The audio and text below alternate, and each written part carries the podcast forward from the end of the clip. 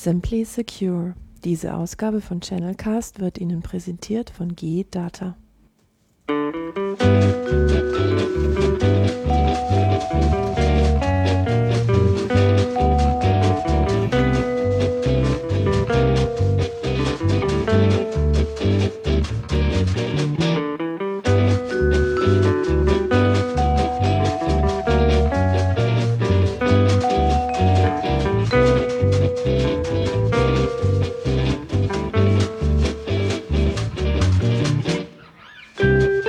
hallo und herzlich willkommen zu Channelcast. Heute mit einer Sonderfolge live aus Bochum. Das hat auch einen ganz besonderen Grund und den klären wir auch gleich am Anfang auf. Getada feiert 30 Jahre seines Bestehens, 1985 gegründet worden, jetzt haben wir 2015. Wir sind eingeladen worden, heute mitzufeiern und äh, da haben wir natürlich gesagt, klar, machen wir, packen unser kleines Studio ein, fahren nach Bochum und haben jetzt hier auch alles aufgebaut in unserem Studio und mit dabei heute an Bord ist auf alle Fälle mal der Andreas Christian, grüß dich und hallo da draußen.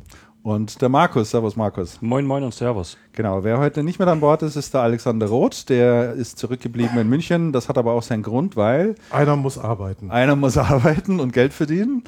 Und äh. Der feiert auch nicht gern, der Alex, das ist das Problem. Und Nein, heute Abend ist ist ja noch Party anders. und äh, das ist da nicht so viel zu haben. Auch mit Musik, das ist Ja. nicht so sein Ding. das wage ich jetzt zu bezweifeln. Ähm, aber wie auch immer, ich muss jetzt mal hier noch unbedingt zwingend den Livestream aktivieren, sonst äh, habe ich ganz vergessen. Da mal schnell klicken. So. Ach, und ich schaue mal derweil in den Chat, ob jemand da ist. Jetzt strömen wir auch live raus. Jawohl.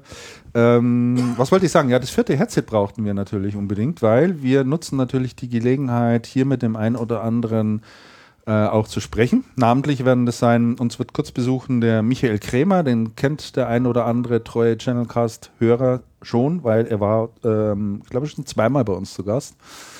Ähm, der Saarländer, Leona wird er heute wahrscheinlich nicht dabei haben, fürchte ich, aber vielleicht hat er irgendwas anderes Schönes im Gepäck. Man weiß es ja nie. Dann werden wir sprechen. ähm, Und er wird auftreten, das musst du dazu sagen, er wird auftreten, weil er G-Data-Partner ist. Genau. Und wir gesagt haben, wenn wir von G-Data senden, sprechen wir selbstverständlich mit den G-Data-Vorständen. Aber natürlich müssen wir auch mit einem G-Data-Partner sprechen. Und dann haben wir gesagt, okay, G-Data sagt uns mal ein. Und dann taucht der Krämer da. Dann taucht der Krämer wieder auf. Ja. Donnerwetter. Also der Mann ist einfach ein Tausendsasser und überall zu Hause.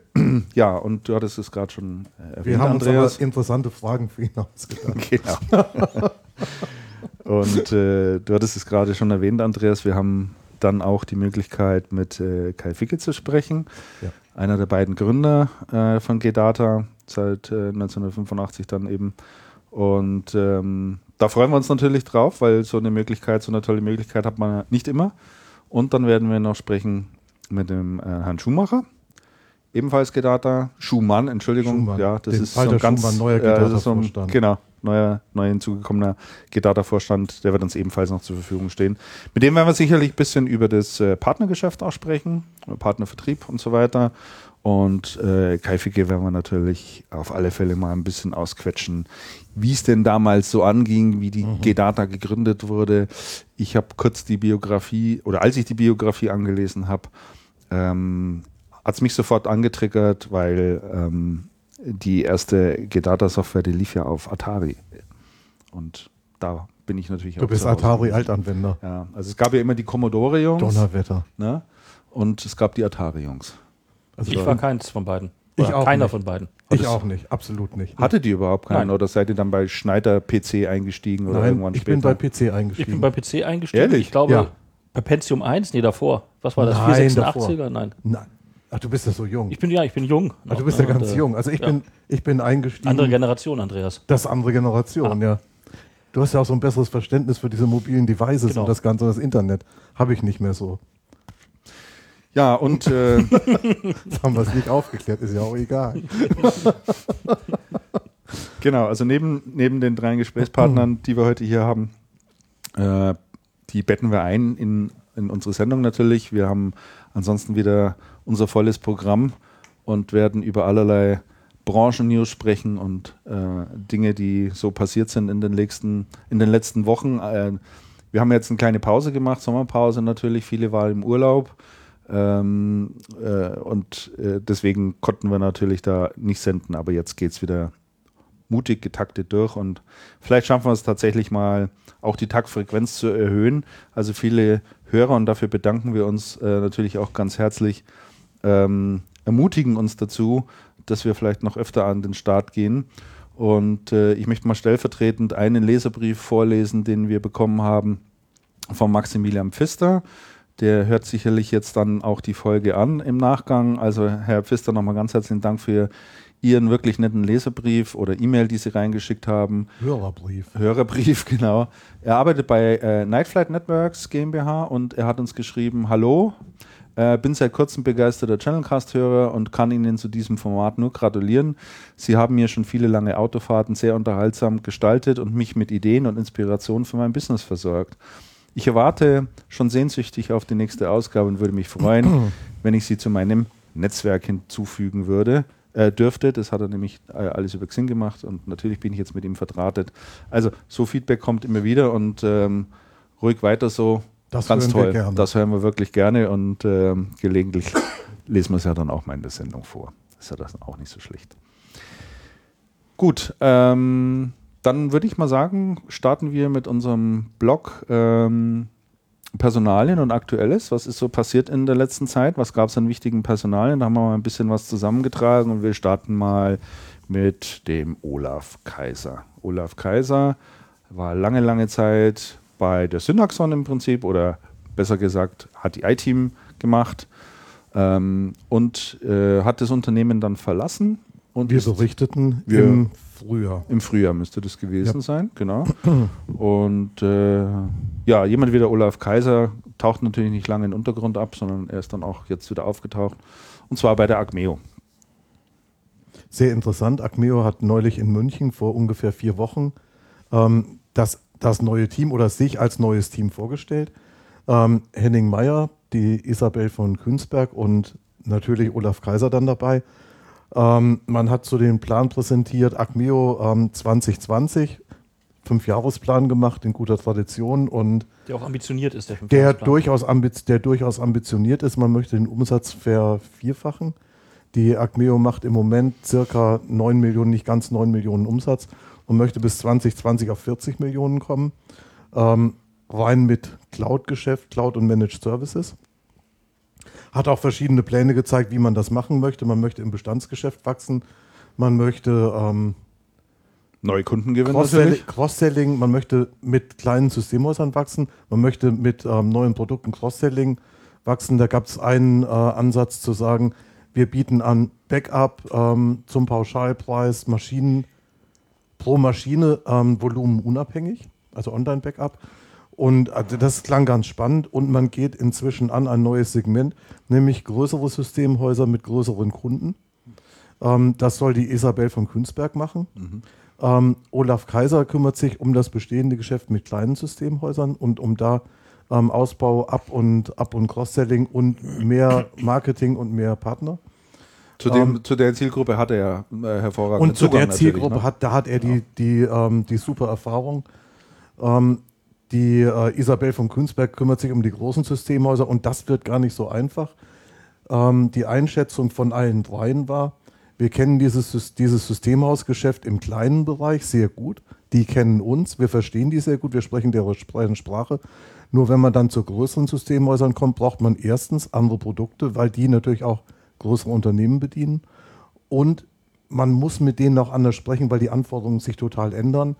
Beim kleinen Systemhaus, wenn man reingeht und sagt, man ist Acmeo und folgendes tun wir, dann wird man sehr offen begrüßt. Und bei den größeren ist das durchaus schwierig. Ist sehr gespannt, äh, ich bin sehr gespannt, ob das funktioniert.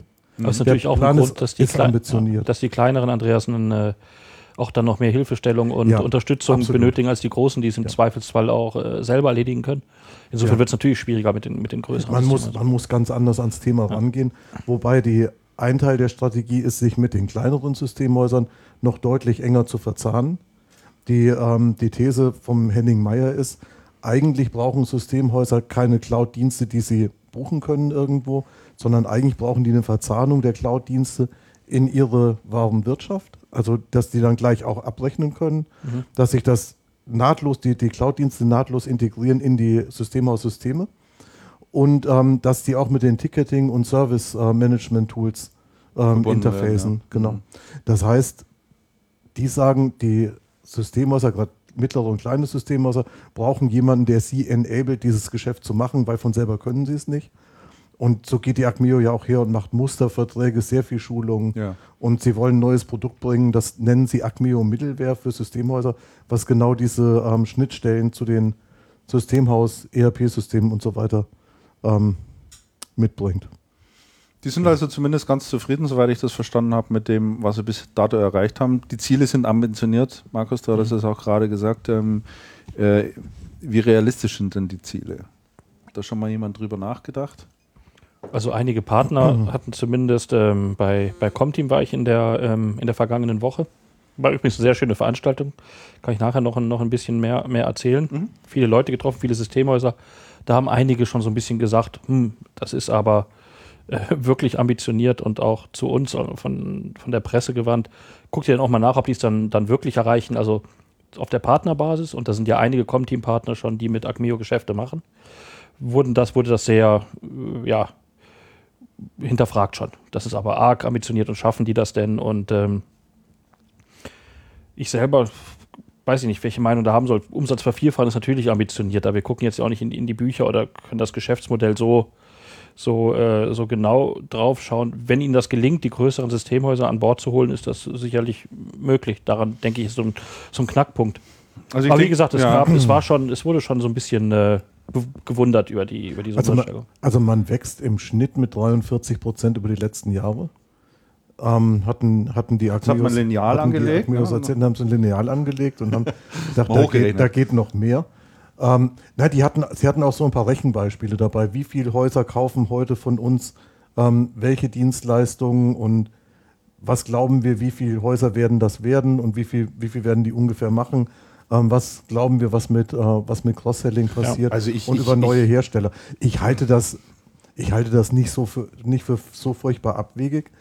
Was ich erstaunt, also ich fand zwei Sachen erstaunlich. Das eine war, ich hätte eigentlich gedacht, dass Acmeo größer ist als 9 Millionen Umsatz, weil sie sehr laut im Markt unterwegs sind und sehr, und sehr sichtbar. Dann habe ich gedacht, wie, wie 9 Millionen, das ist ja irgendwie, also hätte ich nicht, ich hätte gedacht, die wären größer. Und auf der anderen Seite, was ich erstaunlich finde, Acmeo macht ja rein cloud-basierten Umsatz mit, mit Cloud und ähm, Managed Services, die aus, der, die, aus, die aus der Cloud kommen. Und da finde ich 9 Millionen schon gewaltig. Ich glaube nicht, dass die großen Distributoren, wenn man auf Cloud-Umsätze schaut und vielleicht Microsoft nicht unbedingt mit reinnimmt mit Office 365, tatsächlich auf so signifikante Umsatzvolumina kommen. Nein, also ich, ich, ich sehe das, ähm, da muss ich dir recht geben, Andreas. Also ich denke, A, muss man das mal ins Verhältnis setzen. Also 9 Millionen mit reinen Cloud-Umsätzen ist schon mal echt eine Hausnummer. Und ich denke zum Zweiten, dass äh, für Armee natürlich auch die Zeit arbeitet. Also zum einen, das Thema Cloud wird immer mehr in die Nehmen reingetrieben. Es gibt natürlich viele, die jetzt noch vorsichtig sind oder die mal zaghaft damit beginnen, sich mit, mit dem Thema auseinanderzusetzen. Aber wer einmal drin ist und merkt, welche vielen Vorteile sowas natürlich auch bietet, äh, der nimmt dann gerne natürlich auch nicht nur diesen einen Managed Service, für den er sich vielleicht zum Start mal, mal interessiert und den nimmt, nehmen wir mal Backup beispielsweise oder ähnliches, sondern dann sagt dann, oh ja, da gibt es noch diesen Dienst und jenen Dienst, das funktioniert da alles ganz prima, ich habe nur eine monatliche Abrechnung, das klappt auch wunderbar und ähm, kann es viel besser verbuchen für mich, habe viel bessere Möglichkeiten, bin viel flexibler, ich kaufe nur das ein, was ich tatsächlich brauche. So gewinnt es natürlich an Fahrt und ich mag dieses Wort ja nicht so nennen, weil es wirklich überstrapaziert ist, aber das ist dieses Thema Skalierung dieses Geschäftsmodells, was die haben, ist natürlich mit dem, was sie an Leistung anbieten, viel, viel leichter, als wenn du da, was weiß ich, noch großartige Logistik aufbauen müsstest und sonstige Dinge an den Start bringen musst. Die haben ihr System am Laufen und müssen ja jetzt eigentlich nur, ja, dieses eben skalieren und das ist, denke ich, äh, nicht so schwierig. Jungs, Faktencheck. Ich habe nämlich gerade meine Aufzeichnung rausgesucht. Ähm, die Acmeo setzt im Moment, also 2015, stand jetzt letzt, äh, vor vier Wochen, ähm, 8,5 Millionen Euro um mit 1550 aktiven Partnern auf dem System. Ähm, man möchte in 2020 40 Millionen machen mit zweieinhalbtausend bis 3000 aktiven Partnern. Das Also heißt, das es heißt, sind von 1000 der Partner mehr, oder? Partnerzahl etwa 1000 bis verdoppelt, also nicht ganz, nicht ganz verdoppelt. Mhm. Ähm, die Partnerzahl, das Partnerwachstum halte ich für durchaus realistisch. Ja. Ähm, viele mittlere und kleine Systemhäuser beschäftigen sich inzwischen mit Managed Services und überlegen, müssen wir es selber oder sollen wir es selber machen oder gehen wir auf irgendwie Systeme, die, die uns das extern anbieten. Ähm, sie wachsen mit 43 Prozent. Und dann hatte er noch zwei Zahlen gesagt, die auch ganz interessant waren. Man hat im Moment unter Betreuung, also im System aufgeschaltet, 35.000 Server und 100 äh, Stellen, 150.000 150.000 Arbeitsplätze. Und der macht dann die Rechnung auf und sagt, okay, wenn wir ein Backup verkaufen pro Maschine, unabhängig vom Volumen für, den Preis habe ich vergessen, der war aber relativ überschaubar, und schaffen es auch nur 10% der Server und 10% der Arbeitsplätze zu, ähm, anzuschließen, was ja eigentlich ein kleiner Schritt ist und was für die Systemhäuser schon äh, massiver Mehrwert wäre, dann kommen wir sehr schön auf ähm, in diese Umsatzbereiche. Also insofern, ich finde das nicht, nicht komplett, nicht komplett abwegig. Und äh, was auch was, was du gerade gesagt hast mit dem im Vergleich zu den Broadlinern sehen. Ich habe mich vor kurzem mit Michael Dressen, ähm, dem Tech Data Chef in München getroffen. Die stellen ja auf ihrem Kongress jetzt ihren, ihren Ja. Cloud-Marktplatz äh, live. Äh, der hat gemeint, äh, das wird in der Anfangszeit unter der Wahrnehmungsschwelle mehr oder weniger die Umsätze laufen bei einer Tech Data. Gut, die macht auch zwei Milliarden in Deutschland, aber das würde kein signifikanter An Anteil äh, in kürzerer Zeit werden. Ne? Insofern sind die 9 Millionen äh, Distributionsgeschäfte über Cloud schon, schon eine Hausnummer. Ich denke halt auch, ähm, dass noch einer der wesentlichen Punkte ist, dass die Agmeo sich sehr auf dieses Geschäft eben fokussiert, also anders als ein Broadliner, der das halt mit im Portfolio hat und auch mit anbieten muss. Die Agmeo machen, Leute machen halt den ganzen Tag auch nichts anderes. Ihr kompletter Vertrieb ist nur darauf ausgerichtet, ähm, äh, diese, diese Sachen zu verkaufen. Die technische Weiterentwicklung äh, geht aus, geht nur in diese Richtung. Ich glaube, gerade zum Start ist eben diese extrem starke Fokussierung schon ein großer Vorteil, den man hat. Ja. Ja. Und äh, ja, gut, wir werden sehen. Heute, heute haben sie gesagt, heute pro Tag, also die, die ähm, Runrate heute pro Tag, ein neuer aktiver Partner mit Rechnung. 20 im Monat. Ja. Und das ist, das ist schon eine ordentliche Schlagzahl, Ja. finde ich. Ja. Genau. Okay. Nächstes Thema. Nächstes Thema, ja, ein äh, quasi alter Bekannter hat ähm, die IT-Branche verlassen. Ich glaube, dass er in den wohlverdienten Ruhestand geht. Könnte ich mir auch vorstellen. Könnte ich mir zumindest gut vorstellen. Äh, Das ist nämlich der Peter Dewald. Peter Dewald war jetzt viele lange Jahre Geschäftsführer bei Sage in Deutschland, hat dort äh, das Geschäft auch sehr gut in, äh, weiterentwickelt. Auch dort das Thema, alles muss irgendwie in die Cloud und cloudfähig gemacht werden. Das war, glaube ich, so der letzte große Akt, den er da äh, vollzogen hat. Und viele kennen ihn ja auch noch als Geschäftsführer von Apple. Er war Geschäftsführer bei Apple und hatte die sehr undankbare Aufgabe, den Distributoren die, die Konditionen zu kürzen und das Konto abzuziehen. Ja. Und ähm, das war damals nicht sonderlich glücklich. Er war sehr engagiert für Ja, Apple absolut. und hat es dann irgendwann, ich, ich glaube, dieser Schritt zu Sage war für, für den Peter Dewald ein sehr guter Mhm. Schritt. Da hat er doch agieren können. Bei Apple bist du als deutscher Geschäftsführer, ja, also eher ausführendes Organ, würde ich mal, würde ich mal sagen, als tatsächlich aktiv geschäftsgestaltend. Richtig. Das kann man Du würdest das anders sagen, Christian. Ich Wieso? vermeide diese Ausdrucksweise. ich bitte das zu honorieren. Okay, gut. Wenn Ja. du das so sagst. Nur du mal. Der Peter Dewald ist ein, ist ein sehr angenehmer Manager gewesen. Ich habe mit ihm eine Zeit lang ähm, sehr viel zu tun gehabt. Das war damals vom, im Übergang von Apple zu, Ja, zu Sage. zu Sage, Mhm. Und der hat bei Sage einen ähm, ganz, ganz aufgeräumten Eindruck gemacht. Das war schon gut. ja. Dann ist. Äh, Wer auch einen aufgeräumten Eindruck gemacht hat, neulich am Telefon. Wieso? Nein, Matthias Lorz, da wolltest du doch gerade drauf abheben. Achso, zu? Matthias Lotz, ja. Da wollten wir, da wollten wir auch gerade Ich drauf griff nur vor. Richtig, der, also A hatte der uns eine, ähm, auch eine sehr nette E-Mail ja geschrieben. Ja. Der hat sich äh, äh, ziemlich verletzt gehabt. Äh, ein Unfall, ein Sport, Freizeitunfall im Prinzip, Sportunfall. Und äh, ja, ähm, und das Ganze ist au- ausgerechnet äh, passiert, als er äh, Channelcast gehört hat. Ja, War er dann unterwegs, das hat er uns dann wissen lassen. Aber ihm geht soweit wieder gut, er ist äh, munter unterwegs und ja, ihn hat es nach München verschlagen. Da sitzt nämlich sein neuer Arbeitgeber und zwar ist es äh, Hagemeyer. Hagemeyer wer in der Branche arbeitet, kennt die Hagemeyers vielleicht so ein bisschen oder den Hagemeyer so ein bisschen, ist äh, im Prinzip quasi das Pendant zu dem, zu einer Tech Data, zu einer Ingram Micro oder zu einer Also, wenn man will, mhm. für den Elektrohandel oder Elektrofachhandel und dem Ganzen, was da draußen außen rum gehört, das ist ja mittlerweile auch sehr vielschichtig. Also wir reden hier nicht nur über Lüsterklemmen, sondern wir reden da auch über LED-Beleuchtungen und so weiter und so fort. Also da gibt es auch viele andere Sachen.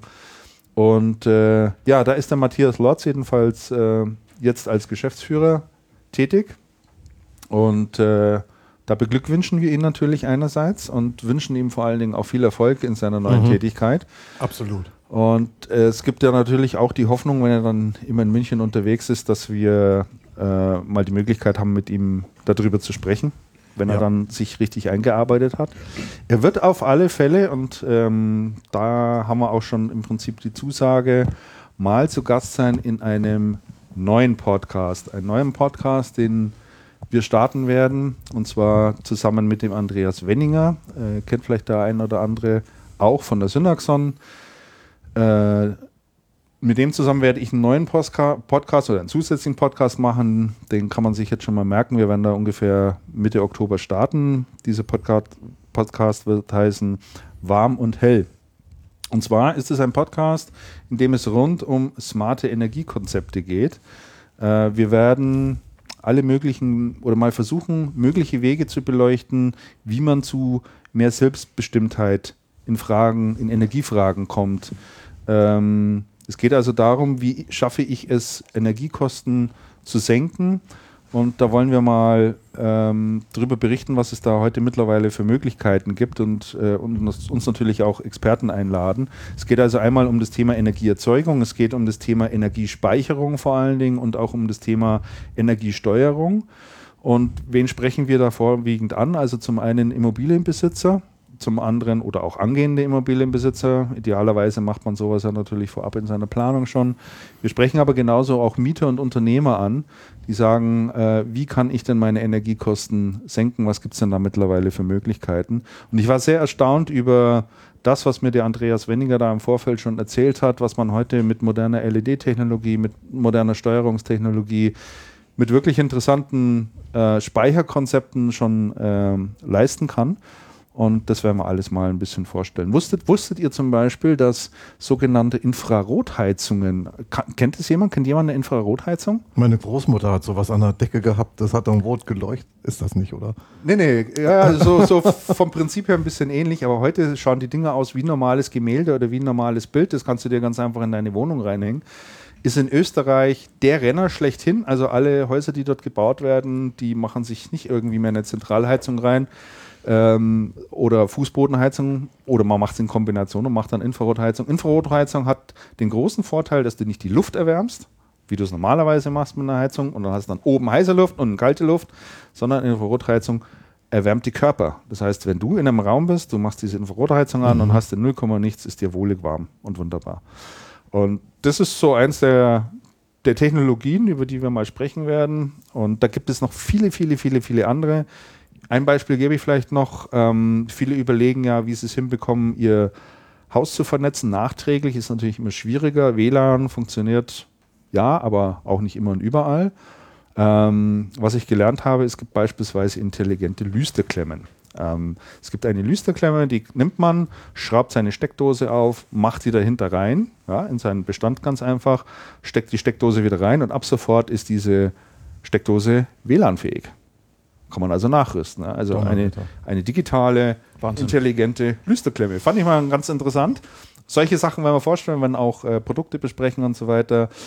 Und äh, da werden wir auf alle Fälle den Matthias Lorz auch mit mal. Matthias, die verkaufen ja lauter so Zeug. Und den und der Schüssel natürlich, äh, der viel mit LED sein, macht. Günter Schüssel, ja. Die, diese LED-Geschichten. Äh, genau, also rund um das, das Themafeld. Wir werden irgendwann im Mitte Oktober, denke ich, starten und äh, man findet uns dann auf, äh, in iTunes natürlich und auf unserer Webseite warmundhell.de. Kann man heute schon drauf schauen, ist aber allerdings noch ein bisschen Baustelle. So, glaub, jetzt habe ich müssen, genügend Eigenwerbung gemacht. Genau, wir müssen, glaube ich, auch, ich weiß nicht, ob ich nicht meine Kompetenzen überschreite, aber wir müssen, glaube ich, mal die Personalien zurückstellen, weil wir ja. hier unseren ersten Gast haben genau. und äh, das Gedata-Management ja auch eng getaktet ist, was Jawohl. wir demnächst erwarten. Genau. Genau, hier geht das jetzt Schlag auf Schlag gleich. Ich wollte Ja. nur die Geschichte noch äh, zu Ende erzählen, ähm, wenn man schon mal die Möglichkeit hat, äh, das hier zu placken. Aber wir begrüßen den Michael Kremer, der mittlerweile auch ähm, hier zugegen ist. Grüße dich. Hallo zurück, ihr drei und die Hörer da draußen. Jetzt ist natürlich die erste Frage, wo sind die Leoner? Wir sind hier in Bochum und äh, wie ihr alle wisst, ist Gedata ja dafür bekannt, dass es auf der CeBIT reichlich wunderbares, leckeres, biologisch angebautes Essen gibt. Ja, Biolimonade. Und ich hatte eigentlich die Befürchtung, wenn ich den Leoner hier mitbringe, geht es mir wie damals in Amerika am Zoll, dass ich hier nicht reingelassen werde, ob der Lebensmittel, die ich aus dem Saarland hier einführe. Und deswegen habe ich mich nicht Einschleppst. getraut, einschleppe gegen die Vorschriften. Von daher heute leider ohne Leoner, aber immer noch so fröhlich und so herzlich wie üblich. Obwohl die, die Leone brauchten wir auch diesmal wirklich nicht. Da draußen war ein äh, Burgerladen, Laden, ein Der ist, Burgerwagen. der ist immer noch da. Der ist immer noch da. Und äh, der Burger war wirklich fantastisch. Ich Ja, hatte ist den, super, äh, den vegetarischen Burger, der war deutlich besser als in diesen äh, Burgerläden wie Hans im Glück oder sowas. Sogar wirklich sehr, sehr gute Qualität. Mit Wege, Wege, Wege, ja, das, Wege äh, was? V-E-G-E Taria. Ja, ist ein. das äh, kennen wir nicht, eine- Michael. kennen wir nicht. Also für alle, die keine Stammhörer sind von, äh, von Channelcast, äh, nochmal ganz kurz zu Michael Krämer. Michael Krämer kommt, wie man so ein bisschen am Dialekt auch hört, und er hat es gerade selber schon gesagt, aus dem Saarland. Er ist der Chef von äh, Krämer IT und äh, ja, ein, das dominierende Systemhaus dort in der Gegend und dort in der Region, kann man fast sagen. Und seit 30 Jahren geht Data So, wahrscheinlich seit 30 Jahren geht da Fün- 35, 35 Jahre. Wir 35. sind, wir sind da Immer unserer Zeit etwas oder? voraus. Also, du hattest eigentlich die Idee schon mitgebracht sozusagen und hattest dann den Kai Ficke und äh, so äh, nochmal angetriggert. Damals bei dem Bier mit dem Andreas Löning habe ich gesagt, Aber du musst da mal was mal machen. Sehr gut.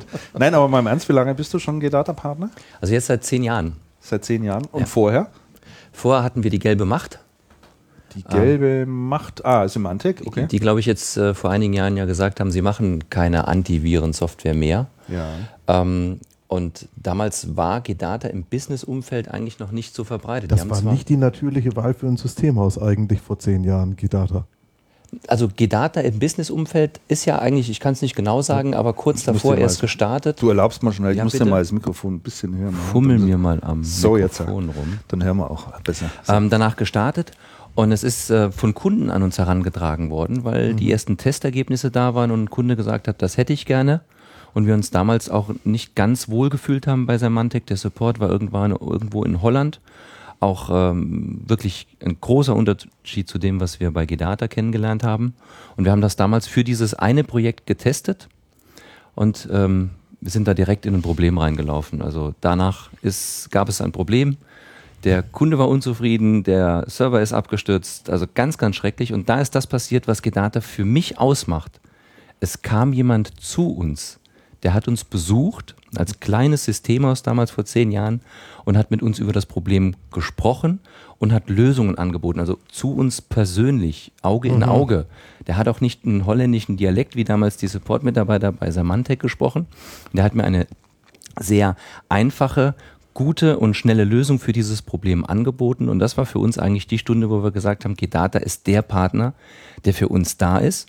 Wir hatten damals ein Produkt gekauft, also ein Projektgeschäft und die haben nicht gesagt, wer seid ihr überhaupt, was wollt ihr, sondern hat gesagt, okay, da ist was schiefgegangen, lass uns doch jetzt gucken, wie gehen wir nach vorne, wie lösen wir das Problem und wie machen wir euch und euren Kunden wieder glücklich. Und das war die Geburtsstunde für uns und für die Partnerschaft mit Gedata. Wir hatten das gestern äh, beim Bier ja schon mal besprochen, Christian Andreas, äh, was du denn äh, konkret für Gedata verkaufst oder für, für Lösungen vertreibst. Sind das die Pakete aus der Sporttasche? Sind das die Netzwerkabsicherung bei Unternehmenskunden? Also welche, welche Lösungen da im Fokus stehen? Also bei uns Standard ist das die Managementkonsole zur Absicherung der kompletten Netzwerke. Ich glaube, da hat Gedata auch ein absolutes Alleinstellungsmerkmal, was die Einfachkeit und auch wirklich die Zuverlässigkeit der zentralen Verwaltung in Netzwerksystemen angeht. Das fängt natürlich immer an mit dem Grundvirenschutz auf jedem Client bis hin halt zur Netzwerk-Security, zur Absicherung des Internetverkehrs, der Proxy, der dazwischen steht, die E-Mail-Absicherung. Ähm, das ist wahlweise je nach Bedarf und Geschmack des Kunden, was, was dort zum Einsatz kommt. Aber letztendlich sind es immer die Standard-Antivirenprodukte, Client Security, zentral gemanagt halt in äh, der Konsole. Du hattest gerade einen Punkt angesprochen, äh, da würde ich nochmal ganz kurz nochmal darauf zurückkommen oder nochmal einsteigen. Du bist ja einerseits Gidata-Partner, du bist ja auch ein großer Wortmann-Partner. Ja. Auch schon lange, viele, viele lange Jahre. Äh, da schimmert natürlich ein bisschen durch. Wortmann, deutscher Hersteller, deutscher Anbieter mit Sitz hier. Gedata, deutscher Anbieter mit Sitz hier. Und du hattest schon gesagt, da habe ich eben keinen Holländer am Telefon, der mir versucht, irgendwas zu verkaufen. Ähm, habe ich das so richtig rausgehört, dass das etwas für dich sehr Wichtiges ist bei der Auswahl der Anbieter, mit denen du zusammenarbeitest? Absolut. Also ähm, ich bin ja eigentlich Botschafter des Saarlandes. Ja. Wenn es aber diesen Anbieter im Saarland nicht gibt, was leider immer häufiger vorkommt, dass wir im Saarland keinen eigenen Antivirenhersteller haben, ist ähm, die erste und beste Wahl für mich immer ein deutsches Unternehmen. Du hast jetzt Wortmann genannt. Das ist ein wichtiger Partner für uns. Die Tarux ist ein wichtiger Partner ähm, im, im, äh, im Hardware-Umfeld. Wir haben aber auch ganz viele andere Partner. Wir haben lange Jahre mit LANCOM zusammengearbeitet, im Router-Umfeld mit Gedata. Und Aus es hat- Aachen. Aus Aachen. Ja. Ähm, wir, haben, wir haben hier extreme Vorteile. Also zum einen, es gibt ja die großen A-Prints jetzt im Server-Business. Ähm, um da jetzt keine Namen mit zwei Buchstaben zu nennen, ist es aber so, da macht man eine halbe Million Umsatz, was für uns eine Riesennummer ist. Und dann kriegt man da die Ansage, ja, dann darfst du dich schon mal bei uns auf der Webseite registrieren und wir nennen dich mal als Partner. Und das ist bei Wortmann etwas anderes und das ist bei Gedata genauso was anderes. Jetzt, wir machen zwar mittlerweile einen aus meiner Sicht sehr guten Umsatz mit Gedata, aber auch damals wurden wir ernst genommen. Es gab die persönlichen Gespräche und wenn wir ein Problem hatten, sind wir unabhängig von unserer Größe immer hervorragend betreut worden. Und man ist persönlich betreut worden. Es gab nicht ein Schema F, das irgendwo im Second- oder Third-Level angehangen war und dann machen wir das so oder machen wir das so oder rebooten Sie mal, sondern es sind immer wirklich Lösungen gefunden worden, die für uns den Erfolg gebracht haben und die uns auch immer geholfen haben, gegenüber dem Kunden die Qualität hochzuhalten. Und das ist das, was durch Gedata repräsentiert wird und grundsätzlich meiner Meinung nach mit deutschen Anbietern viel, viel besser realisiert werden kann, als mit großen internationalen Konzernen, die uns nicht ernst nehmen und die auch wirklich unseren Markt nicht verstehen hier in Deutschland. Ja, interessant. Ähm, wenn du schon mal die Möglichkeit hast, äh, was würdest du dir denn von G-Data noch wünschen? Es da etwas, was dir spontan einfällt? Oder sagst du, nee, passt soweit eigentlich alles? Eigentlich bin ich mit dem, was Gedata bietet, sehr, sehr glücklich. Wir haben ja eine Partnerschaft auch im Bereich Server-Eye. Ähm, wir haben äh, eine enge technologische Verknüpfung, dass wir die Produkte von, von Gedata auch in unserer Monitoring-Lösung dann monitoren können. Da Achso, die, die sind in deinem eigenen Produkt dann, sa- ähm, kann man die integrieren sozusagen? Genau, dass man also sieht, Okay. der Antivirus funktioniert, USV funktioniert, Server funktioniert und das über alle Kunden. Ähm, da, da haben wir schon, schon sehr, sehr große Schritte gemacht. Das wäre jetzt für mich persönlich noch ein Punkt, wo ich sage, da könnten wir besser werden.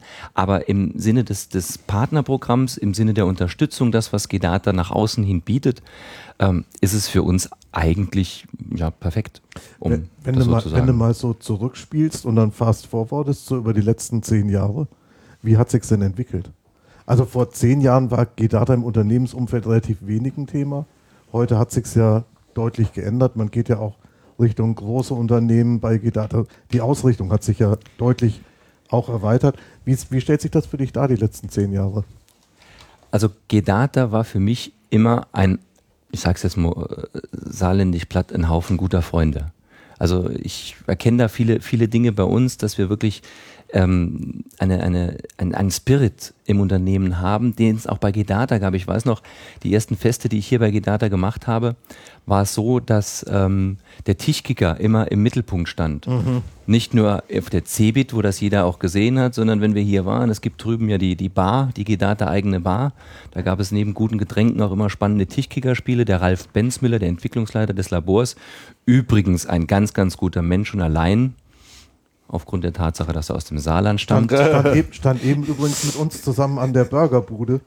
Ja, das, Das Ja? ist so ein großer mit Bart. Ja, ja. Zu dem kann man Der, aufschauen. der, ne? ist, der ist G-Data-Gesicht. Das ist Ja. eins der Gesichter von G-Data über viele Jahre. Und also mit, mit Ralf Benzmüller zu kickern ist übrigens ein Erlebnis, kann ich jedem nur empfehlen. Heute Abend sollten wir uns das äh, mal gönnen. Aber das, das war Gedata früher. Aber Gedata ist natürlich in den letzten Jahren stark gewachsen durch die wirklich gute Qualität, durch die Produkte, ähm, auch durch den Service. Und da wird sich in einem Unternehmen immer viel verändern. Jetzt kann man darüber streiten, wo die Prioritäten beim Wachsen eines Unternehmens liegen. Ich persönlich bin der Meinung, der Spirit kann in diesem Unternehmen auch noch nach wie vor bleiben muss auch bleiben, aber natürlich den Umsatzzahlen und gerade wenn man Aktionäre dazu nimmt, auch sicherlich auf einem, auf einem sehr wichtigen Platz, was die Unternehmensstruktur angeht und die Zukunft angeht. Aber da wünsche ich mir, dass, auch der Spirit der vergangenen Jahre weiterhin erhalten bleibt und nicht nur die nackte Zahl, weil ich stehe im Systemhausumfeld auf, der, auf dem Standpunkt, wenn ich ähm, das Geschäft, die Qualität und die Menschen im Vordergrund habe, kommen die Zahlen auch von alleine. Ja. Und das wird oft anders gesehen, dann braucht man Vertrieb, dann braucht man Druck und all diese Dinge. Es muss ein Gesamtbild sein und da hat sich Gedata in der letzten Zeit halt etwas von diesem Spirit hinweg entwickelt, was ich natürlich gerade auf den Partys mit Gedata sehr bedauere. Aber von der Professionalität her, der Produkte und des Service ist es natürlich nach wie vor wirklich absolut top. Ähm, meine andere Frage, da ist die Überleitung ein bisschen schwer. Die geht, äh, die, da gibt es keine elegante, aber von mal von Gedata zu einem anderen Thema, Thema Flüchtlinge. Wir hatten uns da bei, bei Comteam ähm, voriges Wochenende unterhalten drüber, Michael. Du bietest ja einem äh, Flüchtling aus Syrien die Chance, bei dir im Unternehmen mal, mal reinzuschnuppern. Wie bist du äh, auf die Idee gekommen und ähm, was ist deine Erfahrung und deine, deine Einschätzung zu der Lage? Also drauf gekommen bin ich, wie das immer so ist, durch persönliche Kontakte. Eine ehrenamtliche Helferin, die mich kennt, hat gesagt, ich habe da jemanden, der kennt sich mit IT aus, kannst du dem da nicht irgendwo helfen? Meine Grundeinstellung in dieser Flüchtlingsthematik ist, dass die erfolgreiche Zukunft nur durch eine wirklich nachhaltige Integration der Flüchtlinge in Deutschland zu meistern ist, dass es ganz, ganz wichtig ist, dass man in vielfältigen Schichten die Flüchtlinge hier mitnimmt, integriert, sie unterstützt. Und ich bin ein Freund davon, nicht obwohl ich viel rede, ein Freund davon, eher zu handeln als zu reden. Und dann habe ich gesagt, gut, okay, dann machen wir das. Wir nehmen den Rami, das ist äh, der, um den es ja hier aktuell geht, ähm, bei uns auf, geben ihm die Chance, mal reinzuschnuppern, dass man zu, für uns auch zu gucken, wie seine IT-Kenntnisse sind, wie tiefgehend sie sind und äh, ob es da eine gemeinsame Zukunft gibt. Und das haben wir damals dann relativ schnell und unkompliziert gemacht. Und die Erfahrungen waren auch durchweg sehr, sehr positiv in diesem Umfeld. Sehr gut. Ja, das ist auch schön zu hören. Also ähm, dann werden wir mal schauen, wie es weitergeht. Du, ihr, habt ja einen Blog und äh, berichtet da auch regelmäßig über solche Sachen und ähm, kann man da in Facebook ja da ein Stück weit auch, auch mitverfolgen, wie das weitergeht. Ich möchte noch eins hinzufügen. Ja. Ähm, wir, haben, wir haben bei uns ein Projekt am Start und zwar ähm, ist die Sprache ja oft ein Problem der Integration. Und ein befreundetes Softwareunternehmen von uns hat ein E-Learning-Produkt, das sie kostenlos zur Verfügung stellen, damit jeder ähm, Flüchtling auch die Möglichkeit hat, auf seinem Smartphone schnell und unkompliziert in Alltagssituationen, ich gehe zum Arzt, ich gehe zum Rathaus, ich gehe irgendwo anders hin, seine, seine Deutschkenntnisse zu verbessern. Und äh, dieses Produkt ist bei uns auf der Webseite jetzt auch zu finden. Sucht noch Sponsoren, um diese Lerninhalte möglichst nah an den Bedarf der Flüchtlinge orientiert einstellen zu können. Also das ist ein, ein Charity-Projekt und falls da jemand Interesse hat, sich da zu engagieren, finde ich ganz, ganz toll, damit wir da möglichst schnell viele Inhalte in diesen Bereich reinbekommen. Ja, alternativ gibt es übrigens, das ist vielleicht auch noch ein Tipp, ähm, auch eine ganz tolle App, äh, wo, wo eigentlich so ziemlich alle Alltagsgegenstände, die man so regelmäßig braucht, im Prinzip nur als Bild dargestellt sind, die du auf der App auch verwenden kannst, wenn du sagst, ich hätte gerne ein Stück Brot oder ich brauche dieses und jenes, man das einfach in seiner eigenen Sprache eintippt und dann drauf zeigen kann zeigt, schon ja. mal, weil in der Tat ist natürlich die, die Verständigung eine der, eine der ganz große Herausforderungen. Also Arabisch spricht halt hier auch, auch niemand. Und ähm, ich war im Urlaub auf Kos und ähm, bin dann zusammen mit der Familie, auch mit den Kindern nach Kos Stadtmal gefahren, um mir mal persönlich ein Bild davon zu machen. Und äh, habe dort also gesehen, wie die dort in den äh, kleinen Biwakzelten untergebracht sind, ohne, ohne Boden auf dem Teer, keine erste Hilfe da, keine sanitären Einrichtungen da. Also wirklich beschämend von vorne bis hinten. Und ich denke, wir sollten da alle wirklich in die Hände spucken und schauen, dass wir dieses Thema hier mal vernünftig und anständig gebacken kriegen. Insofern finde ich solche Initiativen wie von dir immer toll und sehr lobenswert. Und dann weiterhin alles Gute. Und wir übergeben jetzt das Headset, weil mittlerweile im Studio sozusagen eingetroffen ist, nämlich Kai Ficke. Und der hat wahrscheinlich auch einen engen Zeitplan heute. Aber wenn wir noch eine Viertelstunde mit ihm sprechen können, wäre es natürlich super. Es ist so wie immer, sobald ein wichtiger Mensch den Raum betritt, ist der Quotensaarländer raus. Ich bedanke mich. Das Schlusswort, das Schlusswort war von dir selber gewählt. Ich bedanke mich für die Chance, hier wieder Gast sein zu dürfen. Es ist immer wieder Immer schön. wieder gerne. Markus, ich habe es leider vergessen, dass du ja noch nie den Leona von mir genießen konntest. Beim nächsten Mal, wenn wir uns sehen, verspreche ich Leona, dir bitte. ein Doppelweg. Okay. Ein Doppelweg, ein Leona und ein Senf dazu. Und ansonsten viel Spaß mit Kai. Ciao, Jungs. Danke. Ciao. So, dann, äh, Herr Ficke, vielleicht setzen Sie sich besser da hin. Ich glaube, sonst wird das Kabel ein bisschen zu klapp. Also Kai Figge ist Gründer und äh, CFO von, äh, von äh, Gedata und hier der Genau. Können- Hausherr sozusagen. Genau. Genau. Können Sie was hören, Herr Ficke? Ja, wunderbar. Danke. Das ist wunderbar. Wir hören Sie Perfekt. auch prima. Ja. Genau, einfach so drauflassen. Ja. Dann passt es schon. Ja, Herr Ficke, zunächst mal äh, herzlichen Glückwunsch zum 30-Jährigen. Äh, Vielen Dank. schön auch, dass Sie ähm, ein paar Minuten Zeit finden, mit uns ein äh, bisschen über G-Data zu sprechen, vor allen Dingen auch, auch die Historie. Sie sind ja, wie wir es heute früh auch schon gehört haben, ein Mann der ersten Stunde.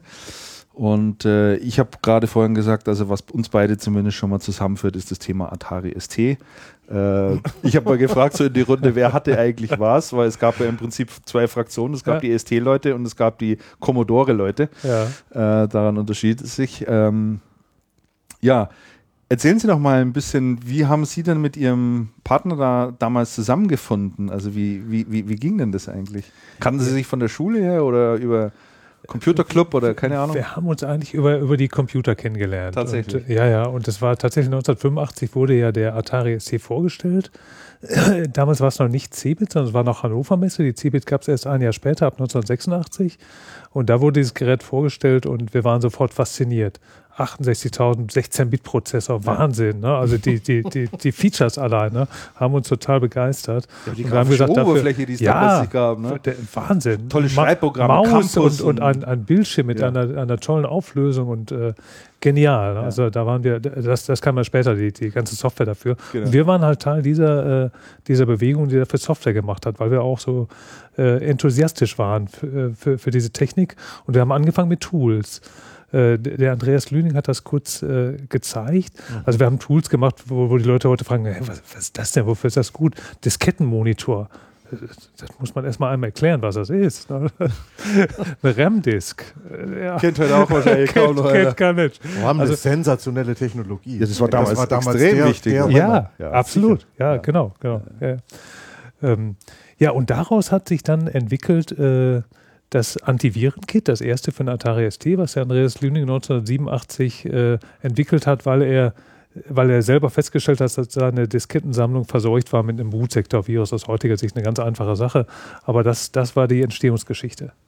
Wo ich ja wenig drüber gelesen habe, vielleicht können Sie es einfach mal aufklären, woher kommt der Name G-Data? Warum oder warum G-Data? G-Data ist eigentlich ein ganz willkürlicher Name. Generisch? Äh, und und das, das G, das ist interpretatorisch freigestellt. Ich habe schon die, wildesten, die wildesten Interpretationen äh, darüber gehört. Ich habe gesagt, alles richtig oder alles falsch?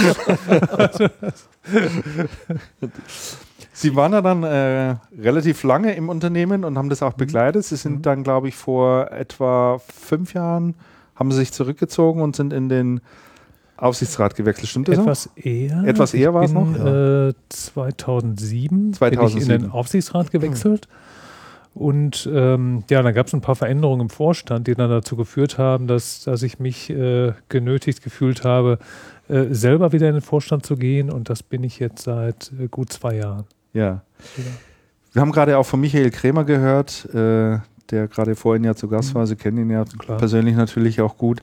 Ähm, der hatte nochmal uns ein bisschen erzählt, warum er so gerne mit Gedata ar- zusammenarbeitet oder warum Gedata in dem Bereich für ihn die erste Wahl ist. Und da hat er einen, finde ich, äh, sehr interessanten Punkt genannt. Das war, Gedata ist ein deutscher Hersteller. Ich habe hier Mhm. einfach Ansprechpartner vor Ort, die mir helfen. Ähm, das macht die Sache für ihn einfach viel, viel einfacher. Gedata ist im Moment, wenn ich es richtig verstanden habe, aber auch auf einer Internationalisierungsstrategie. Sie versuchen ja in anderen Ländern auch äh, Fuß zu fassen. Glauben Sie, dass Sie dabei auch den, den Fokus, also das Deutschlandgeschäft an und für sich so beibehalten können? Kann man das alles so voneinander trennen oder läuft man dann Gefahr, dass man sich jetzt so ein bisschen zerflettert? Nein, ich denke, das, das, das kann man ganz gut trennen. Wir schauen uns die Länder genau an, die für uns interessant sind und versuchen da Strategien zu entwickeln. Das ist eigentlich unabhängig von dem Geschäft, was wir in Deutschland betreiben. Wir versuchen natürlich äh, Dinge, die wir hier gelernt haben, woanders zu adaptieren. Das klappt dann häufig noch nicht. Liegt in der Natur der Sache, aber Ja. man, man lernt dabei. Aber das sind, sind äh, eigentlich ganz unterschiedliche äh, Geschäftsfelder. Das, äh, das berührt sich gegenseitig relativ wenig. Ja. Ist das mit einer der Aufgaben, die Natalia Kaspersky vorantreibt, die Internationalisierung? Ähm, nein, das, das wäre sicher zu viel gesagt. Natalia Kaspersky hat äh, uns einige Kontakte gemacht, würde ich sagen, einige interessante Kontakte. Wo, wo man jetzt sieht, ob was raus wird oder nicht. Äh, aber an Natalia Kaspersky ist für, für, für mich äh, das, das Entscheidende, dass sie aus der Praxis kommt. Mhm. Die ist halt äh, auch ein Urgestein der IT-Security-Branche und, und der brauche ich nicht lange was erklären.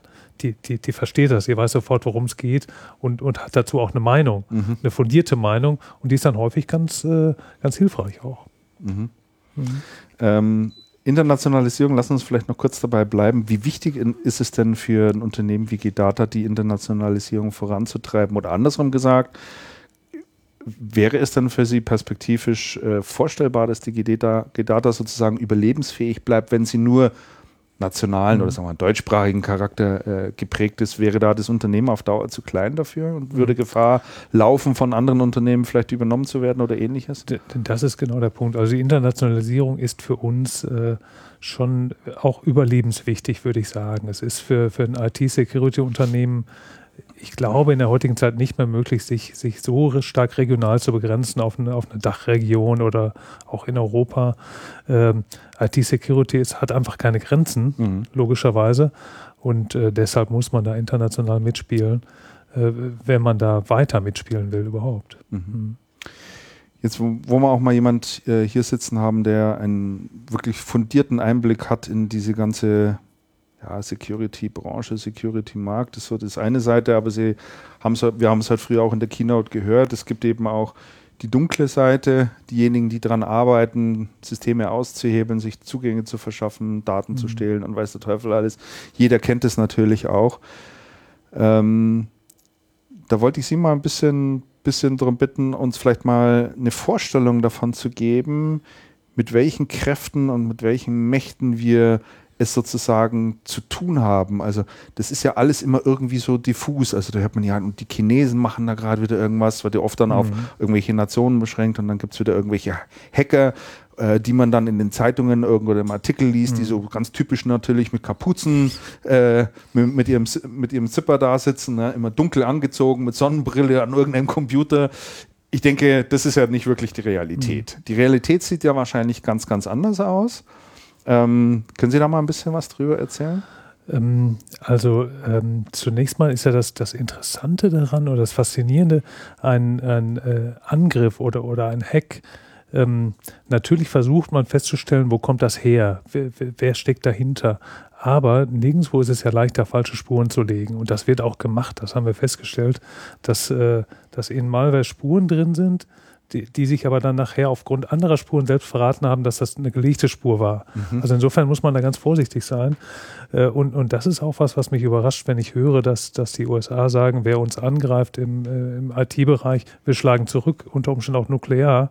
Äh, Ich frage mich, woher wollen die wissen, wer die angreift? Können die aus unserer Sicht nicht wissen. Se- Selbst der Angriff äh, letztes Jahr Sony Pictures äh, aus Nordkorea, naja, man muss sich schon fragen, ist, ist Nordkorea zu sowas in der Lage oder war Sony vielleicht so schlecht aufgestellt? Auch möglich. Jahre vorher gab es auch den riesen Datenklau bei Sony. Ähm, äh, natürlich wird es so sein, dass, dass auch solche Aufträge, vielleicht hat Nordkorea einen Auftrag gegeben an, nennen Sie jetzt mal wieder Chinesen, Russen oder wen auch immer, so etwas zu tun, ist einfach im, äh, in, in der IT-Forensik sehr schwer nachzuvollziehen. Man kann nur sagen, da gibt es eine Spur, aber es ist unsicher. Und das, äh, Aber würden Sie unterschreiben, dass ähm, Bedrohungen aus dem Netz politischer geworden sind oder auch ein politisches Machtmittel geworden sind? Militär, Mhm. ja, militärisch vielleicht ein bisschen über, Ja. über, überzogen, aber schon ähm, ja, auf nationaler Ebene? Oder? Das Ja. hat sich ja schon stark verändert, Ja. finde ich. Also das, äh, ich, ich denke mal, das hat man ganz stark gesehen. Spätestens seit Snowden weiß man ja sehr viel, was man vorher nicht wusste. Also ähm, vieles von dem, was Snowden enthüllt hat, äh, war vorher, bevor er das enthüllt hat, äh, waren Fantasien von vielen haben gesagt, das ein Spinner, das, das sind, äh, sind Verschwörungstheoretiker, aber es ist, äh, das, das sieht man heute klar, es ist, ist die Wahrheit und man sieht auch, welch, welche Macht da drin steckt, äh, wenn, wenn Länder, äh, wenn Staaten ähm, da reingehen. Ähm, dann ist es, äh, also jetzt am, äh, am Beispiel NSA, ähm, keiner kann die Mauer so hochziehen, die Verteidigungsmauer, äh, die haben immer eine höhere Leiter. Ja. Ja. Das muss man sich mal schon vor Augen halten. Und ähm, ein Blick noch in die Zukunft gerichtet, da würde ich Sie auch noch mal um Ihre Einschätzung äh, fragen wollen. Ähm, einer der großen Trends, von dem die Branche spricht, ist nicht nur die Digitalisierung, sondern auch das Thema Internet of Things. Mhm.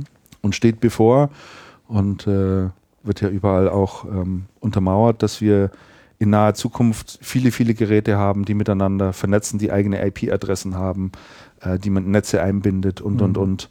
Ähm, da wird mir ehrlich gesagt immer so ein bisschen blümerant in der Magengegend, wenn man bedenkt, was es da heute schon für Möglichkeiten gibt. Wir haben es in der Keynote auch gehalten. Autos werden heute gehackt, Bremsen werden ausgeschaltet und, und, und. Also das ist ja dann wirklich schon lebensbedrohend, also äh, wirklich schon gefährlich.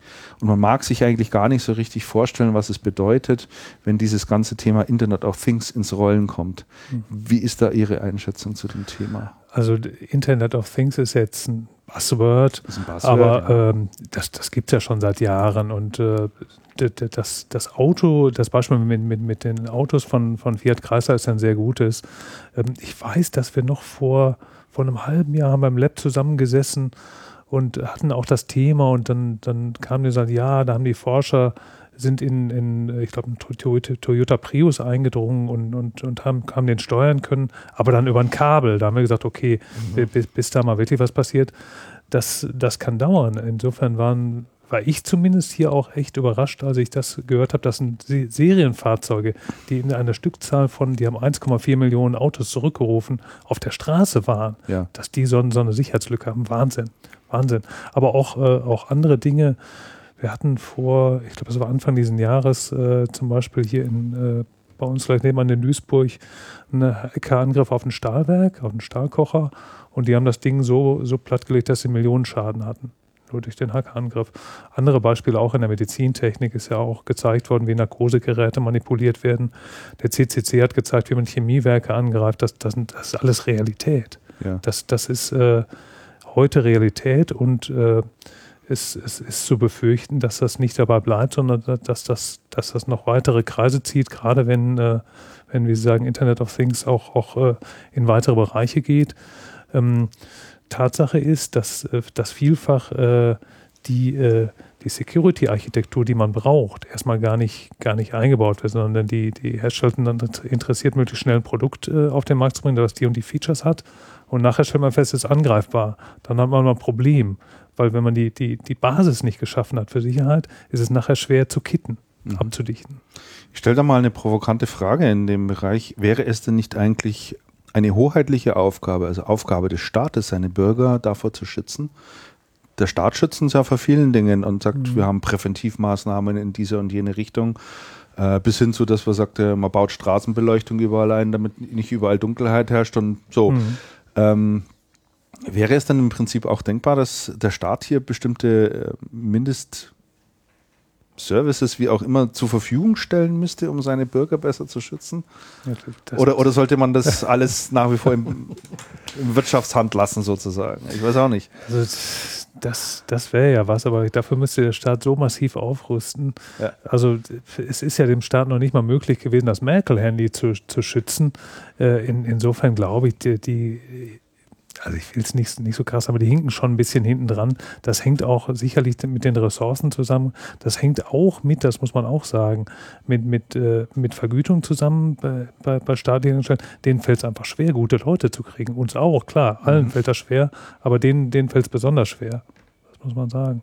Und äh, also da, äh, wenn man vom Staat was erwarten wollen würde, müssten die ihre Bemühungen vervielfachen. Und, und das ist nicht absehbar. Wie gut ist denn, wie gut ist denn die IT oder wie gut sind denn Systemhäuser aufgestellt, Stand heute, die mittelständische Wirtschaft zu sichern? Also die mittelständische deutsche Wirtschaft. Weil Produkte Ja. gibt es ja einige, aber Mhm. wie ist das vom Implementierungs-Know-how, Beratungs-Know-how? Mhm. Also Systemhäuser, äh, wir arbeiten ja ähm, indirekt über Systemhäuser und äh, also wir stellen fest, dass die auf einem sehr guten Level sind, die Systemhäuser, um auch ihre Kunden zu schützen und, und äh, von den Systemhäusern geht auch oft der Impuls aus für, für, für Schutz und für Verschlüsselung beispielsweise ist ja ein, ein großes Thema, ähm, denn das ist ja das auch, was, was Snowden gesagt hat, Verschlüsselung, Verschlüsselung hilft, Ähm, aber Verschlüsselung ist nicht einfach zu implementieren. Das, das wissen wir alle. Wenn wir eine, äh, eine asymmetrische Verschlüsselung haben, ähm, muss man unter Umständen dem User schon mal ein bisschen was zumuten und ein bisschen, bisschen Schulung reinstecken. Und, und da sind wir noch nicht besonders weit gekommen, aus meiner Sicht. Okay. Verschlüsseln Sie Ihre E-Mails? Nein. viel, zu, viel zu kompliziert. Ja, genau. Aber Frage das ist der zurück, Punkt. verschlüsseln Sie? Äh, teilweise ja. Tatsächlich. Also das, was wichtig ist, verschlüsseln wir auch. verschlüsseln Sie. Mhm, Ja. Okay. Die, die meisten aber nicht in der Tat, muss ich sagen. Das ist Ja. auch einfach eine, äh, ne, die, diese Public-Private-Key-Geschichte. Ja. Da, dazu muss man erstmal irgendwo eine, eine Datenbank haben, die groß genug ist, dass da alle drin sind, die Genau, ich überhaupt anspreche. Ne? Genau. Vor, vorher macht es überhaupt keinen Sinn. So, Ja, Was, aus. Ja, was mich nochmal interessieren würde, eine ganz andere Frage. Wie kommt man mit äh, 20 Jahren dazu, eine Firma zu gründen? Also von meiner eigenen Lebenswirklichkeit Ja. war es mit 20 weit weg. Gab es da, ja, sehr weit weg. Gab es da irgendwelche Vorbilder im Freundes- oder Familienkreis oder wie sind Sie auf Nee, die Idee überhaupt gekommen? nicht. Das war, also die Firma stand auch gar nicht im Vordergrund. Im Vordergrund stand, stand, stand dieser Computer und die Faszination dafür und zu sagen, wir machen dafür Software. Wir wollen für, für diese Kiste Software machen und dann, dann können wir die auch verkaufen, weil es war relativ einfach. Es gab so ein Heftchen, da waren 200 Atari-Händler in Deutschland drin. Die konnte man relativ einfach adressieren. Also die, die, das, die, die, die Firma und was dahinter steckt und was, was daraus folgen würde, war uns in dem Moment überhaupt nicht bewusst. Gar nicht. Also stand erst die Begeisterung für, für Ja, Computer und IT im. Vordergrund Ja, total. und dann folgte ja. ein Geschäftsmodell Genau, ja, ja, genau. Also im tiefsten, tiefsten seines Herzens, das kann man, glaube ich, äh, sagen, ist der Herr Ficke auch ein Nerd. Ja, wenn Sie so wollen. Ich bin so ein bisschen rausgezogen. Und wir haben angefangen, wir konnten uns nur einen Computer leisten. Und, und ich, ich durfte leider nicht programmieren. Und deswegen war ich dann derjenige, der alles andere tun durfte. Und so hat sich das entwickelt. Aber äh, in der Tat, Faszination für IT ist nach wie Ja. vor ungebrochen, auch bei mir, ja. Sehr gut. gut, Herr Ficke, Okay. ähm, die Zeit ist schon abgelaufen und Sie haben, wie Ja, gesagt, schade. heute auch einen ganz äh, engen Zeitplan.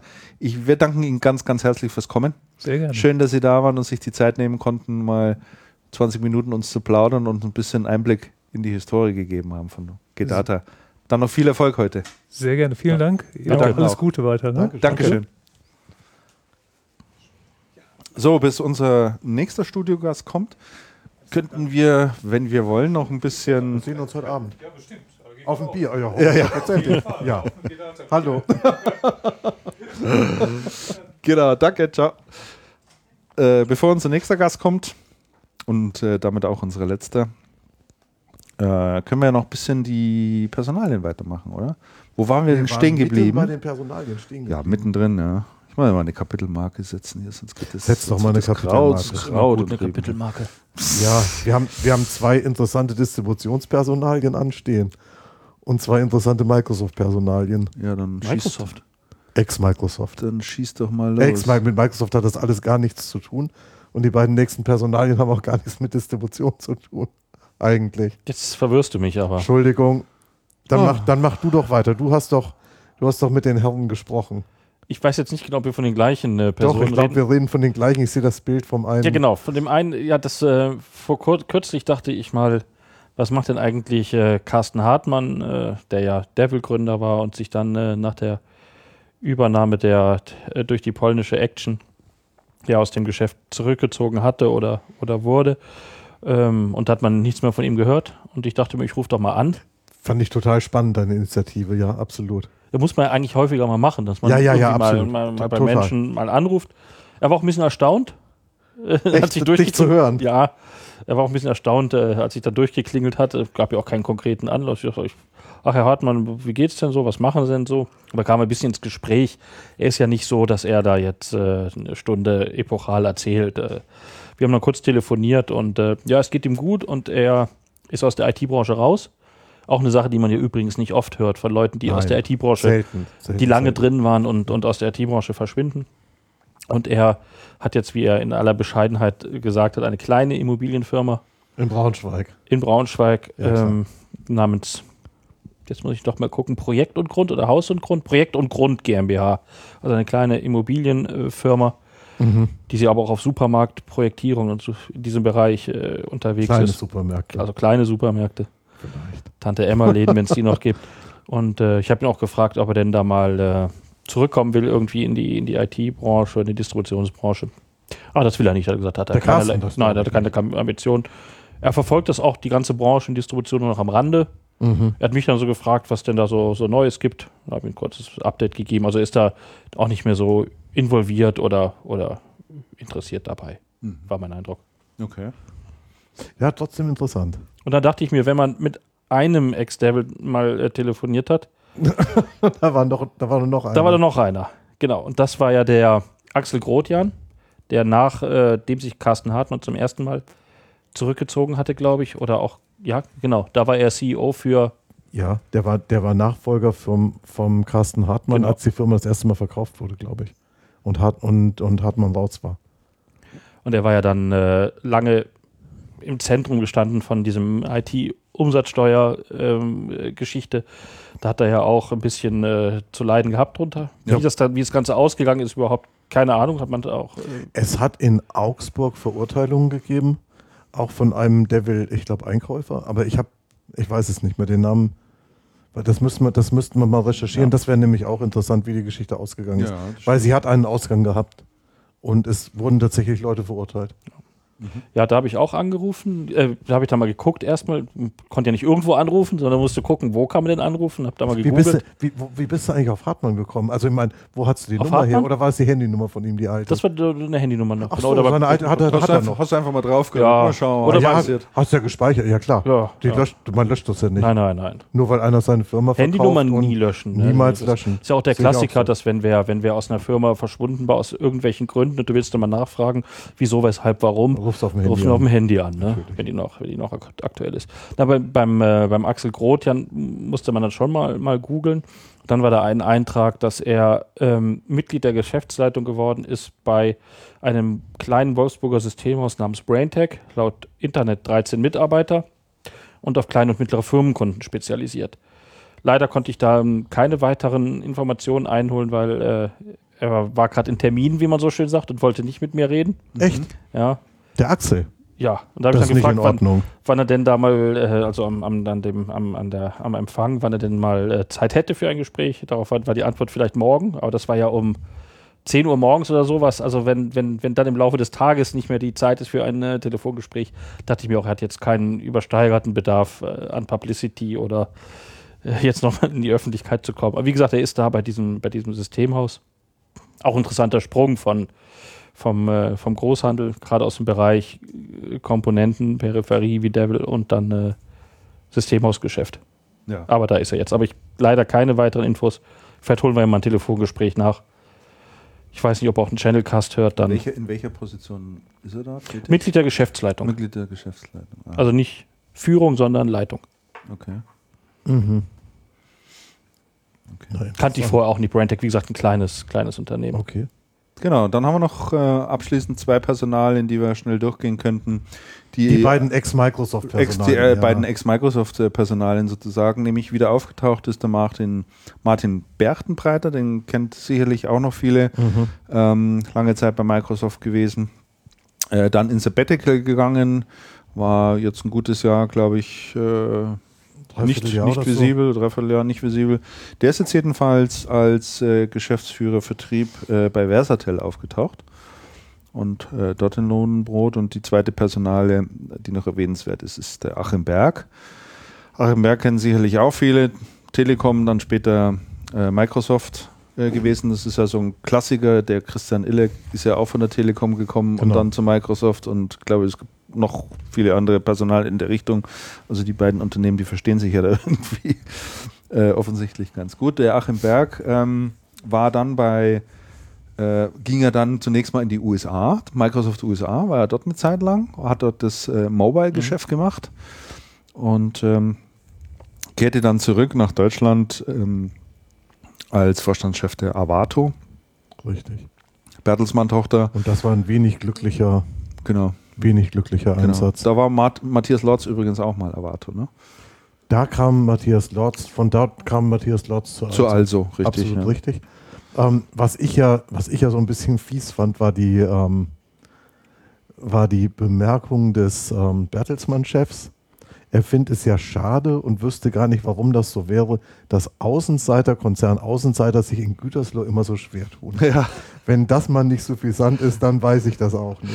genau. Die haben da wirklich immer wieder äh, Pech, dass ihre Vorstandsvorsitzenden nicht allzu lange da sind. Dass ähm, diese Geschichten da in diese Geschichten da in Gütersloh, ich weiß auch nicht. Ja, Das aber ist doch, das ist doch schon sehr eigentümlich. wenn du da nicht ein Eigengewächs bist, hast du wohl offensichtlich äh, Dann auch bist, nicht, du, dann bist du nicht in diesem Netzwerk. da Ich bist glaub, du nicht die, drin. Ja. Ich glaube, der, ich glaube, so ein Konzern entwickelt dann sowas ähnliches wie ein, wie ein Körper, wenn du dann Organ einsetzt beim Körper, wenn du Organ austauschst, so Abstoßungsreaktionen.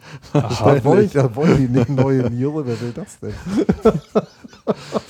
Genau. Also das, äh, Achim Berg ist jetzt jedenfalls äh, zumindest derzeit äh, auch noch äh, tätig als Aufsichtsrat bei der Giesiger und Devria in, Genau. äh, in München.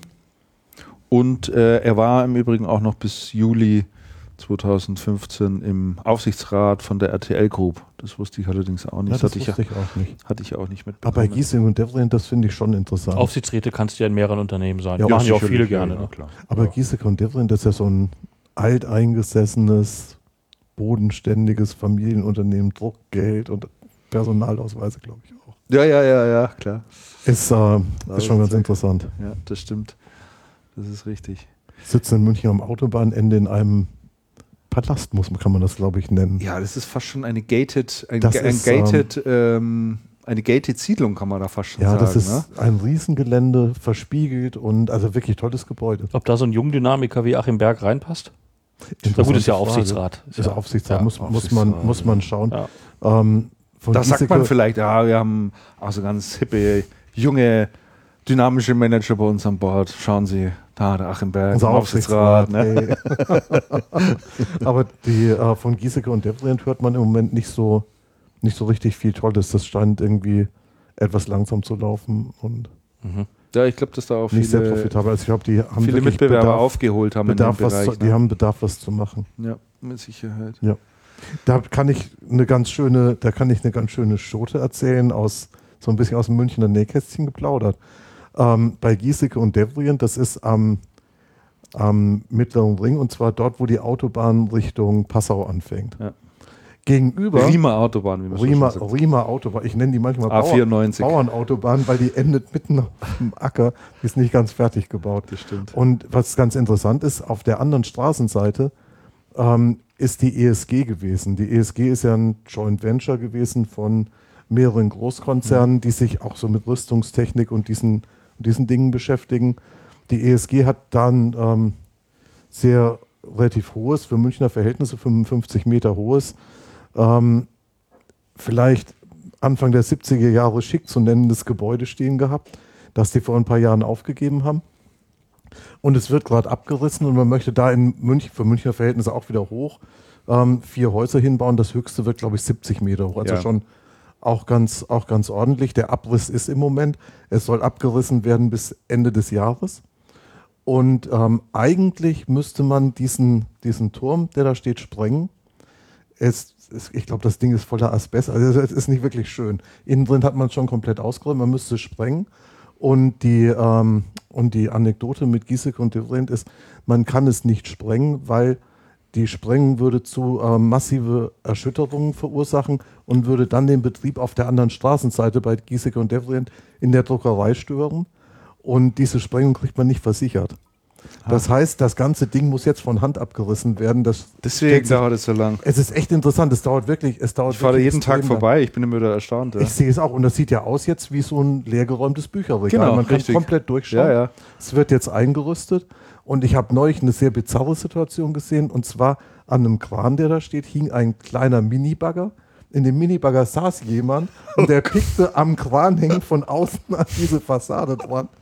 Ich habe mir das mal, dann mal erklären lassen von ähm, interessanterweise Arbeitern der, des Konkurrenzabbrissunternehmens. Und die haben dann auch gesagt, also das ist eine sehr, sehr komplexe Geschichte.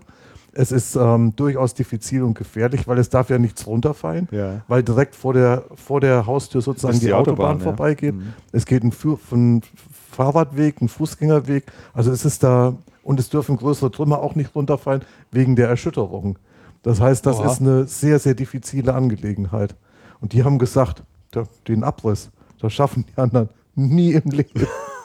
Gut, das ist jetzt ein bisschen missgünstig, aber es ist in der Tat wirklich sehr interessant zu beobachten, wie da ein ganzes Areal platt gemacht wird, was so in den 70er Jahren große, große, ähm, großer Gewerbepark war, sehr modern und jetzt dann wieder aufgebaut wird. Okay.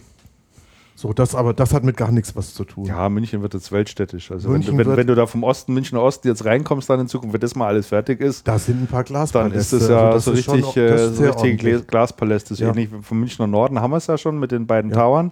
Genau. Äh, das ist der Fujitsu mit un, unter anderem auch drin. Und Roland Berger ist da mit drin und Unify kommt jetzt Unify mit rein. Ne? zieht um, fand ich total interessant, das jetzt zu hören. Du weißt das ja irgendwie schon länger, weil Ja. da ein Plakat hängt. Ja. Aber Unify zieht jetzt zu, jetzt wollte ich gerade sagen, zu Fujitsu Siemens. Das wäre jetzt ein bisschen. Ja, das stimmt nicht ganz. äh, das stimmt natürlich nicht ganz. Nur noch Fujitsu. Nur noch Nur Fujitsu. noch Fujitsu, ja. Fujitsu und Unify, die bei Siemens herausgelösten, verselbstständigten Organisationen, ziehen jetzt zusammen in die Twin Towers. Genau.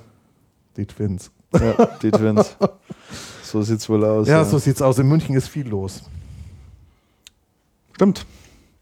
Äh, Andreas, ich habe hier ein Thema notiert, da finde ich, könnte man ganz gut mal mit einsteigen, weil wir da was in sagen? den vergangenen Folgen auch schon immer wieder drüber gesprochen hatten. Und zwar, ähm, die Überschrift hier lautet: Notebook Retailers in Europe having difficulty clearing inventory. Inventory, ja. genau. Ja. Wir hatten ja in den vergangenen Folgen schon mehrfach über den PC-Markt gesprochen.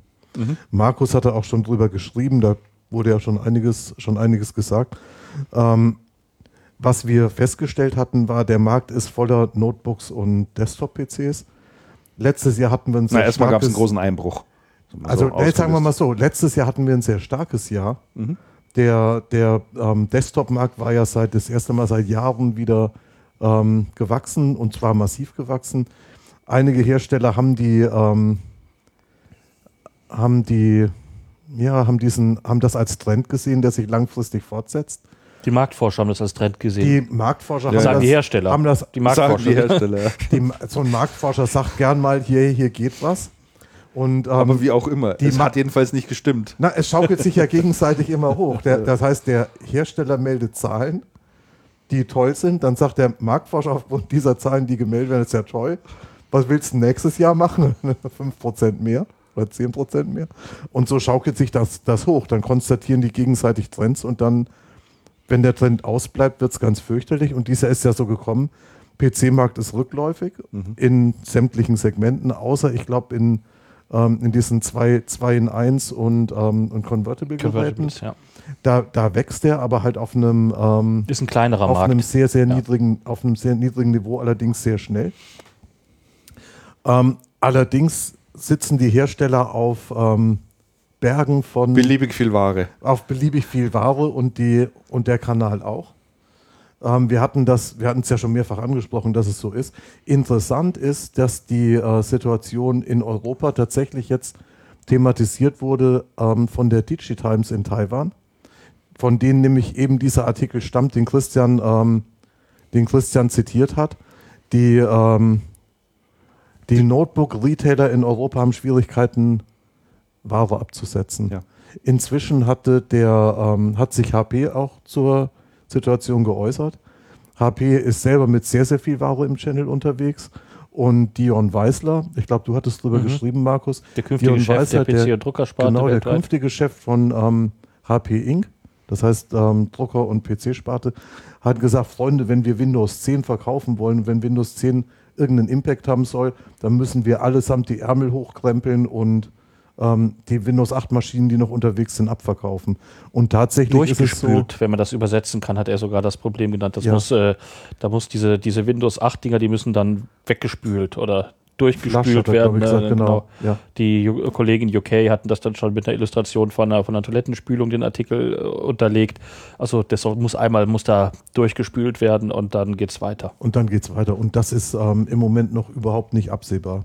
Bis Weihnachten soll das Problem gerade mit der, mit der, gab es jetzt eine ganz neue Studie von, von Kontext, dass das bis Weihnachten das Problem mit der, mit den Windows 8 Lagerbeständen anhalten soll in vielen Ländern. Das, Das glaube ich. ich sag euch, ich sag Das euch geht noch eins, länger, meine ich. nach Weihnachten ab Januar ähm, wird meines Erachtens so massiv abgewertet, dass es einigen Herstellern richtig nass reingehen wird. Mhm. Es war auch eine interessante Zahl von Kontext, wie viele PCs in der ersten Woche nach dem Launchtermin von Windows 10 mit vorinstalliertem Windows 10 Betriebssystem verkauft wurden. Ja, Über die, keine. gesamt, doch, über die gesamte westeuropäische Distribution 150. Ja, Ich wollte gerade sagen, so es gut wie muss nichts. ja, es wird ja. nichts mit Windows 10 ausgeliefert. Ja. Jetzt Also geht wer, es los. Wer, Lager, wer Lagerbestände Bestände hat, der, schiebt der, nichts mit Windows 10 nach. Das geht nicht. zumindest jetzt von den großen Anbietern. Ja. Äh, was, äh, um, um da nochmal darauf zurückzukommen, wie es ein Wortmann jetzt gerade für sich hält, ist wahrscheinlich anders. Beim Wortmann kann ich wahrscheinlich Windows 10 Also bei Wortmann, PCs also bestellen, die, ne? die Wortmanns sind Die normalerweise so. sehr konservativ in ihrem Forecasting und ähm, produzieren, nicht, produzieren nicht massiv auf Halde. Ähm, interessant ist, die Situation ist bei Desktops ganz ähnlich. Ähm, auch interessant ist, die Situation muss bei Servern, zumindest in Teilen und bei einigen Herstellern, ebenfalls sehr massiv sein. Das sind Informationen, die, ähm, die wir erhalten haben aus einem Gespräch, was wir in München neulich hatten, mit einem größeren Hersteller, der meint, wir haben das Problem nicht. Wir können da ein bisschen den Markt anheizen. wir, wir müssen nicht abwerten, andere, andere, werden, andere werden abwerten müssen. Ähm, die Blitzrecherche ein bisschen rund ums Thema ging dann so, ähm, dass zumindest bei HP, die im PC-Markt ja sehr viel auf Halde haben, ähm, tatsächlich auf vielen Server-SKUs äh, Lieferzeiten sind. Und das war bis vor kurzem nicht so. Das heißt, die haben anscheinend im Vorfeld der, ähm, der Trennung der Unternehmen ihre ähm, Lagerbestände ähm, relativ zurückgefahren und haben das ganz gut im Griff. Ich glaube, Ja. bei anderen ist das nicht so. Oliver Kaiser, der salopp gesagt Broadline-Chef, das ist ja nicht seine genaue Amtsbezeichnung, Der neue von Techdata, der Techdata. der hatte, äh, mit dem hatte ich telefoniert, der hatte gemeint, das Channel Loading mit der neuen Windows 10 Ware ist gerade angelaufen und erst im äh, Oktober, November abgeschlossen. Sprich, dann sind die Lager sowieso mit äh, Windows 10 vorinstalliert erst gefüllt. Ich halte das auch für, ich halte das auch für sehr optimistisch, die Einschätzung. Ich meine, Microsoft hat ja, hat ja durch die, ähm, durch die Upgrade-Policy, das heißt, wer jetzt eine Windows 7 oder 8 Maschine kauft, Ja. und es wird ja noch sehr viel Windows 7 Dual-Load verkauft, das ist ja eigentlich Standard, was im Moment geht, ähm, kann dann ab, ähm, ab Registrierung ein Jahr lang frei auf Windows 10 updaten. Das machen auch viele. ja, natürlich. Und es wäre auch Quatsch, das anders zu machen. Und es ist auch richtig, dass, ähm, dass Microsoft diesen Wahnsinn nicht unterstützt, den, die, den da einzelne, einzelne Hersteller angestoßen haben.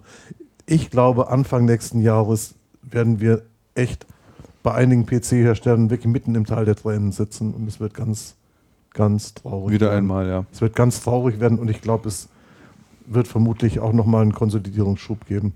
Das war ja eine, eine schöne, ein schönes Statement von, äh, von Michael Dell kürzlich. Genau, wollte ich gerade sagen. Ja, der hat, äh, der hat gemeint, ähm, es gibt nur drei, also er hat den Konsolidierungsprozess auch äh, vorausgesagt und hat gesagt, es, letztendlich gibt es drei große Player, die, die den Markt dominieren werden. Er hat nicht gesagt, die bleiben alleine übrig, aber die haben einen Marktanteil 80 Prozent plus. Und zwar ist das äh, Lenovo, HP und überraschenderweise auch Dell. Und äh, die anderen werden massiv Probleme bekommen aufgrund dieses äh, Marktrückgangs des Allgemeinen. Und äh, da gibt es ja auch schon länger die Diskussionen. Toshiba wird häufig genannt, die auch nach dem, nach dem in einigen Ländern schon vor einem Jahr was, glaube ich, aus dem Consumer-Geschäft sich zurückgezogen haben. In einigen nicht, dann wieder doch Consumer machen wollten. Und nach dem Bilanzskandal heißt es, dass man auch sich von bestimmten Geschäftssegmenten zurückziehen will. Und da wird auch immer das PC-Geschäft genannt, was für einen ODM-Hersteller aus Asien vielleicht attraktiv wäre, um schnell in, in äh, Um schnell auf, Marke, Genau. auf Markengeräte ja, zu kommen. um schnell eine Marke zu etablieren.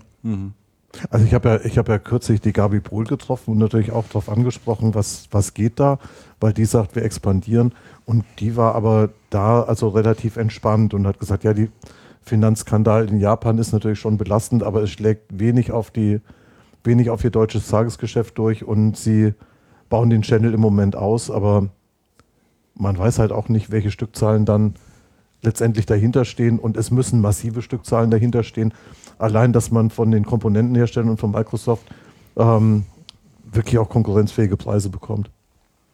Gianfranco Lanci hat übrigens genau das Gleiche gesagt, hatte ich vergessen. Was äh, Ja, Michael den, Dell den gesagt Herrn hat, Lanci, das habe ich auch gelesen. dass zu einer Kon- Konsolidierung Ja. kommen wird im, im äh, PC-Geschäft. Und äh, Windows 10 würde den Markt äh, von sich aus alleine nicht groß beleben und dass es deswegen auch zu einer, zu einer Konsolidierung wird. nachdem er den ganzen Markt mit seinen Maschinen zugestellt hat. Hat er es gemacht, sowas? Hat er gemacht. Das macht er immer. Macht er immer. ich wollte Das macht sagen, er immer. Das ist hat er ja auch bei seinem letzten bei- Arbeitgeber schon. Ich wollte gerade sagen, das ist ja gemacht. wirklich ganz genau. Ist ein Reflex sozusagen. Bitte? Ist ein Reflex. Das Das ist ein gelernt. Reflex, ja. Das gelernt. Gelerntes Das gelernt. Handwerk. Ja. Hat er bei Acer schon so gemacht. Man muss, man muss zuerst Lagerdruck erzeugen Genau. und dann presst es die Maschinen zum Kunden. genau. Alte Schule. Hat aber nicht wirklich funktioniert. Naja, für eine Zeit hat das gut funktioniert und für eine Zeit hat das dann sehr große Falten im Teppich verursacht, sage ich mal. Nenn ich das mal. Ist auch einer drüber gestolpert. Das hast du jetzt über gut so eine ausgedrückt. Teppichfalte. Äh, Und ich, und ich denke, es wird. Ähm, also ich, ich bin mal gespannt. Ich bin gespannt auf, auf unsere Sendung im Frühjahr. So Januar, Februar, März Sendung. Das, das wird schon sehr spannend werden. Okay. Könnten wir eigentlich mal von der Cebit senden, oder? Von der Cebit. Sollen wir von der Cebit senden? Aus dem Hatten wir, ja, hatten wir ja immer wieder mal vor, aber Also die Cebit war bis jetzt nicht so richtig daran interessiert, dass wir das senden. Du musst mal mit Steffen mal anrufen, Steffen Buck. Ja, das. Ja. ach so, ja, gut. Ja. Kann man ja mal fragen. Also das, ähm, das überlegen wir noch. Wobei ich war das letzte Mal, das letzte Jahr, hatte dieses Jahr wirklich nicht die ganze Zeit auf der Cebit. Das ist echt neu.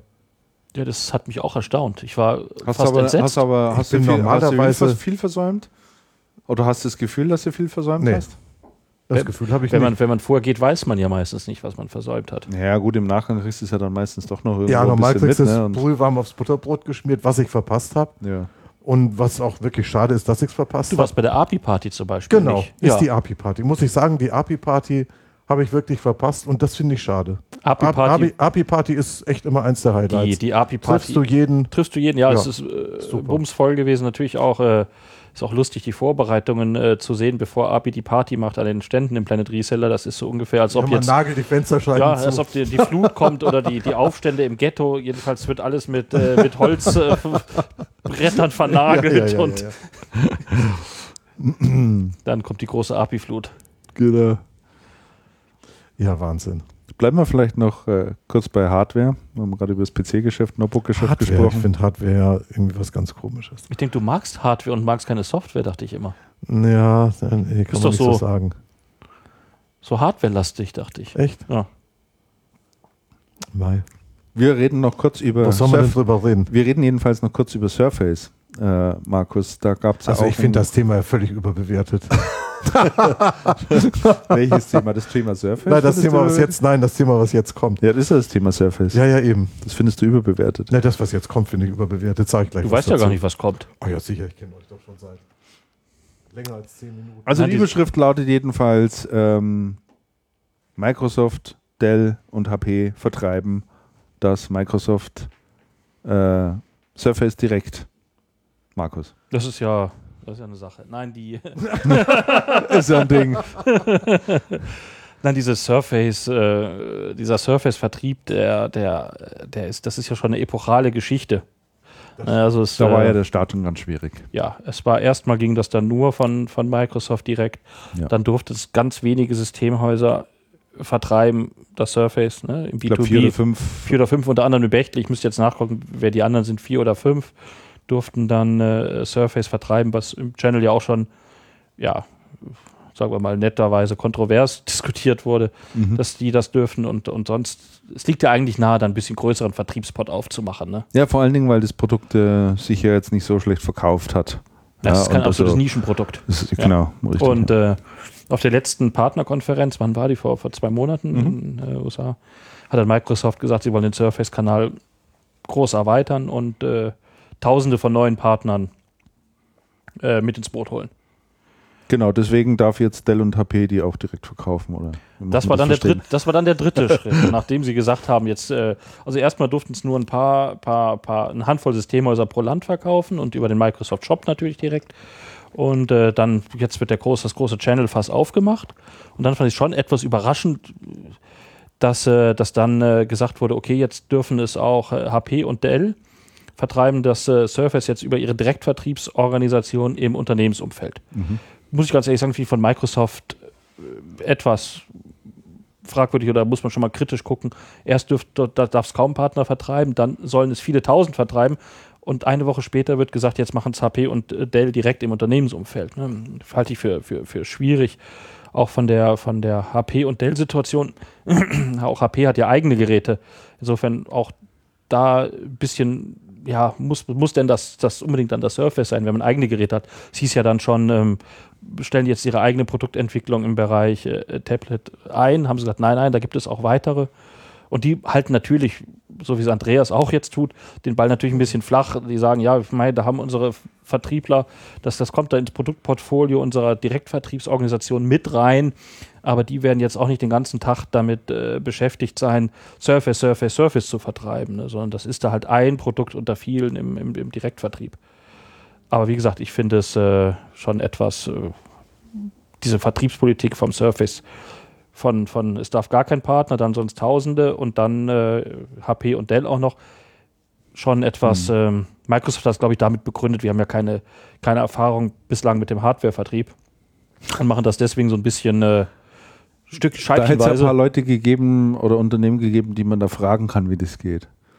Also mich würde mal Also außerdem haben sie ja Hardware. Ich meine, die haben ja äh, von der Play äh, nicht Playstation, Gott, das ist Xbox und sonstiges Zeug. Ne?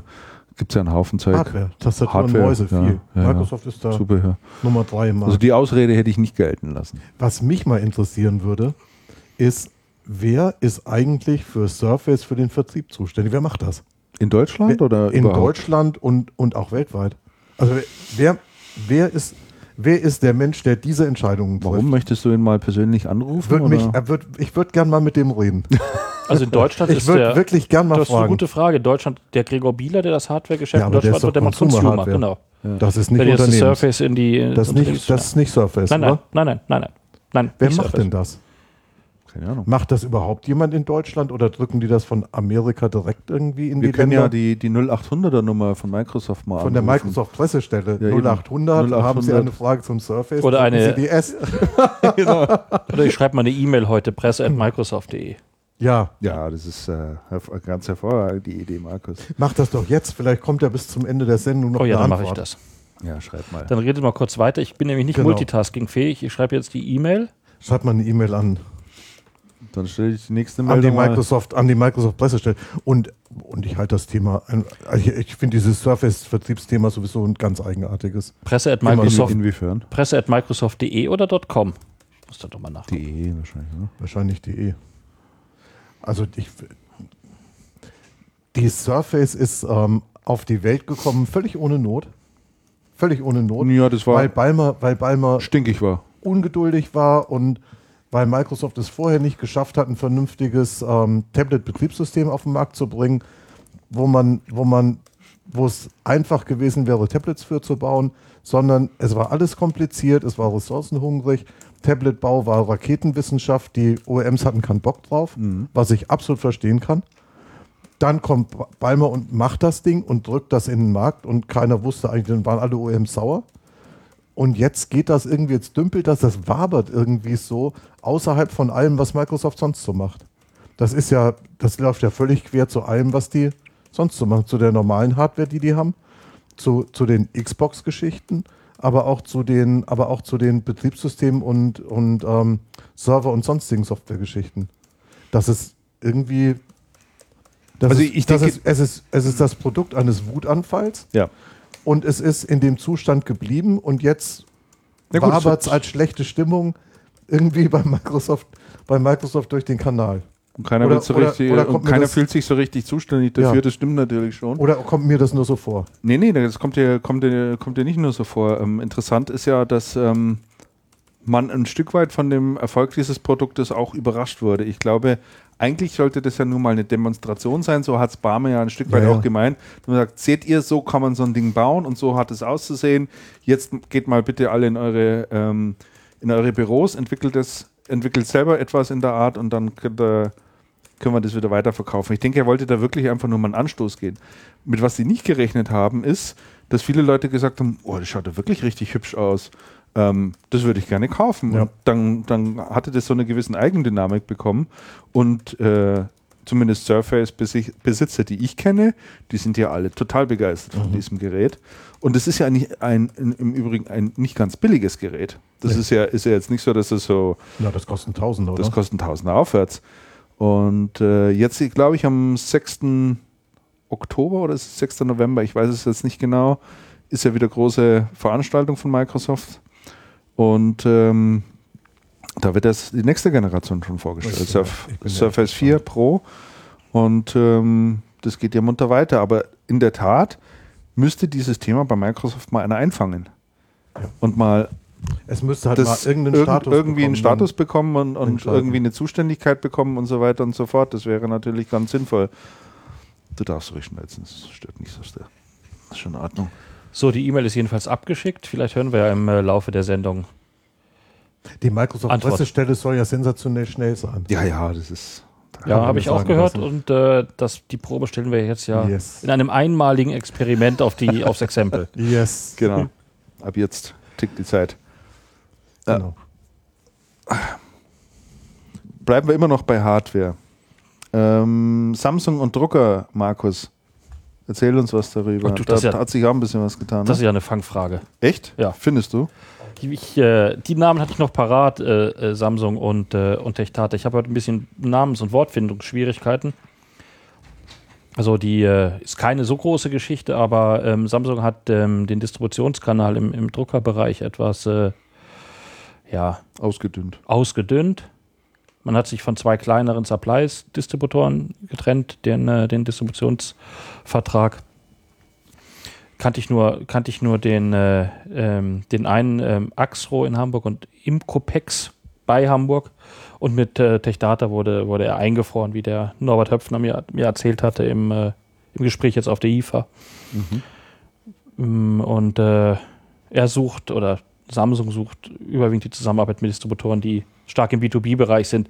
Gut, das ist Techdata auch, hoffe ich, aber ja, weitere Gründe hat er da, da, da nicht genannt. Er hat, die haben ja auch noch genug. Jetzt mit Also, Ingram, System, Sievert und Kau sind ja noch einige. Weiß einige man denn irgendwie etwas über, über, über die Stückzahlen, die Samsung im Druckerbereich macht? Also ist es, ist es eher homöopathisch oder sind die da mittlerweile tatsächlich Nein, die sind schon, die sind äh, Gut im Geschäft. die sind im, im das, äh, man hat verbindet da vielleicht immer andere Produkte mit Samsung auf den ersten Blick, aber im, im, äh, im B2C-Umfeld, im Consumer-Bereich dürften sie Marktführer sein mit, mit 40% Marktanteil. im Ernst? Ja. Vor HP? Ja. Okay. Also Marktführer jetzt mal vorsichtig, ich weiß nicht, aber Ja. 40% ist ja eine, ist ja eine Stange, ne? Es ist ja, Ja, ein. Wort. Ja. Ja, ja.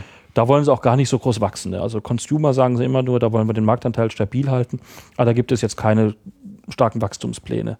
Ganz anders im B2B, da wollen sie, äh, haben sie diesen Marktanteil bei weitem nicht und wollen im Businessbereich da, da deutlich zulegen. Aber das wollen sie doch schon ewig und drei Tage irgendwie, ne?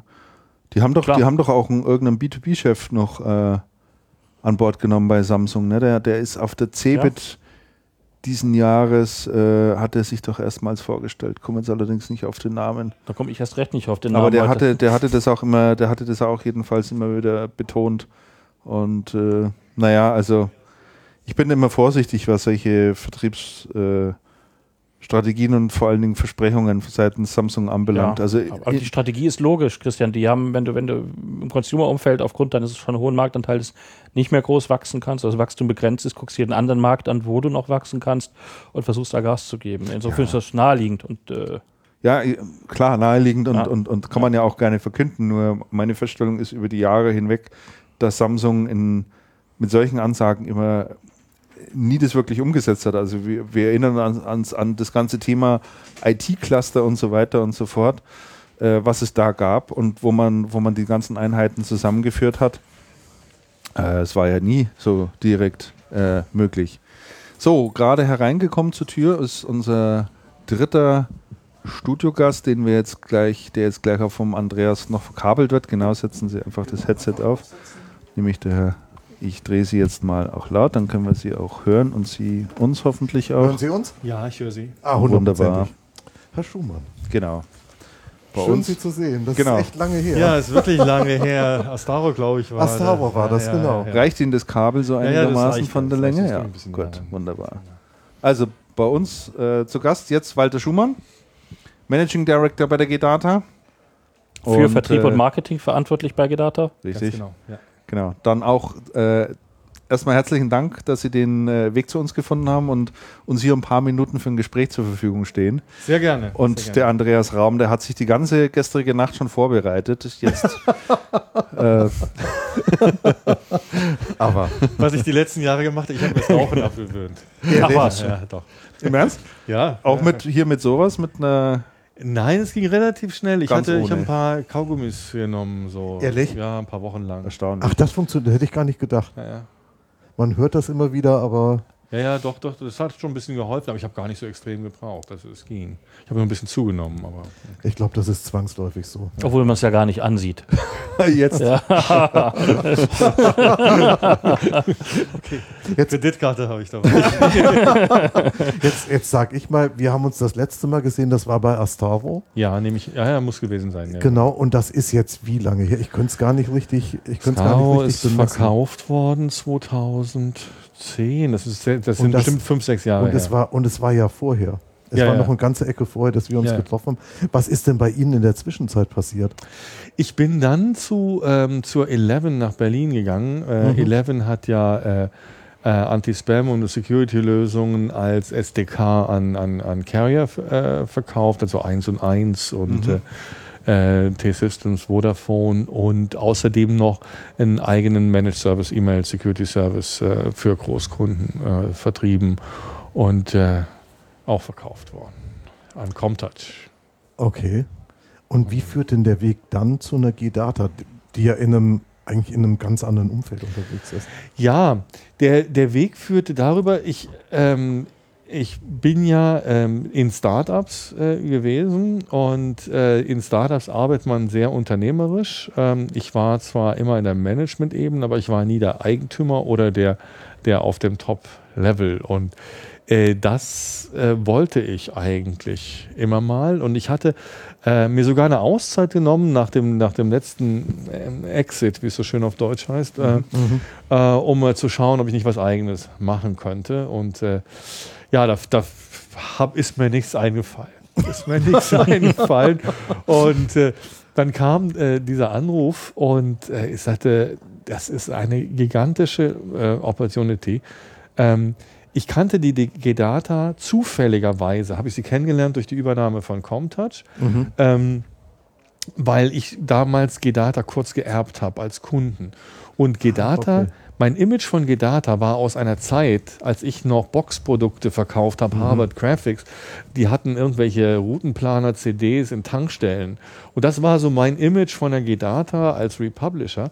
Und dann habe ich festgestellt, wie gesagt, vor zwei, drei Jahren war das mit, mit der Comtouch, Mensch, die haben ja eine eigene Entwicklung. Das ist ja eine richtige Se- Security-Hersteller. Das weiß nur niemand. Und ich wusste ja dann auch, äh, aufgrund der Umsätze, die wir machen, wie groß eine G-Data ist.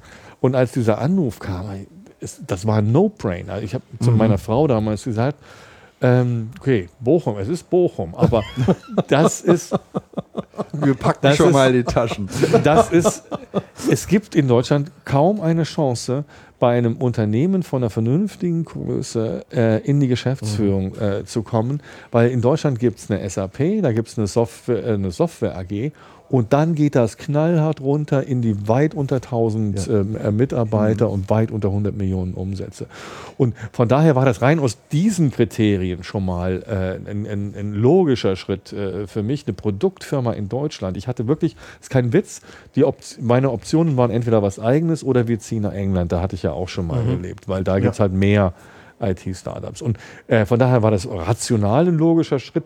Und dann habe ich natürlich auch die Leute hier kennengelernt und das Unternehmen. Ich hatte auch Bedenken. Ich meine, die, die Gedata, das Image der Gedata, das ist außen, bei, widerspiegelt das überhaupt nicht, wie die, wie die Firma wirklich ist. Das hat so ein bisschen, gut, die Leute sind sehr lange dabei und äh, die sind sehr ruhig und man hat so das Gefühl, man kommt so in eine kleine Siemens-Abteilung, sowas. Und dann kommt man hier hin. Ich war meinen ersten Arbeitstag so gespannt, wie das hier sein würde. Ich hatte ja bis dahin nur, äh, nur die Gründer kennengelernt und den Aufsichtsrat.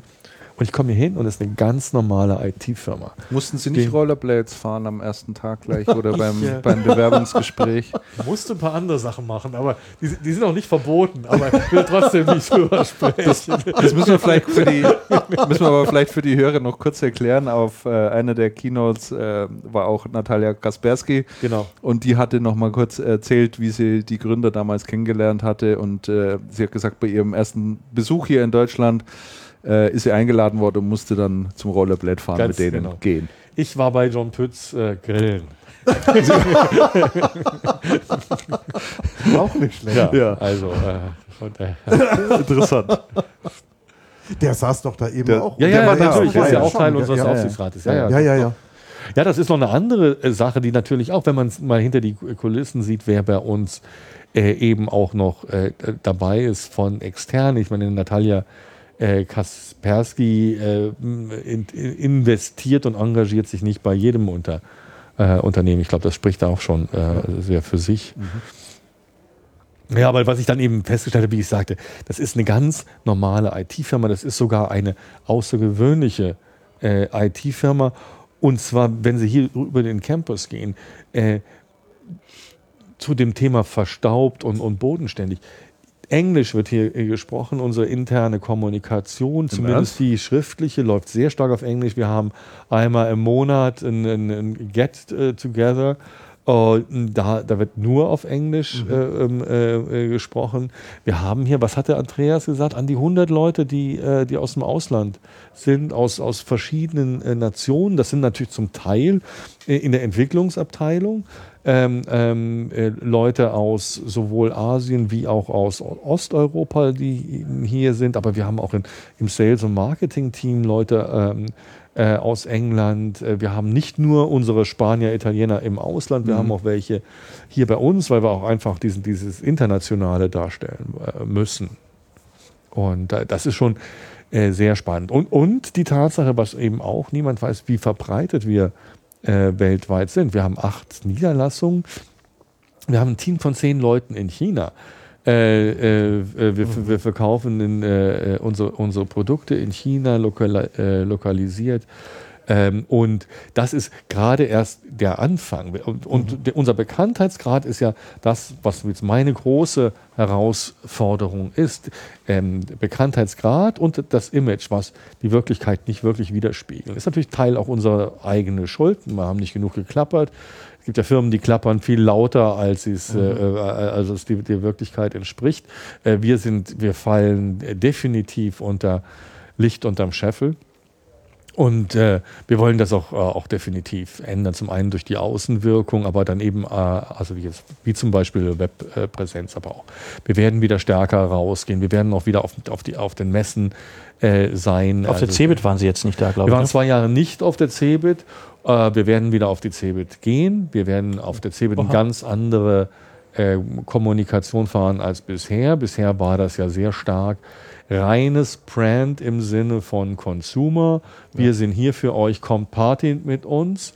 Ähm, wir werden jetzt äh, ganz klar einen Fokus auf, auf B2B haben. Und natürlich, wenn es noch unsere B2C-Kunden äh, willkommen, unsere Consumer-Kunden, aber der, den akquisitorischen äh, Schwerpunkt werden wir auf das, das B2B und vor allen Dingen, was wir rauskehren müssen, so eine andere Säule äh, des Unternehmens, unsere Forschung. Es ist ja nicht nur so, dass Gedata kein Republisher mehr ist, der, der äh, äh, Routensoftware in, in Tankstellen vertreibt. Die, die Gedata ist jetzt, es ist, war gerade erst, äh, gab es auch ein Pressrelease dazu, äh, wir sind bei der ähm, G4C und da wussten wir nochmal genau die Abkürzung German Conference on Kriegen wir raus. Against Cybercrime. Kriegen wir raus. Genau. Ach, ist, das, das fiel eben auch in der Keynote. Genau, Ja, genau. genau. Das sind also, da ist die ING DIBA, da ist die Hypovereinsbank, die Commerzbank und die GData. Das sind die Mitglieder. Und wir Oh, das ist aber analysieren, exklusiv, das Gremium. wir, äh, also was haben wir hier? German Competence Center Against Cybercrime. Und wir, wir forschen und analysieren, was passiert. Jetzt in dem Fall im, im Bankenumfeld. Wir wollen das natürlich auch ausweiten. Wir arbeiten mit, mit Ermittlungsbehörden zu, äh, zusammen, wir arbeiten mit dem BSI zusammen. Äh, das muss auch dargestellt werden, denn das, was dort äh, geforscht wird, äh, geht zum Teil als produktisierte Erkenntnis eben in unsere Produkte über. Also auf der Consumer-Seite, wir haben eine Secure Chat-Funktion gerade gelauncht. Das geht auch ins Business-Produkt. Mhm. Und äh, das wollen wir halt eben darstellen, dass, dass wir hier wirklich High-Tech sind und, äh, und dass wir ein, ein, ein internationaler Player äh, sind. Sie okay. hatten das gerade angesprochen mit dem, mit dem B2B-Ansatz, der jetzt äh, forciert werden soll. Der Michael Kremer war, war auch vorhin da, der hier bei uns und hat gemeint, man kennt ja Gidata traditionell aus dem Consumer-Umfeld, aus B2C ja. und B2B soll jetzt mehr, mehr Gas gegeben werden. Wie hoch ist denn der Anteil jetzt äh, vom, vom B2B-Geschäft bei, bei der Gidata und wie hoch soll er mal sein? Ja, also Zurzeit ist er schon, das Neukundengeschäft ist bei 50 Prozent äh, äh, des, des, des Geschäftes. Äh, das insgesamt ist er bei ungefähr 30 Prozent, mhm. weil wir natürlich aufgrund unserer Historie und den großen Kundenzahlen und der Kundenloyalität auch ein sehr großes Renewal-Geschäft äh, haben. Ja. Aber das muss ausgeweitet äh, werden. Das, das soll auch deutlich über 50 Prozent wachsen, mhm. denn, äh, also jetzt im Gesamten, nicht nur im, im, im, in der, äh, im, im Neugeschäft. Denn äh, da, das ist, ist klar, dort sind die Bedürfnisse, dort können wir unsere Expertise noch stärker in die, in die Waagschale werfen und machen uns auch nichts vor. Auch im, im Consumer-Bereich gibt es natürlich Damoklesschwerter. Das, ob das jetzt äh, wie stark zieht, äh, Microsoft äh, äh, seine Anforderungen äh, durch in, in, in Windows 10, was Performance betrifft. Natürlich, jedes Security, jedes zusätzliche System ähm, ähm, hat dort einen Einfluss drauf. Das sind ja nicht nur wir betroffen. Ähm, alle, die äh, im Premium-Bereich sind, haben natürlich das Damoklес der, der Freeware. Ja. Ähm, wir versuchen uns da so weit wie möglich zu differenzieren. Wir haben ja da dieses Bankguard, was eben nicht nur so ein, so, so ein kleines Tool ist, sondern eben aus der Erfahrung der Zusammenarbeit mit den Banken kommt, dass wir wirklich sagen, mit uns ist Banking sicher. Ähm, denn das haben wir eben auch gesehen. Das ist zwar viele Leute schon Online-Banking machen, viele aber auch nicht. Und eigentlich ist das ja, das ist auch was wir versuchen jetzt, das ist aber mehr so eine allgemeine Kommunikation, äh, viel stärker das Enablement, dass mhm. Security-Lösungen Dinge, dass wir nicht immer nur über die, was kann schiefgehen reden, sondern was können wir machen. Und solche Dinge, es wurde ja auch angesprochen in der, in der Keynote, sind tolle, faszinierende Dinge, die möglich sind. Online-Banking ist noch ein relativ kleiner, aber äh, wir sollten keine Sorge haben, Online-Banking zu machen. Meine, wer steht schon gerne am Schalter an, wer fährt schon gerne ja. in die Innenstadt und, und, sucht einen Parkplatz, nur um mal zwei Überweisungen ja, äh, das zu ist machen. Das ne? Thema sollte ja bald durch sein. Aber Schumann, Sie, wenn Sie Ausbau des B2B-Geschäfts sprechen, ähm,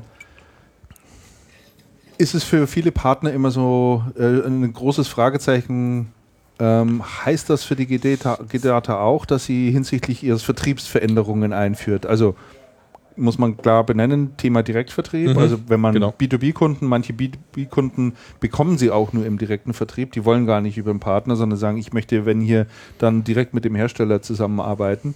Ähm, denken Sie da auch über Änderungen nach und vor allen Dingen, wie kommunizieren Sie das dann in den, in den Channel hinein, zu Ihren bestehenden Partnern?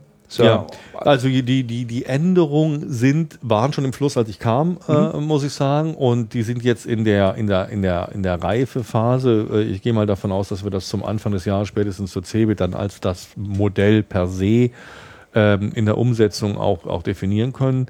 Äh, wir gehen auf ein klar, klares ähm, äh, Two-Tier-Distributionssystem. Ähm, wir haben uns, ähm, ähm, wir haben den, unseren, äh, unsere Direct Touch, also Key Account Mannschaft verstärkt, weil es in der Tat so ist, wir kommen aus dem unteren Bereich. Mhm. Viele unserer Partner ähm, machen eben nicht dieses Geschäft mit 5000 User-Unternehmen. Ja. Wir mussten äh, Partner an der Hand nehmen, um, um zu zeigen, weil wir eben das Selbstvertrauen haben und wissen, dass unser Produkt das kommt. Das müssen wir tun. Ähm, der Kunde, der sagt, ich will nur mit dem Hersteller, äh, ganz ehrlich, das habe ich, ja klar, wenn wir über ganz große reden. Verstehe ich das, gibt es das. Ansonsten, ganz ehrlich, ich mache das schon so lange. Der Kunde, der sagt, ich will mit dem Hersteller, der will nur einen Preis drücken, weil er im Zweifelsfall beim Hersteller äh, eher den Preis ja, bekommt als, äh, als beim, äh, beim Partner. Aber da sehen Sie prinzipiell, wenn ich Sie jetzt richtig verstanden habe, keine Notwendigkeit. Sie sagen ganz klar, nein, tut hier, äh, wird es auch nach wie vor geben und, und fertig aus und Genau. Wir werden eine, eine Änderung äh, einführen. Ähm, ich habe ja früher in Systemen äh, gearbeitet, in ähnlichen Konstellationen. Geht jetzt nicht, ist jetzt weniger interessant, welche, welches Unternehmen es war, aber wo wir halt den Markt aufgebaut haben, den B2B-Markt eben auch mit, mit zwei Value-Add-Distributoren. Mhm. Als wir dann irgendwann Nummer eins im Markt waren und auch eine entsprechende Nachfrage hatten, haben wir gesagt, wir müssen jetzt zusätzlich eine Supply Chain aufbauen und haben dann mit einem Broadliner ähm, äh, zu, zusätzlich zusammengearbeitet, wo wir damals so gesagt haben, die Zielsetzung dieser Zusammenarbeit muss sein, in jedem Landkreis in Deutschland drei Stellen, wo man kaufen kann, jeder Mittelstadt drei Möglichkeiten, mhm. wo man unser Produkt kaufen kann. Das war so die. Diese langfristige Konstellation werden wir, glaube ich, nicht mehr unbedingt brauchen, weil das kann inzwischen online äh, mhm, gemacht leisten. werden. Ob wir das bei uns machen oder über den, äh, über den äh, Disti, da, das spielen wir ganz äh, mit unserem äh, Distributionspartner, also Value Add Partner, das spielen wir ganz, ganz offen. Ähm, da wird es auch klare Regularien äh, geben. in der Regel, wenn, wenn Partner eh mit einem Distributor zusammenarbeiten, kaufen die auch über den Distributor, weil dann sind sie noch in, in den gesamten zusätzlichen Bonusprogrammen und außerdem das Thema Credit Limit und all, all sowas. Also das das kann man aber dann, wenn man wirklich sagt, man hat, uns fehlt Supply Chain, das kann, das ist ja dann nur, das sind die, die bis 50 User-Lizenzen. Äh, äh, die werden wir auch dann direkt über, also nicht direkt, sondern in, theoretisch äh, in einem, in einem One-Tier könnten wir die abwickeln. Das tun wir zurzeit äh, auch und das hat zu überhaupt keinen Konflikt mhm. mit, äh, mit dem Distributor oder innerhalb des Channels geführt. Ausweitungen oder Veränderungen im Produktsortiment wird es ja dann auch geben, nehme ich an, oder? Also gibt es oder ja, es, es wird auf jeden Fall Ausweitungen im, äh, im Produktsortiment äh, äh, geben. Also wir, was ich schon vorhin erwähnte, wir haben auf der Consumer-Seite, das ist momentan ein, ein freies äh, Produkt, äh, diesen Secure Chat-Funktion, äh, Secure Messenger. Mhm. Ähm, das werden wir mit in die Business-Version integrieren. Wir sehen das schon als, als ein sehr wichtiger mhm. Schritt. Denn wir, um eine ähm, um solche Funktionalitäten zu nutzen, verschlüsselte Kommunikation.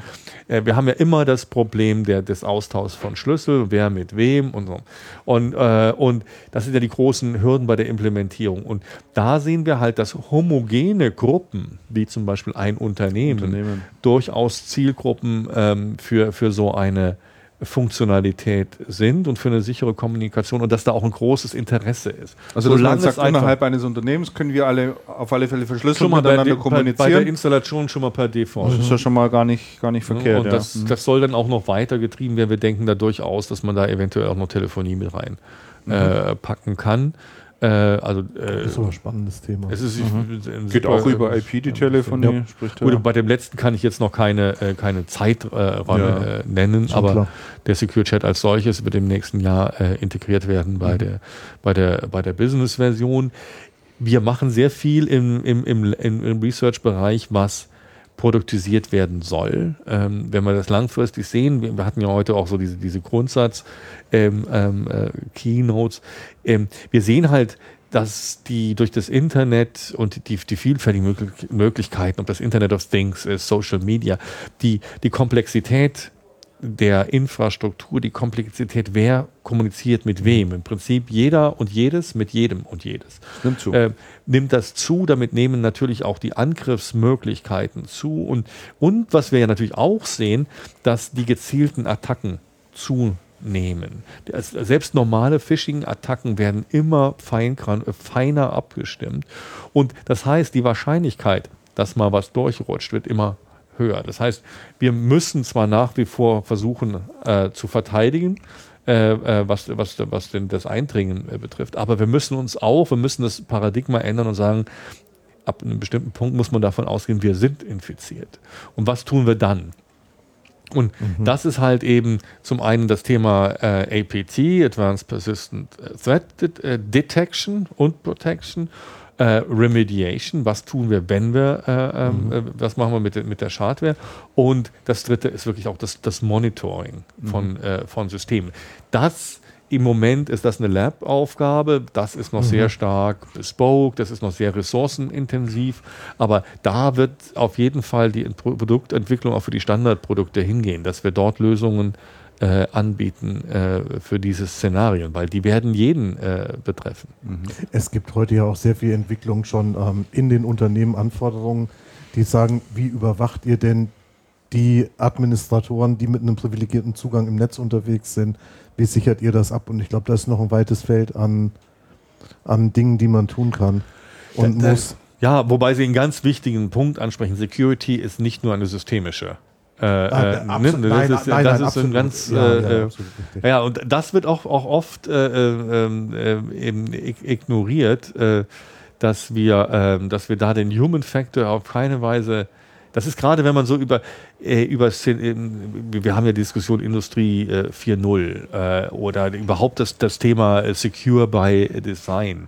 Da muss man extrem vorsichtig sein. Das sind Ideale, die, die will, soll man anstreben, aber man soll dann nicht im blinden Idealismus verfallen und annehmen, weil es so sein sollte, ist es auch Ist es auch so. Ne? Ja, Und, ja, ja, ja. ähm, äh, ja, also ganz wichtiger Faktor.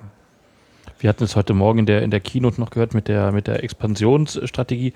Ich glaube, Gedata ist in Deutschland gerade die, die Nummer drei auf dem, auf dem Antivirenmarkt. Auf- Ja, genau. Äh, Umsatz Pi mal Daumen 40 Millionen, glaube ich, Richtig, Euro. ja, ja. Wie ist denn da ähm, die, die Wachstumsfantasie oder welchen kann man sich noch einen Platz nach vorne arbeiten? Ich glaube, 70 Prozent wurde gesagt, es geht Data in den vergangenen äh, Jahren gewachsen. Äh, wo kommt man denn mal dahin oder wo will man denn mal dahin kommen in Deutschland? Na, wir, wir, also wir haben momentan die Situation, also muss man unterscheiden. Wir haben einmal, das ist jetzt Consumer-Bereich Nummer drei. Im, Im B2B, ich wüsste gar nicht, wie ich Ihnen das sagen sollte, denn wer ist Mitbewerber? Ist die Appliance Mitbewerber oder ist die was ganz anderes? Äh, äh, ähm, äh, ist, äh, ist eine, eine Trend, ist die oder, oder eine, eine Semantik in ihrer Gesamtheit Mitbewerber oder nur, nur funktional? Deshalb nur mal als, als Vor, Vorspann. Also im, im Consumer-Bereich ganz klar unser Ziel, äh, Nummer zwei äh, zu werden. Kaspersky ist ganz klarer äh, Marktführer. Wir haben im letzten Jahr gesehen, und das ist auch wirklich ein, das, trotz des großen Erfolges, den wir im letzten Jahr hatten, was das Umsatzwachstum betrifft, ein Wermutstropfen dabei ist, dass die Semantic 10 Prozentpunkte im Markt eingebüßt hat und alles davon hat sich Kaspersky geschnappt. Wir hätten im letzten Echt, Jahr das so? unseren Umsatz verdoppeln können, 100 Prozent Wachstum. Der Markt selbst wächst zwar nur um 2 Prozent, Ja, ja. aber die, die Verschiebungen innerhalb des Marktes und da, da, das war nicht äh, gut, da haben wir geschlafen, äh, da haben wir nicht die richtigen Maßnahmen ähm, ergriffen. Da gibt es also immer wieder Chancen. Es gibt immer wieder Chancen. Das Marktwachstum in dem Consumer-Bereich ist, ist, ist minimal, aber die, die, die Verwerfungen innerhalb der Aufteilung können teilweise sehr Das ja dramatisch. wirklich, das ist ja massiv. Ja, ja, ja.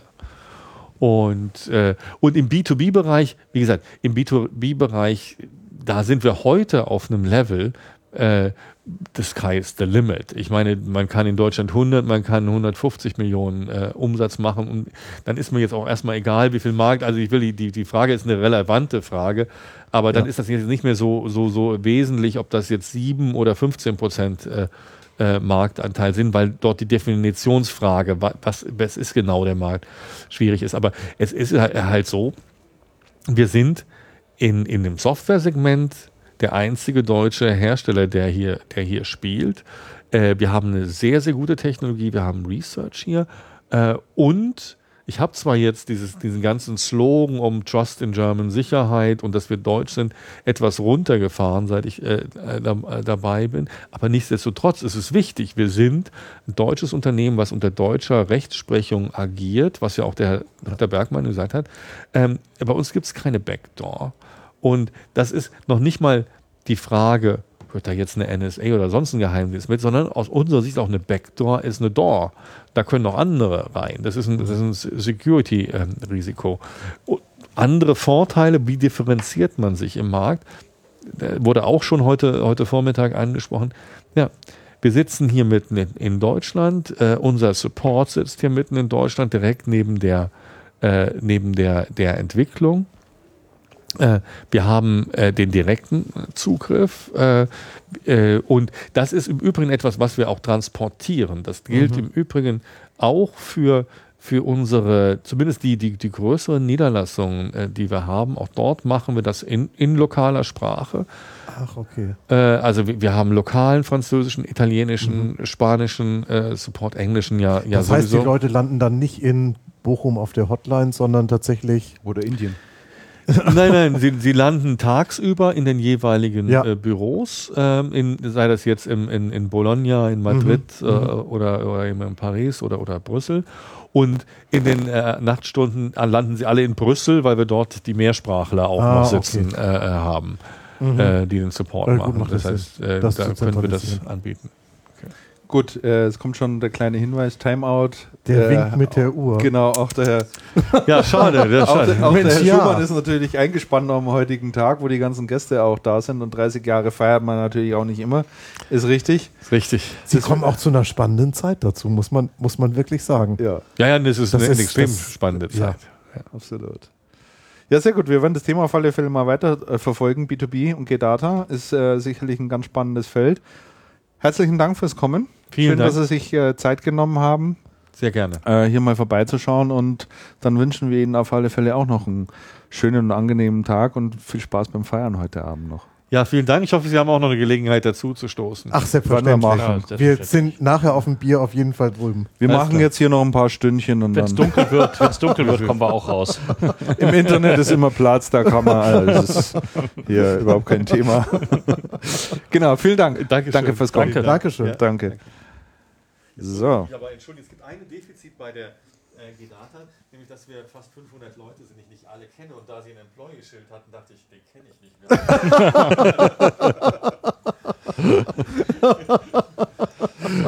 Genau, ja, die haben wir hier. Das stimmt. Dann sehen wir uns äh, spätestens heute Wir sehen uns nachher drüben. Ja, wir ja, auf sehen jeden uns Fall. später.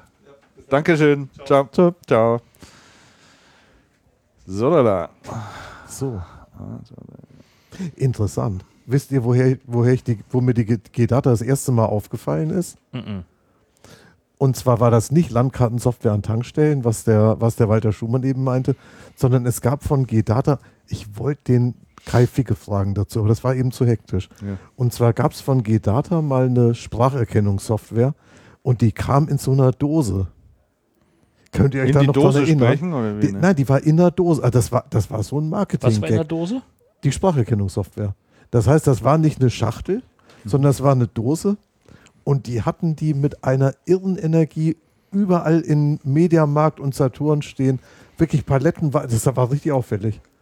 Das war eine, das war eine gigantische, eine gigantische Retail-Aktion und das muss gewesen sein 95, 96 sowas. Anfangszeiten von, Anfangszeiten von, von CRN. Vielleicht 94, 95. Da wollte ich, da wollte ich Kai äh, mal zu fragen. Und das, war, das waren so grüne Dosen. Das war mordsauffällig. Sicher, dass das nicht Terratec Und, war oder nein, nein, das war nicht Terratec. Und, das hat, und ich glaube, das, das hat nicht gut funktioniert. Nee, sonst wird es ja heute Du erinnerst geben. dich an Sachen? Ich, Da, ich, wieder, muss den, ja. ich muss den Kai Ficke Ja. nachher mal fragen. Das Power war so, Dictate war das. das, ja, Power Dictate hieß das. echt? Ja. Woran du dich erinnerst, hast du gegoogelt. Nein, ich schau, ja natürlich. Hat, hat, hat so getan, als ob er sich erinnert hat. Ne? Nein, Hat jetzt geblufft. Ja, nein, er hat, nein, hat nein, nein, nach nein, nein. oben geschaut und Ich denke immer, ich denke immer, den ich Zeigefinger kann an die mich- Schläfe gelegt. ich vergesse und alle dann Namen, verdammt, kann mich verdammt, an- verdammt. ich vergesse alle Namen, kann mich ja nicht zu erinnern, denke immer, werd schon neidisch auf euch und ihr sitzt da und googelt die ganze Zeit. Genau. Während ich alles fair aus Ich dem Gedächtnis kein- speise. Ja. Keinen Finger, keinen Finger an der Tastatur.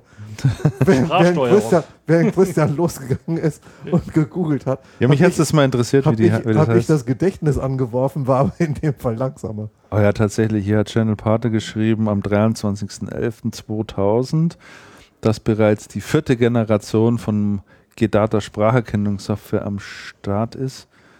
Das war eine, das war eine grandiose Marketingaktion. Aus einer Kooperation mit der IBM hervorgegangene Komplettpaket Power Dictate Generation 4. mhm. Damals für 59 Euro, äh, Mark, Ja. äh, 59, 95 Mark, ja.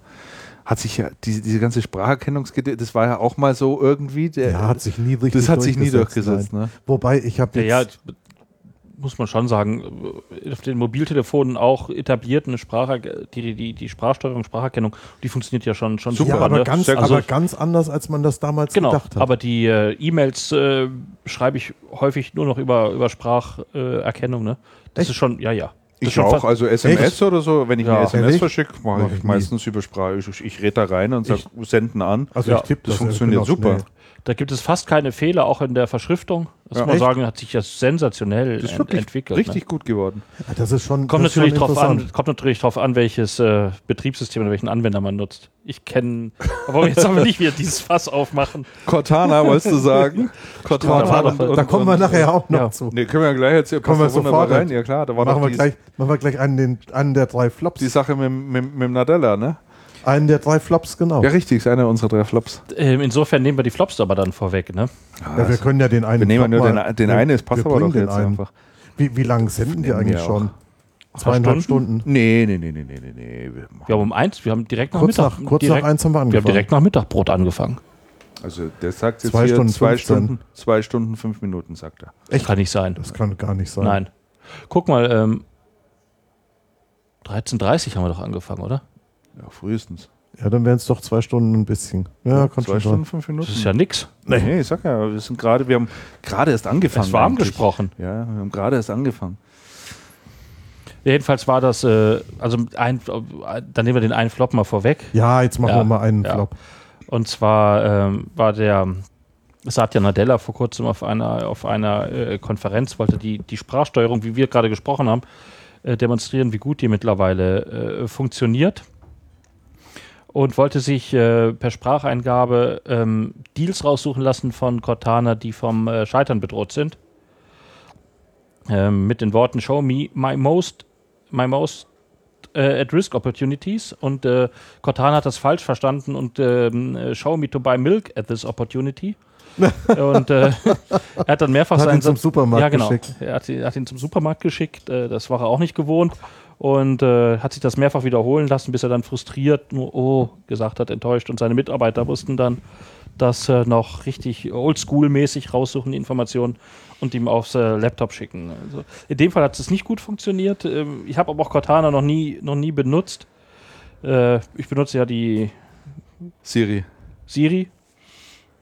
Äh, auch immer, äh, auch immer stärker. Die, die, das neueste äh, iOS-Update hat Siri noch mal ein bisschen, äh, bisschen besser gemacht. Am Anfang hatte ich nur den Wecker äh, im Hotel und wenn man unterwegs war über Siri gestellt. Ne? Echt? Und Dann, ja, ja. Ja, sagst du, hey Siri, ja- weck mich um 7 Uhr, morgen Nee, um ich 7 sprech Uhr. mit meinem Handy. Und dann, dann passt es auch. Navigation und ähnliche, also Auskünfte, die man haben will. Ja, also das, das Schöne an der an, an, an- an, an Siri ist, und wahrscheinlich jetzt bei Cortana und, und Alexa von, von Amazon genauso, äh, ist, dass du einfach Fragen stellen kannst oder, oder ihr einfach Ja. Dinge sagst und sie kann das auch wirklich, oder die können das heute wirklich auch interpretieren, ja. Während du früher im Prinzip wirklich vorgefertigte Formulierungen verwenden musstest, damit das System das erkennt, kannst du das halt heute ganz Ja, war das intuitiv so machen. Wenn du, hölzern. wenn du heute sagst, hey Siri, äh, schau, schau mal bitte nach, was hier heute Abend Auch- im ZDF auch im toll Fernsehen übrigens. kommt, dann versteht die das. Genau, auch toll, diese Hey Siri-Funktion, dass du dann Hey nicht mehr Siri. selber Siri betätigen musst. Also wenn die in der, wenn dir der Stecker hängt, der, Genau. dein, dein iPhone in, in der Steckdose, du sagst der Hey Siri und da geht Siri auch so an. ist ganz nützlich, wenn man zum Beispiel im Hotel im Badezimmer steht und sich noch die Zähne putzt. Dann kannst du mal Siri fragen, wie viel Uhr es ist oder was der nächste Termin ist. Äh, und dann äh, Echt, sowas macht ihr? Ja, ja. Also ich habe einmal auf meinem Handy einen Sprachbefehl ausge aus. Ähm, Ich habe sie Ausgelöst. nicht verstanden. nein, das hat, das hat, das hat, ich, das hat so mittelgut funktioniert. Und zwar habe ich bei der Kamera die, den Selbstauslöser gesucht. Der ist irgendwo im Untermenü versteckt. Und den habe ich auf die Schnelle nicht gefunden. Dann habe ich aber gefunden, sprachgesteuert auslösen. Das heißt, du kannst Aufnahme sagen und dann Legt er los. und dann fotografiert er. Dann dauert so ein bisschen, dann fotografiert er.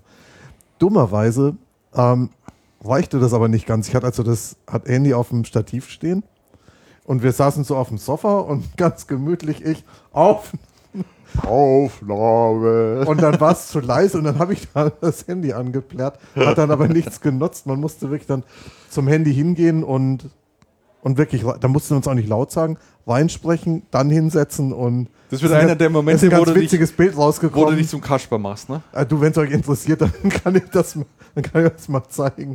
Was bei das Bild ist sehr lustig geworden. Wäre es ohne die Aufnahmegeschichte vielleicht nicht ganz so. Ja. Aber, aber das stimmt so. Ich habe einen ganz interessanten Vortrag gehört von ähm, Olympus. Letzte Woche bei ähm, Also Network auf der Halbjahrestagung. Und die hatten so vorgerechnet, Olympus macht ja so Diktiergeräte. Ja. Und ähm, das ist inzwischen auch alles mit, mit Computerinterface und, und Spracherkennung ist gut.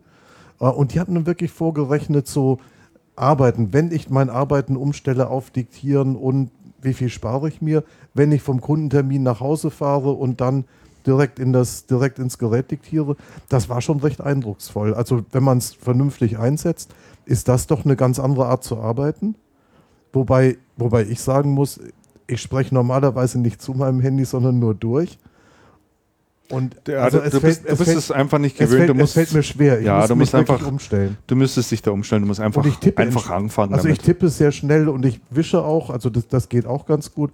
Und vor dem, vor dem ähm, Diktieren habe ich, ich weiß es auch nicht, irgendwie scheue ich noch davor.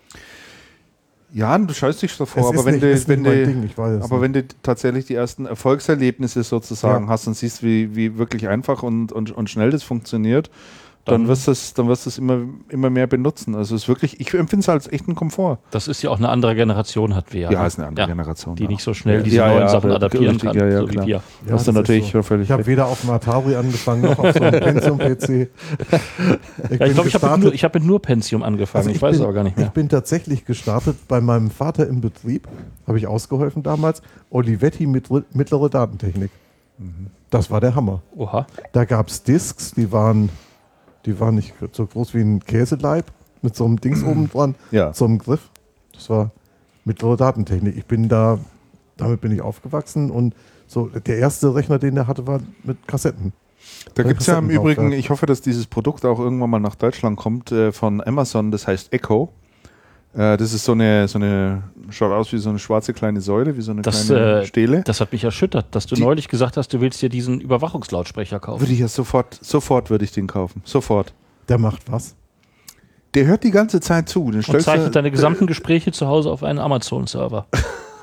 Echt? Ja, muss man mögen. Dann Ja, wissen die sofort, was ich kaufen muss. Ja, ja, ja, du kannst, du kannst halt wirklich, äh, wenn dir gerade irgendwie spontan was einfällt, sagst du, äh, äh, möchte ich jetzt gleich kaufen, und dann macht er das. Es gibt ein, ich muss es mal raussuchen, es gibt ein sehr schönes, ausführlichen 14-tägigen Test von Da- David Polk. Sagt dir vielleicht was? David Polk, ähm, ein ganz angesehener IT-Journalist, war, glaube ich, im Wall Street Journal, ist jetzt bei, bei Yahoo.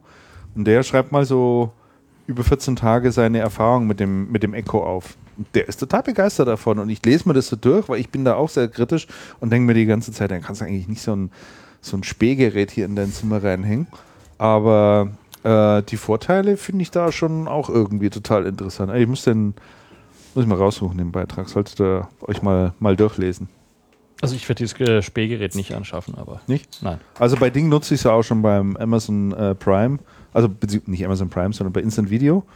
Äh, ich habe diesen, diesen kleinen Fire TV Ding, Dingsterbums da und da hast du ja in der Fernbedienung auch eine Sprachtaste drin. Mhm. Und das ist super. Da kannst du reinplappern an Filmen, was du willst. Der versteht das immer sofort und, und, und holt es So her. wie der Apple jetzt nachgezogen hat und das auch in dem neuen Apple TV ja auch. Ja, die- das die- ist super. Also, dass du da sagst, äh, zeig mir James Bond, aber Ja.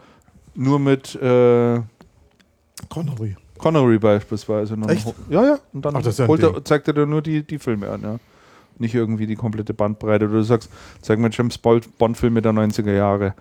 Dann kriegst du nur die Ja, angezeigt. ja. Interessant, dass du Connery gesagt hast. Also meine Generation findet ja mehr die Daniel Craig-Filme besser, aber Ich finde Daniel, nein, ich finde, ich finde die, ich finde die Daniel Craig Filme, ich finde die Daniel Craig Filme wirklich gut. Ja. Und ich finde die Connerys eigentlich überbewertet. Ich finde die Connerys eigentlich Mm. überbewertet. Mein, mein Lieblingsbond ähm, ist, komm nicht auf den Namen. Mit Lazenby? Na, ja, mit Lazenby. Den fand ich total Ja, ich klasse. weiß. Das finde ich ja, das, ich Feuerball? super schön. das verstehe ich überhaupt. Nein, nein, Roger nein. Moore. Nein, Connery. nein. Suchst du nach einem bestimmten Film oder nach, dem- Nein, nach, dem Namen des, nach dem Namen des Schauspielers. Der Morgen stirbt nie. Wie heißt er denn? Pierce Brosnan. Pierce Brosnan, Brosnan. ja. Also Pierce Brosnan fand ich, Nee, es geht gar nicht. fand ich, fand ich einen, ähm, der so diesen Bond-Geist auch irgendwie transportiert. Das mit, mit ähm, die jetzt die Bond, das ist was anderes. Das ist völlig anders. Das ist was total anderes. Also mein Sohn hat ich finde das, ich finde die gut, aber es ist echt was anderes. Also mein Sohn hat letzte Woche den ersten neuen Bond sozusagen angeschaut oder haben gesagt, wir müssten mal James Bond schauen und meine Frau sucht dann ausgerechnet den ersten mit Greg im raus. Der ist aber recht äh, brutal und ernst und traurig. ich wollte ne? gerade Ja, sagen, der also- ist so verglichen mit allem anderen Bond-Filmen vorab, Ah, ist der schon ist der, sehr echt finster. heftig, ne? Der ist sehr finster. Also wo da am Schluss gefoltert wird noch und Ja. was weiß ich. Uh. ja gut, der, die anderen wurden schon auch gefoltert, aber das hat schon eine andere Ja, es wurde Dimension. aber anders Das hat eine- dargestellt einfach, ne? Ja, da, Doch, das schon. Der ist sehr, Dimension- er das ist sehr hat eine andere ernst Dimension. und ja, äh, ja, ja. ja. Doch, absolut ist es so. Wie sind wir jetzt eigentlich auf die Bond-Filme gekommen? wir sind über die Spracherkennungsgeschichten drauf gekommen und weil G-Data ja auch mal Spracherkennung gemacht hat und weil wir gesagt haben, der Markt hat sich so, der hat sich irgendwie schon entwickelt, aber so total anders, als man es ursprünglich mal gedacht hat. Also Ingwer, Ingwer Ich Limonade muss man auch mögen. Ja. Ich weiß auch gar nicht, was aus so Anbietern wie, wie Dragon und Dragon Dictate. Ja. geworden ist. Das hat ja mal zu Seagate Software gehört, das ist auch eine interessante Geschichte. War das nicht eine IBM-Technologie? Zu Seagate Software hat er dann auch mal die. Mach die, dir mal das nicht so nah hin. Das, das- ist, das übersteuert das, ähm, total echt? so, ja. Oh, die, ähm, dieses äh, Semantic Backup gehört. Wie heißt es denn? Oh Gott, ich stehe. Ver Veritas. Veritas. Mhm. Was Semantic jetzt wieder ausge, ausgelagert hat. Ach, interessante Geschichten, gell? Interessante Geschichten. ne? In den letzten 30 Jahren ist schon viel passiert. Ich hätte ich hätt mir das auch nicht vorstellen können, mit 20 eine Firma anzufangen. Nein, ich habe das. Das hätte mich überall, das ich hätte mich das, gar nicht äh, interessiert. Ich fand insofern seine Begründung auch schön von Kai Fege, dass er eigentlich aus der Technikschiene kommt und dann hat Ja. sich das zufällig der Vertrieb. Wir haben jetzt schon ein Produkt, das wir irgendwie erstmal aus Spaß ohne Businessmodell entwickelt haben und, und vertreiben das dann, weil ansonsten als 20-Jähriger, mein, da hast du gerade mal deine Schule abgeschlossen, Ja, machst du oder Bund und äh, Ja, ja. da willst du auch was vom Leben, da willst du auch was erleben. Ja, aber Ja. sag mal, ich glaube halt schon, wenn du in Anführungszeichen eine Erfindung machst sozusagen Mhm. ja, und merkst, okay, das kann man auch gut verkaufen, dann kommst du da schon eher rein. Aber weder du hattest so ein Produkt noch ich hatte so ein Produkt. Wir sind halt da ganz klassisch. Ich habe auch gar nicht in Produkten gedacht. Ja, ich auch nicht. Ich, Ich auch eh nicht. nicht. Wäre wär, wär, Ja. wär mir nie eingefallen, da Nein. irgendwie etwas. Aber ich denke, wenn du da halt tatsächlich auf was stößt und, und der sagt, Mensch, das könnte bestimmt viele interessieren, dann Also diese, Faszin diese Faszination. Computer kann ich gut nachvollziehen, aber das hatte ich erst viel später. Ja. Ja. Das hatte ich, wo ich den, wo ich den, ich habe mir, das- ich habe heute ja gelacht, wo der, ähm, wo der Andreas Lüning da aufgelegt hat, ähm, diese Historie der Computerviren, wie das ganz am Anfang war. Ist Und er der denn der Erfinder? Der wurde vorgestellt als der Erfinder des An, Antivirus. angeblich, ja, ich Aber kann es der, nicht sagen, der, aber angeblich, der, der das kann, Irre von das kann äh, durchaus der Irre. McAfee, über den wir das ja auch behauptet, der hat das auch. Ich weiß nicht, wer damals, wer, wer damals eher angefangen hat. Ich glaube, Mhm. das ist letztendlich auch so eine philosophische Frage. Was wertest du als Antivirus und wie und wie hat das ausgesehen? Ja. Der hat doch dann, der hat doch dargestellt diesen Bootsektor, den Mhm. Infizierten von einer ähm, von einer Diskette. Und ich kann mich gut erinnern, ich habe ich habe so gegen Ende meines Studiums einen AT gekauft, weil ich bei Peacock übrigens ein Peacock AT, weil es wirklich leid war, auf einer elektrischen Schreibmaschine zu tippen. Das ging gar nicht Mhm. mehrere hundert Seiten. Ich hatte zwar eine Korrekturtaste, aber es war komplett fürchterlich. Und da hast du am Rechner dann alles selber gemacht. Da habe ich mich dann, dann eingelesen in DOS und das konnten wir auch machen. Und dann kann ich mich erinnern, es gab den ersten Virus, der war dann auf meinem Rechner drauf. Da stand in dem, in dem Code der, der Dateien, also nicht im, nicht im Bootsektor, sondern in dem, in dem, in diesem Formatabschnitt der einzelnen Dateien stand Hallöchen, hier I am. Und das war so ein Virus. Und der hat dann irgendwie das halt auf den Bildschirm mal gebracht ab und zu. Und der hat sich rasend schnell verbreitet. Immer wenn du was gestartet hast, hat er sich dann da auch reingeschrieben. Und ich weiß noch, ich habe den von Hand bekämpft. ich habe ihn, von, wie, wie der Lüning das erzählt hat. Ich habe ich hab gedacht, wo ist der? Und dann Im Hex-Editor. und dann, und dann, ja klar, und dann hast du halt die Dateien gelöscht, dann, und dann, und dann hat es sich trotzdem immer noch fortgepflanzt und bis dann auf den Trichter gekommen bist, hm, vielleicht sollte ich das System dann danach, wenn ich das runtergeschmissen habe, mal von der Diskette, von der sauberen, starten und dann den ganzen Suchvorgang nochmal wiederholen. Und dann war es auch, war es auch runter. Aber dann ist relativ schnell gegangen, da gab es dann diese, also zu der Zeit gab es schon, gab schon die ersten Antivirenprogramme. Das muss auch um, um die das muss so 89 gewesen, 88 gewesen sein. Da gab es dann gerade diese ersten Antivirenprogramme. Da Okay. gab es dann von Central Point was und von, was er Symantec gekauft hat. Dann gab es Norton, hat er auch Symantec gekauft. Und, und das, waren so, das waren so diese ersten Geschichten. Keine Ahnung, habe ich nie, Das war, das war schon nie miterlebt. Ich hatte nie einen PC, schau. Und das war auf dem PC. Ja gut, aber die Jungs haben mal für Atari den ersten gebaut. Ja, der erste Mal für Atari, ja. den ersten Virenscanner. Und ich könnte mir auch vorstellen, dass natürlich die, ähm, die, die Entwicklung PC und Atari, das, das war natürlich unterschiedlich schnell. Atari hat ja schon eine große installierte Basis gehabt, Ja. als PC angefangen ist. Ja. Ich bin nach Atari direkt auf Apple, auf Mac. Donnerwetter. Ich hatte nie, nie einen Nobel PC. geht die Welt zugrunde. Ich hatte nie einen PC. Echt? Nee. Ich hatte immer mehrere PCs. wüsste nicht. Im Spielen war auch nie so meins. Ja, das war dann schon wichtig. Das ja, war schon wichtig. Wahrscheinlich. Ja. War, Peacock- Peacock- Spiele gab es natürlich Peacock immer mehr AT mit einem amberfarbenen Monitor. Bernsteinfarben. Bernstein. Ähm, ja, genau. Ja, Ember. Ja. Das war, das war schon echt der Hit. Und das war eigentlich der Grund, die Anschaffung war der Grund, weshalb ich das mit dem Studieren nach dem Magister angegeben habe. War keine Kohle mehr da. Rechner waren einfach sackteuer. Und dann habe ich das halt zum Job gemacht. Mhm. Und das ist dann witzig auf so Veranstaltungen. Das ist ja alles so, so der, der in etwa derselbe Jahrgang. Der, der Figge ist, wie alt ist er? Mitte 50. 50. Ja, 50. genau, 50. Genau 50. Mit 20 gegründet, 30 Jahre Ja, Gedata, genau. Ja, ja, also genau. 20 plus Ja, das ist 30, recht. 50. Und der Genau, Lüning 50. wird das auch so sein. Das Ja. ist alles so, das ist alles, alles so eine Generation. Schon interessant. Ja. Und ich habe auch dieses, dieses, dieses Computermuseum. Ich gehe da nachher nochmal durch, das Gedata-Museum. Ich habe schon gesehen, dass ihr beide euch da sehr interessiert habt. Also ich fand das, ich fand das schon. Da haben die, da haben die aufgebaut, so alte Rechner. Also man muss sagen, Gedata hat hier vor Ort in, in Genau. Bochum dann ein eigenes äh, Computermuseum. Direkt, wenn man reingeht, ähm, sind einige Exponate aus der, aus der Geschichte der Antivirus. Der 30-jährigen Forschung der 30-jährigen Geschichte von Gedata eigentlich ganz schön aufgebaut. Wie so ein Rundgang, den man von Ikea kennt, kennt geht man da von, von Ja, Raum ja, zu genau. Raum und, äh, und kannst dir die Exponate angucken. Wir sind eben nur flüchtig durch. Ich muss mir das noch mal weil, anschauen. Also ich fand, das, ich fand das sehr interessant. Muss ich und dann haben die so auch alte DOS-Startbildschirme und, und diese ganzen alten Maschinen. Ich glaube, die, ich glaub, die laufen alle. Wahrscheinlich. Da war, da- also das sind, das sind Maschinen, die sind, das, ich finde das schon toll. Und, Ja. haben sie, und haben sie als Aufsteller die, die einzelnen Mitarbeiter noch Ja, reingestellt. ist auch eine nette Geste. Ja, und dann, und da siehst du auch, wie langjährig die Mitarbeiter dabei sind. Die haben ja auch so diese, diese Anstecker Mhm. und die sind silbern und in verschiedenen Farben. Und das reflektiert auch die Unternehmenszugehörigkeit. Finde ich schon, finde ich schon interessant. Aber dass die jetzt hier intern alle schon Englisch kommunizieren per Mail, das fand ich jetzt, hätte ich jetzt nicht gedacht. hätte ich auch nicht gedacht. Nee, ne? Nein, Das ist ja üblich gedacht. bei, bei deutschen Töchtern von einem, von einem US-Konzern. Ne? Klar, da, da ist dann die Amtssprache Englisch, aber es ist ja eine deutsche mittelständische Firma, Ja, ja, eben. Da ist es dann wahrscheinlich. Und das ist schon, das ist schon, ja, das Ja. ist nicht.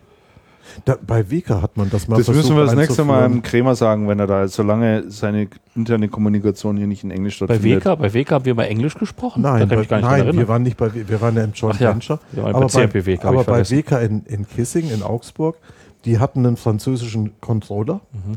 und, der, und der sprach kein, also Schwäbisch eh nicht, aber auch nicht wirklich Deutsch. Und mit dem, das, das war dann, das war dann Geschäftssprache Englisch. Und das, das war schon hart, weil Augsburg ist ein Schwaben. weil der- äh, nicht, kein, nicht Schwäbisch. der Aus Bayern. Bayerisch-Schwaben, Bayerisch-Schwaben, ja. Kissing, Bayerisch-Schwaben. Ja. Ja, schon Bayerisch-Schwaben. Ja, aber Bayern, es liegt in Bayern. Hat sich gerade so angehört, als das. ja, aber die, die Nein, aber es Bayern ist- sagt aber dazu ist- auch Schwaben dann. Es ist Schwaben. Ja, Bayer, Bayern, Bayerisch-Schwaben ist das. Bayerisch-Schwaben. Ja, ja. Und, und, der, und der Mützel sprach, spricht das selber nicht so richtig gut Englisch. Und das war, ein, das war ein großer Kraftakt damals. Ich weiß nicht, wie das ausgegangen ist. Ich bin jetzt auch schon eine Zeit Dafür ist sein. Französisch etwas besser. Das könnte ich mir schon Ja. vorstellen. Aber, es ist, aber das, war, das war ein interessanter Ansatz in die Internationalisierung auch in Bayerisch-Schwaben Ja. einzuführen. Der Christian schlägt gar keine neue Kapitelmarke und kein neues Thema vor. Doch, ich habe Ah. äh, ich hab hier schon Echt? das nächste äh, aufgeschlagen. Und zwar, hier lautete die Überschrift: IT-Fachhandel punktet beim Service kaum gegenüber dem E-Commerce. Da dachte ich mir, mhm, Wer hat denn das, das, ist ja mal eine interessante Wer hat denn Überschrift. das weil gesagt? Wer sagt es ja denn das? So, ja, Moment, weil es ja so im Allgemeinen immer heißt, das ist ja gerade einer der, ähm, der Stärken des IT-Fachhandels, Ja. dass er eben noch hier eine wirklich gute und fundierte Beratung machen kann. Das ist etwas, was man im Onlinehandel eben nicht leisten kann. Äh, und hier lese ich jetzt plötzlich, IT-Fachhandel punktet beim Service kaum gegenüber dem E-Commerce. Oh, da müssen wir mal anschauen, äh, was denn da so, äh, was denn da passiert ist. Und zwar hat das äh, Deutsche Institut für Servicequalität im Auftrag, wieder, ja. im Auftrag vom, kennst du die? Die machen die Studien auch immer, was äh, die Servicequalität zum Beispiel der, der, Der Hersteller, Computerhersteller, der Hersteller angeht. wo Ja. Acer letztes Mal da gut abgestellt hat beim, beim Ja. Reparatur- und, und, und Servicebereich. ja, genau. Die machen viele Forschung und, äh, Das- und Ergebnisse. Genau, die sind da so, genau. Ja. Und die haben dieses Mal im Auftrag von NT NTV äh, sieben äh, Computerfachmarktketten unter die Lupe genommen.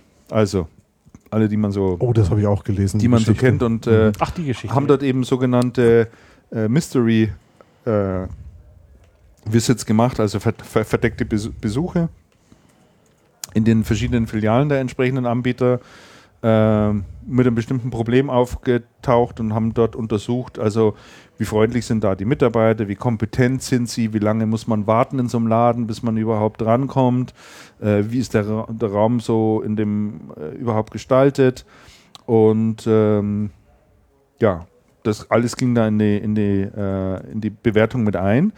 Und da kam jetzt äh, das Ergebnis eben raus und ähm, da hat äh, lediglich ein Unternehmen äh, mit, mit, mit gut abgeschnitten. Ähm, das ist die Compustore Okay. als, als Kette.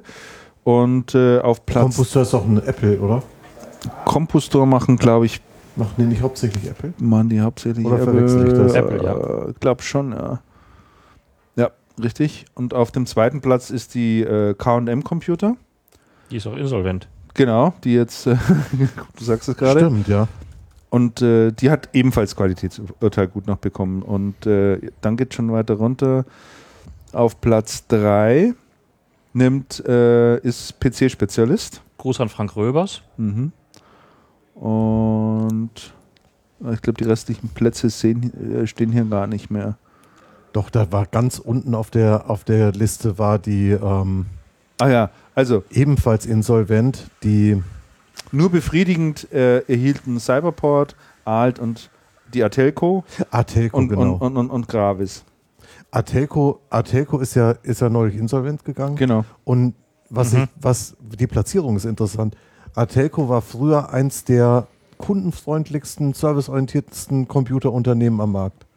Absolut vorbildlich. Sehr technisch, sensationell gute Beratung, ähm, bot, den, bot den Kunden die Möglichkeit, PCs auch im Laden selber zusammenzubauen. Ah, Das war früher ein Vorzeigeunternehmen. Und das ist halt, geht den Gang alles, alles Endlichen. Warst du mal in einem Atelco-Geschäft? Ah, das ist lange her. Ist ganz lange her. Vor zehn Jahren. Aber interessant, wir, wir waren doch gestern auf dem, also wir Ja. sind ja hier in Bochum und, Ja. und waren ja gestern auf dem, auf dem Weg äh, Richtung Innenstadt, weil wir noch was essen gegangen sind.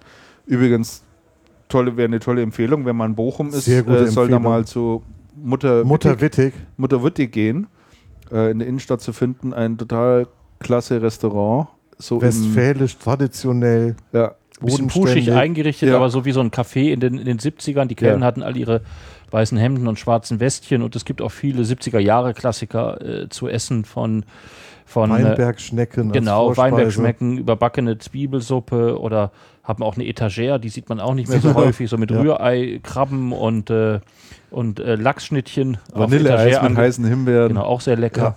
Also so, Aber das Essen war echt War sensationell. War, War war, ein toller Abend, Ja. muss man wirklich sagen. das mal als kleiner Sehr Einschub. lohnend. Und da kamen wir doch auch an, an äh, glaube ich, ein oder zwei. Hier kann man zwei, zwei Läden vorbei. Das einmal an Cyberport und das, und das andere, andere war, MCS oder so hieß. Das war Irgendwie so ein sowas. typischer PC-Shop, in dem aber drei Kunden drin waren. Im Cyberport Mhm. war kein einziger. niemand. Und der Cyberport sah aber richtig toll aus. Also es ist stylisch ohne Ende. Ja, der war schon hell und Der war sehr, angenehm. sehr, sehr schön gemacht. Aber mich hat es dann auch gewundert. Es war dann abends um sechs, halb sieben. Halb sieben, ja. Halb sieben. Und keine Menschenseele da drin. Ne? Und bei dem MCS, der sah aus wie so ein typischer Computershop, Computershop früher. Mhm. Einige Pakete Es waren war- schon ein bisschen ausgeblichen, das, Ja. das Package. Ne? Ja, es war, es war nicht, gera nicht gerammelt voll, aber es waren immerhin ein paar Ja. Leute drin.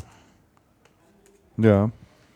Wir müssten das mal untersuchen. Wir müssten mal mit so ein paar Ladengeschäften sprechen, wie, wie das geht, was die machen und von, von was die eigentlich, von was die eigentlich leben.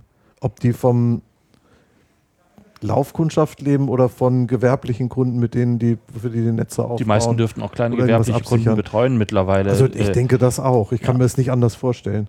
Weil es gibt viele so Shops. Immer noch, ja. Ja, und, und es wird ja immer gesagt, Shop ist total tot. Aber äh, sehe ich nicht wirklich. Auch Und- in München, bei mir in der Umgebung in Heidhausen, gibt es etliche Computershops.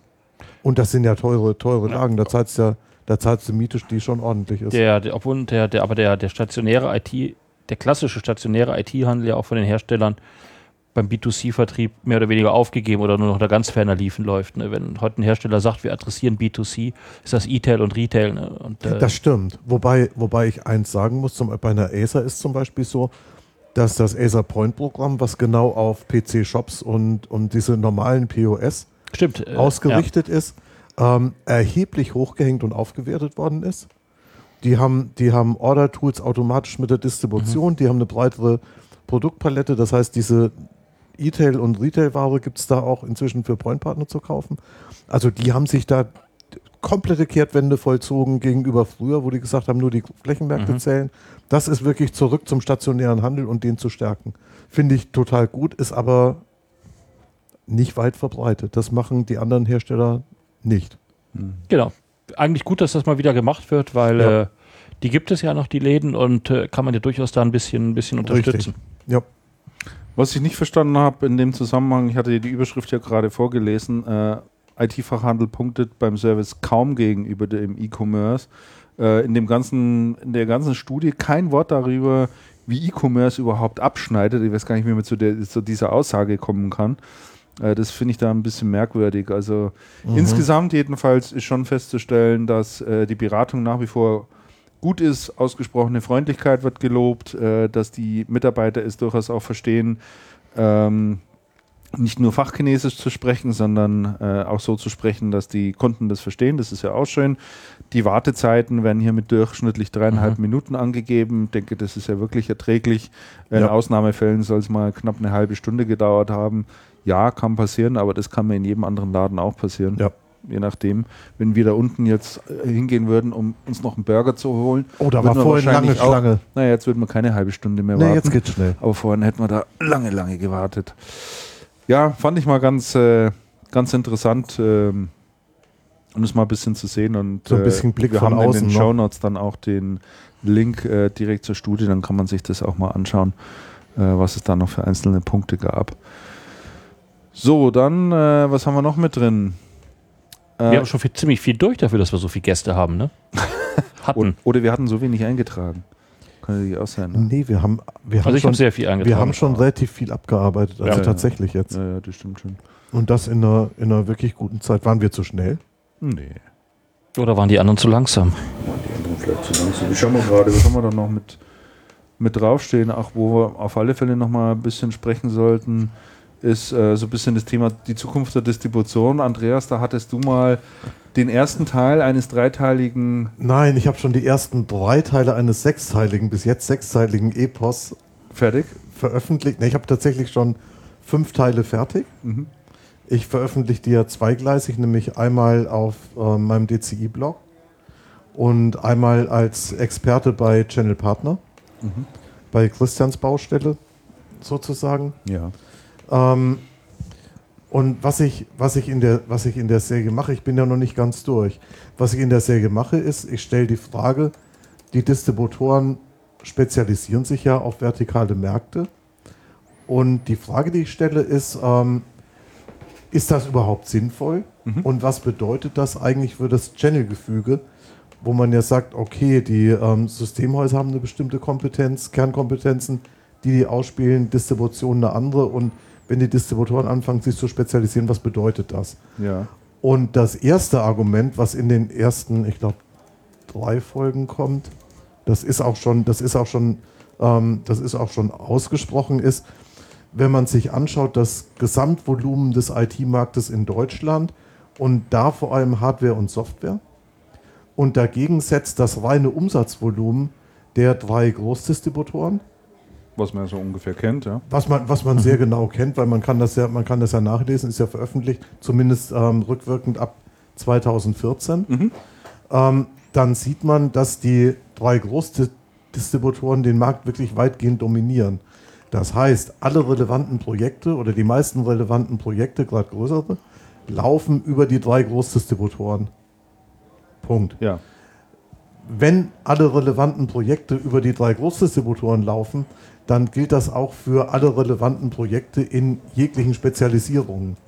Das heißt, egal ob das Bildungsmarkt ist oder ob das, ähm, ob Rechtsanwaltskanzleien das Rechtsanwaltskanzleien sind, oder Schreiner sind oder, oder Medical oder wa- was auch immer, das Gros der Hard- und Software läuft über die Großdistribution. Mhm. Wenn die jetzt anfangen, sich auf den Bereich zu spezialisieren, ist ja die interessante Frage, ähm, was machen die da? Weil sie machen das Geschäft ja eh schon. Wollen sie mehr machen als das, was sie da ohnehin schon machen und wie, und wie ist das dann möglich? Und ist das in der Konstellation überhaupt möglich? Und sollten die Großdistributoren nicht einfach hergehen und sagen, äh, die, die Spezialisierung macht uns eigentlich ein existierendes Projektgeschäft, was wir ohnehin schon machen, vielleicht, vielleicht ohne das zu wissen, äh, macht uns das eigentlich teurer. Das heißt, wir bauen ja zusätzliche Ressourcen, Know-how und, und, und, und auf. Ist das eigentlich überhaupt zielführend? Also du Oder- siehst es mal tatsächlich aus der durch die Kostenbrille ich sehe sozusagen. ich seh das, einfach rein mal durch äh, diese, also das war einfach das rein mal Distributor. durch die Umsatz, Umsatz-Marktanteil Kostenbrille gesehen. Mhm. Ja, ist ja durchaus äh, Genau. interessant. Und ich gehe Weil ich, ich meine, Distributor muss ja immer sagen, wenn ich in, in einen Spezialbereich rein investiere, dort Personal aufbaue, Know-how einbringe, dann kostet Genau. mich das natürlich was. Exakt. Wie viel Geschäft werde ich im Anschluss mehr machen? generieren. Ganz so ist, genau. sollte ja die wirtschaftliche Betrachtung sein. Genau. Und ähm, aus dieser oberflächlichen wirtschaftlichen Betrachtung und ich gehe dann ein Stück weiter und sage, jetzt schauen wir uns doch mal an, wie Distribution arbeitet, wie profitabel ist das, warum, womit machen die eigentlich was und wie sind die, wie sind die ähm, Prozesse und Verfahren da optimiert, ähm, muss man sagen, der Aufwand, den ein Distributorstand heute treiben muss, um in, diese, in diesen Spezial, ähm, Lösungssegmenten tatsächlich auf Augenhöhe mitzudiskutieren, ist schon gewaltig. Die nächste Folge, die jetzt, ähm, die jetzt dann nächste Woche hoffentlich, hoffentlich fertig ist, ähm, geht, geht so um diese zwei Minuten. Das habe ich im Gespräch mit dem Gerhard Schulz vor Jahren schon mal, ähm, schon mal, äh, ja, oder mit Gerhard Schulz vor Jahren schon mal diskutiert. Und jetzt wieder mit jemandem von der Also, der ähm, da Research und Development macht. Ähm, der Schulz hat damals gesagt, ich habe mich in den Vertrieb gesetzt. Hat er gerade frisch bei Ingram angefangen gehabt. Das ist ja auch schon über zehn Jahre her. Und dann hat er gesagt, wenn man sich in dem Telesatz mal anschaut, wie da telefoniert wird und wie die Gespräche laufen, dann geht das so. Das Telefon klingelt, der Vertriebler nimmt ab, der Anrufer sagt weder Grüß Gott noch Hallo und sagt auch nicht seinen Namen, sondern nennt seine Kundennummer Kundennummer. Mhm. Und nennt dann Artikelnummer oder Artikelnummern von Produkten, die er braucht, wüsste gerne Preis und Verfügbarkeit. Und in 80% der Fälle ist dann das Gespräch vorbei. Oder er sagt, alles klar, da brauche ich fünf Stück von. Mhm. Oder sagt, ist zu teuer oder ist zu billig oder so. Und im Schnitt ist das Gespräch nach keinen zwei Minuten beendet. Die Also hat das auch gemessen. Der, der ähm, Markus Vogt ist der Abteilungsleiter Research and Development, der sich um äh, Business Development, ähm, Partnerentwicklung und aber auch äh, Herstellerentwicklung kümmert. Der sagt auch, das Gespräch dauert typischerweise zwei Minuten. Jetzt muss man sich überlegen, die Distributoren haben einen Großteil der Verfügbarkeits- und Preisabfragen schon in ihre Online-Shops kanalisiert. Das heißt, du kommst dann telefonisch nicht unbedingt gut durch und das ist dann aufwendig, dann schaust lieber Schaust ins lieber Online online schnell nach. System, das siehst dann schon, zu welchem Preis und Verfügbarkeit Konditionen hinterliegt. Aber der sagt nach wie vor, kleinere, kleinere Teams insgesamt bei jedem Distributor, außer bei den bei einer API oder so, bei, diesen, bei den etwas kleineren. Ähm, das Gespräch dauert zwei Minuten, geht in etwa genauso. Und der, und der hat dann gesagt, okay, wir spezialisieren uns ja. Und wenn wir es schaffen, von den zwei Minuten, ab einer Minute 50 sozusagen, die letzten zehn Sekunden abzuknapsen, um irgendwas anderes zu adressieren, dann haben wir schon viel geschafft. Und jetzt ist natürlich so, dass bei allen Distributoren die Gesprächszeiten gemessen werden, auch die Umsätze pro Gespräch und, und, und. Da wird hart auf Kennzahlen ähm, auch provisioniert. Und dann ist es aber ganz schwierig, dem Vertriebler zu sagen, knappst doch zehn Sekunden von deinem Gespräch ab, weil das, da verliert er ja im schlimmsten Fall Geld, weil er spricht dann über was, was womöglich nichts bringt. Ja. Mhm. Und, ähm, und das wird so, die, das wird so die, die neue Folge jetzt sein, zu schauen, wie arbeitet die Distribution, wie hat die ihre Prozesse ähm, optimiert, nämlich auf diese Zwei-Minuten-Gespräche hin, um da eine vernünftige Ausschöpfung zu holen. Und wie viel Aufwand ist es eigentlich, ein Value-Thema zu adressieren? Und wenn es nur die Frage ist, ähm, okay, du willst bei uns fünf Notebooks haben oder 25 oder 100, äh, wofür brauchst du die eigentlich? Alle, also allein das einzuführen, wird wahrscheinlich ein größerer Akt sein. Und interessante Frage, was muss eine Distribution machen, um das zu tun? Und was muss gegeben sein, damit sich das für eine Distribution überhaupt rechnet? Also welche Betrachtung braucht man? Geht es hier, Andreas, äh, um das Thema äh, Upselling Möglichkeiten sozusagen? Also man sagt mal, man, man kann hier noch irgendwie etwas dazu packen oder, oder habe ich das jetzt richtig verstanden? Geht es zunächst mal alleine nur um das Thema herauszufinden, für was diese Produkte, die dort eben gekauft werden, unter Umständen verwendet werden sollen, welche Projekte die reingehen, um da mehr Also äh, Daten zu sammeln. Es, es geht ja im Prinzip, wenn ich die richtig verstanden habe, auch, auch um das Thema Daten sammeln oder, Also oder die- Informationen sammeln. Also die, die These, die ich habe, ist, es bringt mir nur dann etwas, mich zu spezialisieren in diesen, in diesen, ähm, in diesen Themen, wenn ich weiß, wo ich heute Geschäft mache. ja. Wenn ich das nicht weiß, also wenn ich nicht weiß, wie viele Education-Projekte ich mache, Mhm. weil ich es einfach nicht weiß, weil die Leute bestellen bei mir Notebooks, da haben sie mit dem Hersteller vorher irgendwelche Das kann Konditionen ja überall eingesetzt werden. ausgeschnapst und das siehst du womöglich gar nicht, dass das, dass das Education Skews sind. Mhm. Oder vielleicht siehst du es noch, aber du, du hast überhaupt keine Ahnung, wo es hingeht. Ähm, wenn, ich, wenn ich mich spezialisiere, muss ich wissen, was ich heute mache. Und der, und der Benefit, glaube ich, den man von der Spezialisierung hat, ist natürlich der, ähm, dieses Zwei-Minuten-Gespräch. Habt ihr von folgenden Notebooks 100, 150, 1500, zu welchem Preis auf Lager, wie günstig geht das noch, ähm, genommen oder nicht? Ähm, das ist ja beliebig. Das kann ich mit jedem Distributor in exakt derselben Qualität und Güte führen. Ja. Es wird sich vielleicht von den Konditionen ein bisschen unterscheiden, je nachdem, was der für Herstellerkonditionen hat. Aber ich habe ja überhaupt keine Bindung. Und wenn ich dann natürlich als, als Distributor hergehen kann und sagen kann, aha, du hast ein Schulprojekt. Ähm, ich kann dir beim Schulprojekt weiterhelfen, wenn es um eine Ausschreibung geht oder wenn es darum geht, und die Software, brauchst du was oder brauchst du diese Wagen, wo das Oder Best haben wir auch, oder irgend, irgendetwas. tolle Lösungen Genau, schon oder wir haben an der. Nachbarschule schon mal sowas Ja. gemacht, weil wir kennen den. Ja. Ähm, oder wir haben einen Partner, der sowas ähnliches macht, wollte er nicht zusammen. Ja. Hast, hast du alle Skills, die du brauchst? Ja. Kannst du vernetzen. Wenn du, wenn du aus dem Zwei-Minuten-Gespräch über das Thema es nicht schaffst, dich, ab, dich abzuheben, dann bist du halt austauschbar. Dann wird er da kaufen, wo am meisten da ist und wo die, wo die, wo die Besten Konditionen, Konditionen am besten sind, ja. und man sitzt voll in der, Preis, in der Preisfalle. Mhm. Und, die, und der Ausweg, es gibt dann zwei Auswege, grob, grob gesagt. Der eine Ausweg ist zu sagen, ich kann mit dir reden, ich hole dich ab, ich kann mit dir zusammen die Projekte holen. Ach, du sprichst mit einer Schule, hast du noch mehr? Wir können dir übrigens, wenn du mit mehr Schulen sprechen willst, können wir dir helfen. Wir wissen, was du, wir wissen, was du da treibst, wir verstehen dich. Das wäre so der eine Weg. Und der andere Weg wäre zu sagen, ähm, das interessiert uns alles gar nicht. Wir schmeißen alle raus, die was, äh, sehr überspitzt, Ja. wir schmeißen alle raus, die was können und können so den billigsten Preis abbilden, weil wir die geringste Kostenstruktur haben. Und ich glaube, diese zwei, und, und im Moment bewege ich mich in diesem Spannungsfeld. Und das Interessante ist ja zu sagen, okay, ähm, also die, die, die ganz dahinterliegende Betrachtung ist ja zu sagen, okay, wenn wir als IT-Industrie in einem gesättigten Markt wie dem deutschen weiter schnell wachsen wollen oder, oder akzeptabel schnell wachsen wollen, damit wir bei den Großkonzernen, bei den großen IT-Konzernen nicht in Vergessenheit geraten, dann müssen Unternehmen immer mehr IT auf immer höherem Niveau einsetzen. Sonst wird das, sonst wird das einfach nicht funktionieren.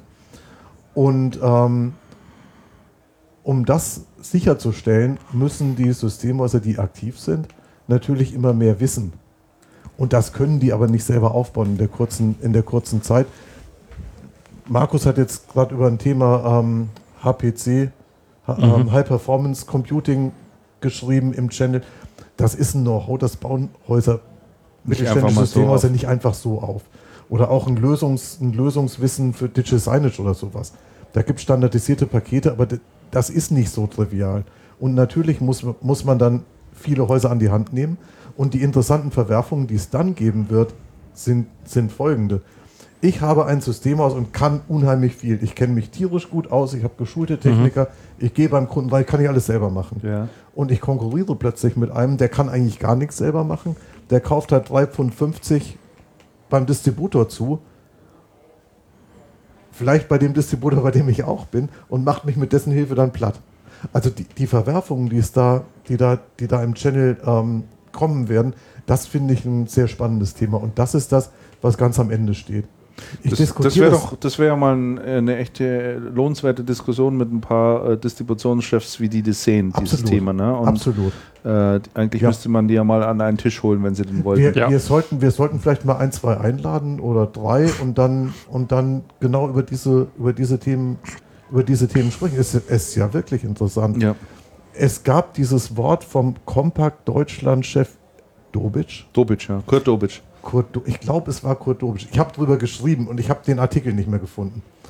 Ähm, der gesagt hat, vor wie vielen Jahren war vor 20 ungefähr. Ungefähr, ja.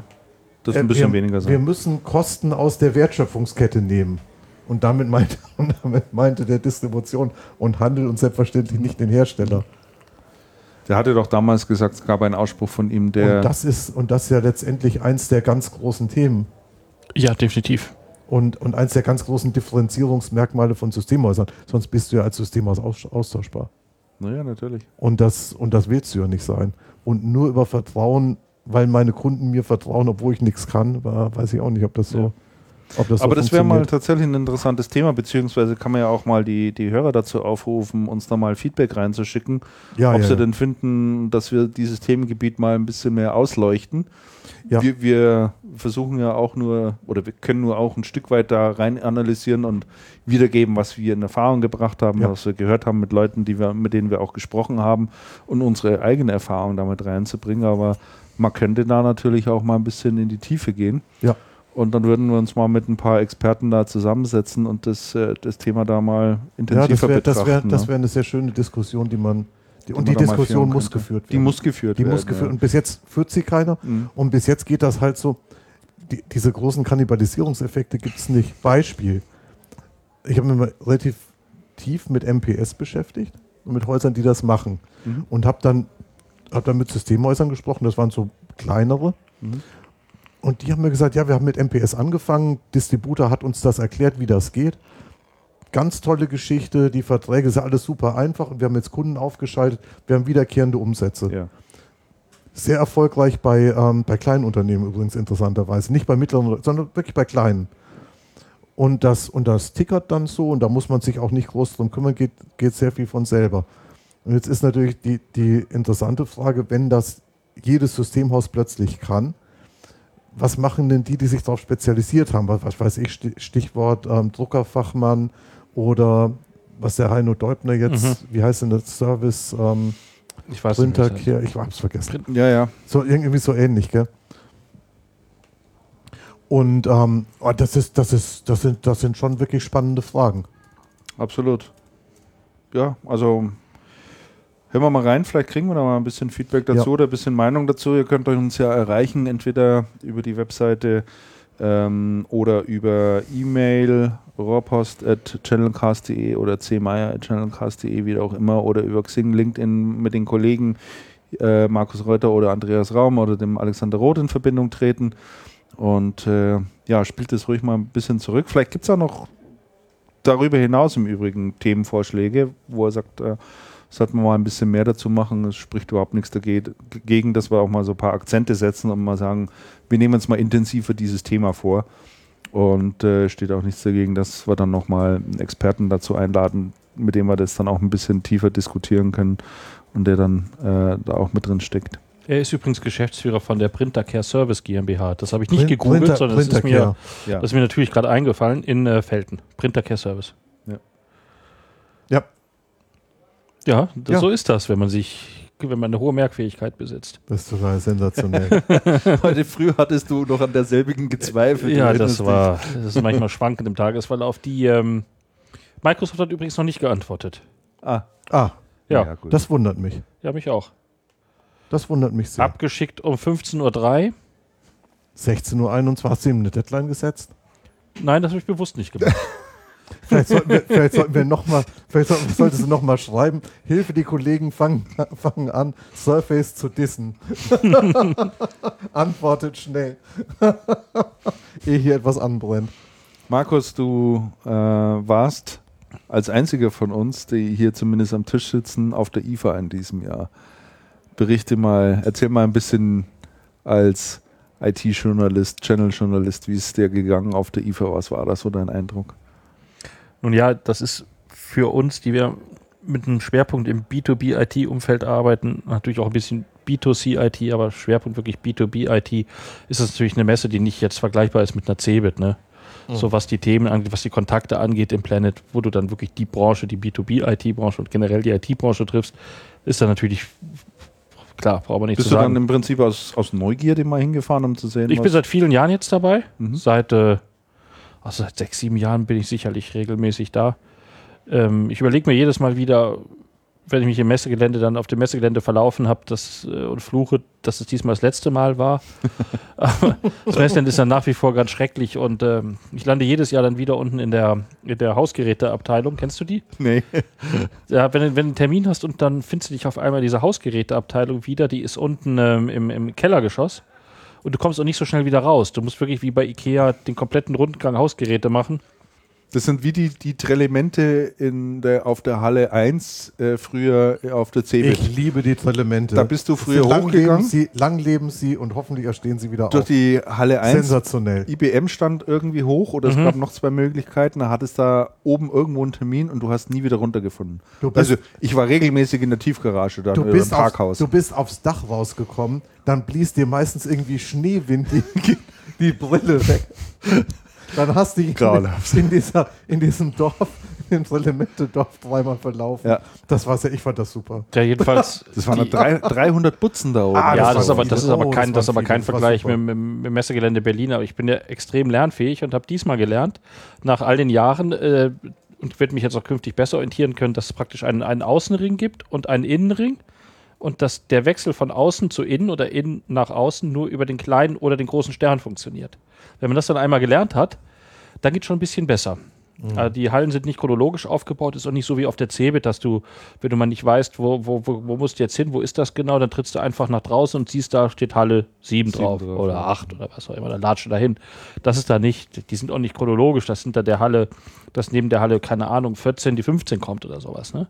Und es ist immer sehr schwer, bestimmte Bereiche sind zu überwinden. Da ist dann auf einmal eine Mauer oder sowas, da muss wie durch einen kleinen oder großen Stern der Yoshi Schmidt von, von Brother hat das mal mit einem Wurmloch ver, ver, verglichen, den, den großen Stern. also es ist, ist irgendwo rein, du kommst irgendwo alles wieder raus. ich weiß, wenn man das mal gelernt hat, dann, dann geht es, aber das Messgelände finde ich nach wie vor, vor schwierig. Fernseher stehen nicht mehr so im Vordergrund wie in, den- wie in den vorangegangenen Jahren, wo wirklich die ganzen Hallen nur, nur Fernsehgeräte waren. Da war ich bei ähm, EP und da hat der, haben die EP-Vorstände auch äh, äh, gesagt, dass Fernseh, das, das, das Fernsehverhalten hat sich schon verändert bei den Leuten. Das Fernsehen steht für den Konsum von, von äh, Serien, sprich Netflix-Zeitalter, sowas nicht mehr so im Vordergrund. Das merken die auch bös. Das ist inzwischen ja, so. Das ist, das merken, die haben auch Ja, das sich sehr auch pessimistisch über das Fernsehgeschäft geäußert. Das äh, hat denen ordentlich Körner gekostet und Mhm. das wird auch in Zukunft nicht mehr so toll werden, wie es mal war. Weil sich das Fernsehverhalten grundlegend, das Sehverhalten, nicht das Fernsehen, das, das, das, kon der Konsum von, von, von Medien grundlegend geändert hat, ne? dass, der, dass da nicht mehr der Fernseher merken ja die meisten wirklich an sich selber. Also ich schaue kaum noch Fernsehen. Also die, Ganz, ich ganz habe wenig. Aber du hast noch, du, du schaust die Medien dann über den Fernseher noch, aber viele gucken da ja auch ihr Netflix oder irgendwas dann auch gleich Ich übers schaue das Notebook. auch auf dem Notebook Ja. oder ich auf hab meinem Computermonitor ich hab oder den auf dem Fernseher so iPad. gut wie nie an. Also Ich habe ja so einen selten. klassischen Röhrenfernseher noch. Wie? Ja. Stimmt, du hast noch so, Ist so ein so diese Sony, Sony Trini, Trinitron 100, 100 mit der flachen ja, Bild, mit dem flachen ja. Monitor. Ne? Schwarze Trinitron. 72 oder sowas. Kilo. Den, den trag mal bitte nicht alleine Hör auf, Mach. hör auf, nein, Der ist sauschwer. nein, den, den, der- boah, Selbst der zu ist- zweit ist es schwierig. der ist wir hatten, echt sauschwer. Wir hatten noch Und ein, der Röhren, wir sperrig hatten noch ein ohne Ende. Röhrenmonster auf dem Dachboden. Da geht so eine Treppe hoch auf den Dachboden, da muss man das Röhrenmonster dann da runter Ach, transportieren. bei euch? Ja, ja. In, ach, du, Findest gut, du oben das die ist ja Treppe da? Total eng. ja. Wenn du da die, die, das Röhrenmonster runterschleppst, Ja, das ist nicht schön. Jedenfalls stehen die, die Fernseher nicht mehr so im Mittelpunkt wie früher. Aber natürlich, warum das für B2B-IT dann man auch nicht so relevant ist, viel natürlich viel Hausgerät, natürlich viele Waschmaschinen, ganze Hallen voller, voller Variables, äh, Fitness-Tracker. Ähm, da kann, konntest du tausend Aussteller dir, dir angucken, auch aus, aus, aus dem asiatischen Bereich natürlich, natürlich viele. Aber es gab immer noch ein paar lohnenswerte Termine mit, mit denen, die aus der IT-Branche kommen, mit denen man sich trifft, wie, wie, wie eine Acer, wie eine Intel, Lenovo, die zeigen da ja, da ja auch alle Flagge. Du aufgepasst? Gibt es irgendwelche Trends im Bereich der Waschmaschinen oder Spülmaschinen, die erwähnenswert wären?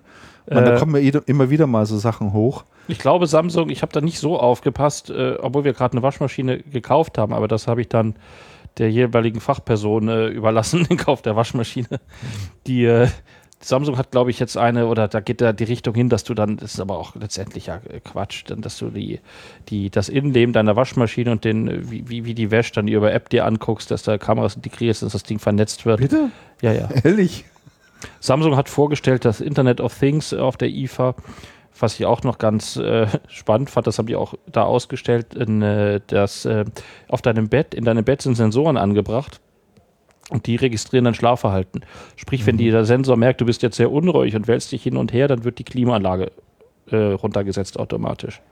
Oder dass du, wenn du aufstehst, sofort der Kaffeeautomat angeht. Also, dass die, dass dir da schon viele Sachen Ja, abknopfen. finde ich schon, sowas finde ich schon Ich ganz wollte gerade sagen, ich wollte gerade sagen, ich brauche die Sensoren, glaube ich, nicht im Bett, aber du wärst auch der, der Typ, der dann da, ne? Du hast doch auch würde diese. Schlafuhr. Ja, ja. Diesen Schlafuhr, ähm, Ja. Schlafphasenwecker. Ja, ja. Das war doch ein Pick in Channelcast 5 oder sowas. Irgendwie so, schon ewig her. Wer es noch nicht gehört hat, kann ich immer nur wieder empfehlen. Leute, die Schwierigkeit haben, in der Früh aus dem Bett zu kommen, äh, die so eher eine Nachteule sind, so wie ich, bin keine Lerche, nicht zwingend, ich muss zwar immer jetzt früher aufstehen, äh, sich einen Schlafphasenwecker anzuschaffen. Der Ein Schlafhasenwecker? Schlafphasenwecker, ja. Das ist eine Schlafhasen. Also Das hatte ich ja gerade nachgefragt. das ist ja total interessant. kleinen Sensor, den das sollte kleinen, man mal erfinden. genau, kleinen Sensor, den man an sich trägt und äh, du möchtest meinetwegen um 6 Uhr aufstehen und der schaut dann einfach nach. Ich mir gerade diesen Schlafhasenwecker vor. so Christian hat so ein kleines Häschen, das so ein bisschen wackeln muss. So wie das Duracell-Häschen, oder? rums, rums, rums, rums. Genau, also ähm, äh, stellt man was weiß ich, 6 Uhr ein und der schaut dann einfach nach, wo man gerade in einer äh, sogenannten Wachphase ist und weckt einen dann und dann kommt man da wirklich super aus, super aus den Federn. Also kann ich wirklich nur empfehlen. Ähm, Also das Thema Sensorenbett ist auf alle Fälle dann was für dich.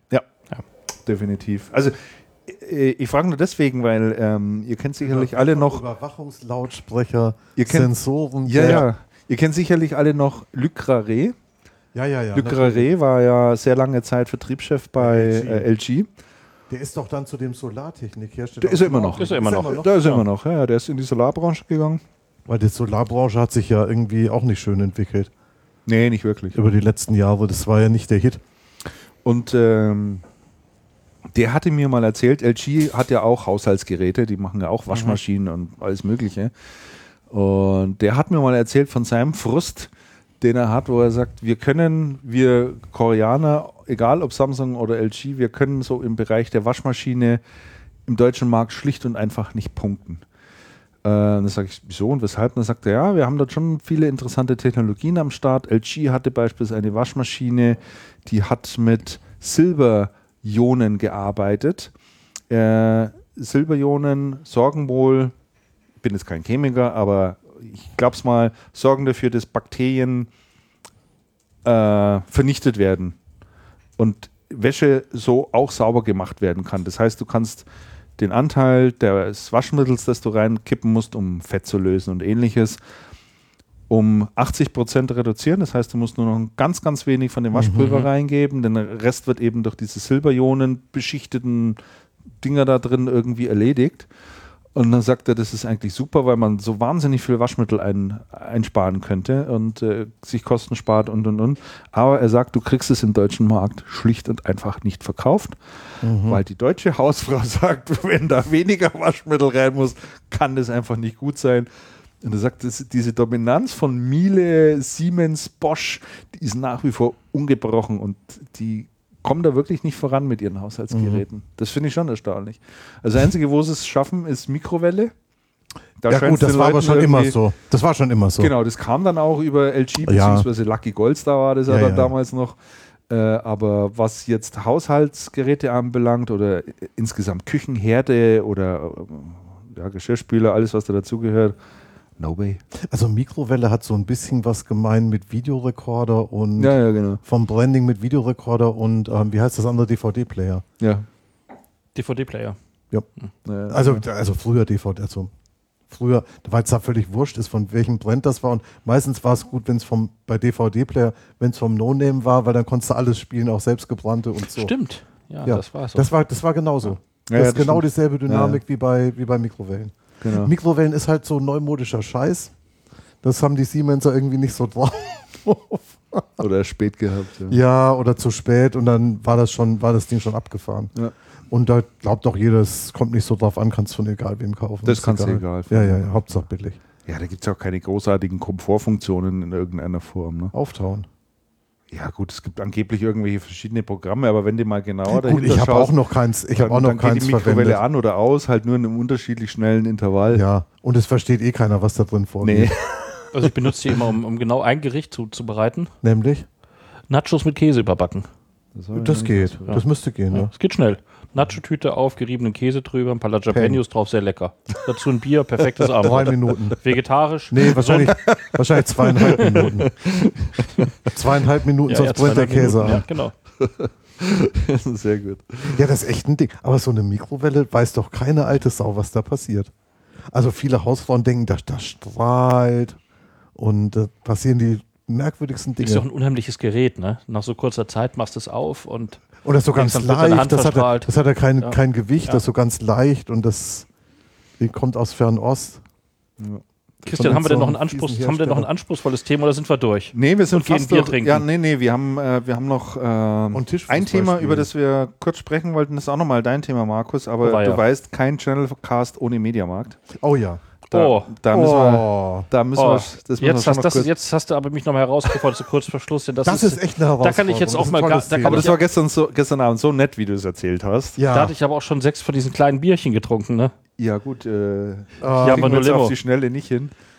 Und, Nein, ist- und, und ein Williamsburn nicht zu vergessen. Genau. Aber die, ähm, es, ist ein, es handelt sich um einen Printartikel. Mhm. Also ich kann jetzt nicht googeln, ne? Das äh, Wirtschaft, Manager Magazin hat es auch nicht online. Das ist noch richtig Nee? Print. Nee, nee, ich habe mal geguckt. Vielleicht Kommt vielleicht noch irgendwann. Kommt ja. vielleicht noch. Naja. Jedenfalls hatte ich da, ich glaube, wir meinen das gleiche dann, die Mediamarkt-Geschichte, ne? Genau. Ja, ja. Die ich, äh, da war ich mal im Zeitschriftenladen. Da gehe ich ab und zu hin und kaufe ab und zu wirklich auch nochmal eine, eine Zeitschrift. Und da war das die aktuelle Manager-Ausgabe, Oktobermagazin, mit dem, äh, das hat mich neugierig gemacht, mit dem äh, Subtitel Mediamarkt, eine Firma wie im Irrenhaus. Ne, das ist ja schön, schöner. Das ist sehr plakativ. Das ist plakativ, ne? das kaufe ich mal. Jo. 8,50 Euro oder was es äh, kostet, gezahlt, haben wir durchgelesen. Ein wirklich äh, schön recherchierter Artikel, wo viele Zusammenhänge mal, mal dargestellt wurden, die mir bislang auch mit dieser, die mit, diesen- mit diesen Sachverhalten auch noch nicht, nicht alle so bekannt waren. Und zwar geht es im Großen und Ganzen darum, um den, um den alten Streit, über den wir auch schon hundertmal gesprochen hatten, aber der da sehr schön aufbereitet war. Erich Kellerhals, Minderheitsgesellschafter der, der MSH versus Metro, Hauptgesellschafter der MSH, die irgendwie 78 Prozent der Anteile haben, weiß jetzt die Anteile nicht genau aus dem Kopf, 22 Prozent hat der Kellerhals. Und äh, es ging darum, dass, äh, ähm, dass viele Entscheidungen von, von, von Erich Kellerhals, ja, Andreas hat es gerade aufgemacht, ich wollte gerade zu sprechen kommen. Es gibt auch, Sensationell. es gibt auch einen auch, die, Sensation. auch, auch die Farbigkeit. Es gibt ein ganz auch die großes, Farbigkeit hier, das harmoniert hier das Gelb mit es dem gibt, Gelb. ein, es gibt ein ganz großartiges äh, Bild unter, auf der privaten Homepage von Erich Kellerhals, kellerhals.de. Mal aufmachen, da ist äh, als, als Bild Erich Kellerhals mit der aktuellen Ausgabe vom Manager-Magazin. Sensationell. Hat ihm auch sehr gut gefallen, der Artikel, schreibt er. Der Autor hätte fleißig recherchiert. Er hat nur noch ein paar Anmerkungen, schätzungsweise 16.000 Zeichen, würde ich sagen, weil er sagt, da käme Herr Olaf Koch noch, also der Metro-Chef, noch zu gut weg in dem Lass mich- Artikel. lass mich Aber er kommt immer zu gut weg, wenn er nicht unflätig beschimpft wird. Also insofern hat er noch ein paar Richtigstellungen. Lass mich kurz zitieren. Lass mich kurz zitieren. Kellerhals schreibt zum Bericht im Manager-Magazin Oktober 2015. 18. September. Bericht im Manager-Magazin Oktober 2015. Aussage von Herrn, und er sagt immer Herr, Herr von sowieso. Herrn, höflich. genau, von Herrn Olaf Koch. Mit dem Theater muss Schluss sein. Erich Kellerhals kann nur erwidern, mit den Intrigen und Enteignungsversuchen von Metro AG muss Schluss sein. Und dann schreibt er auch weiter, lobt den Artikel. Herr, Herr, Herr, Sören, Jensen hat, gut recherchiert. recherchiert. Man kann nur gratulieren. Recherchiert. Mit, Recherchiert Doppel, mit, mit Doppelsch. Mit Doppelsch, ja, recherchiert. Wird auch recherchiert. ausgesprochen. Recherchiert. Genau so ist Recherchiert. es. Im Bericht werden jedoch typische Aussagen von Herrn Olaf Koch wiedergegeben, die einer Ergänzung oder Korrektur bedürfen. Und dann kommen Und dann kommt- viele Seiten. Wie viele Zeichen sind das? 20.000? Das ist richtig viel, ne? Das sind 20.000, Ja. ich mal sagen. Jedenfalls in dem, äh, in dem Artikel wird nochmal auf die Hintergründe eingegangen ähm, zwischen, äh, zwischen dem, dem, der Gesellschafterversammlung und dem Beirat. Äh, das sind ja zwei konkurrierende Veranstaltungen. Der, die Gesellschafterversammlung ähm, favorisiert der Herr Erich Kellerhals, weil da eine Mehrheit von 80 Prozent nötig ist, um einen Beschluss zu fassen. Und der kommt nie zustande. Und, und äh, kommt nie zustande, weil er 22 genau. oder 23 Prozent hat, ja. Den Beirat mag er nicht so, weil da reicht eine Mehrheit von 50 Prozent, um Entscheidungen zu treffen. Sprich, da kann die Metro alles durchwinken. Und diesen Beirat gibt es ja auch noch nicht so lange. Ich glaube, das ist ja auch erst zwei Jahre her. Ja, da haben wohl Met Metro-Justiziare haben da irgendwie einen Passus entdeckt. Ich weiß nicht, den kriege ich jetzt nicht mehr so zusammen, ähm, dass man einen Beirat noch aufmachen kann, wenn keine, ich glaube, das war, wenn kein Geschäft, wenn kein, genau, wenn kein Gesellschafter mehr in der Geschäftsführung ist. Ja. Und als der Leopold Stiefel ausgeschieden ist, ähm, war das der Fall. War und das dann haben Fall, die den. Beirat aufgemacht. Und immer wenn jetzt eine Beiratssitzung einberufen wird von der, von der Metro, dann macht der Kellerhals als Konkurrenzveranstaltung schnell eine Gesellschafterversammlung auf. Und äh, insofern ist das immer schwierig. Und außerdem sind in der Gesellschafterversammlung auch gar nicht mehr er oder die Metro-Manager direkt, sondern nur ihre Anwälte und Unternehmensberater, die auch viel Geld wieder kosten. Ja. Und äh, die telefonieren dann immer mit den äh, verantwortlichen Managern bei Metro und Kellerhals und hauen sich die Paragraphen um die Ohren. Also, dass man ja auch äh, jedes persönliche Zusammentreffen sozusagen vermeidet. Deswegen eine ne? Firma wie im Irrenhaus erstaunlich, dass überhaupt was vorangeht. Das ist halt auch, muss man sagen, dann der Beirat, wo, da kann noch was passieren, wie Firmenkäufe. Mhm. Da, die können in der, im Beirat entschieden werden, weil die 50 Prozent reichen. Hat Metro ja auch viele Firmen jetzt äh, übernommen. Fanden ja auch statt, diesen, ja. diesen letzt, letztes Mal den Dienstleister. Das erzürnt natürlich den Kellerhals, der dann da wieder mit äh, juristischen ähm, äh, Versuchen vers äh, sucht, das zu verhindern.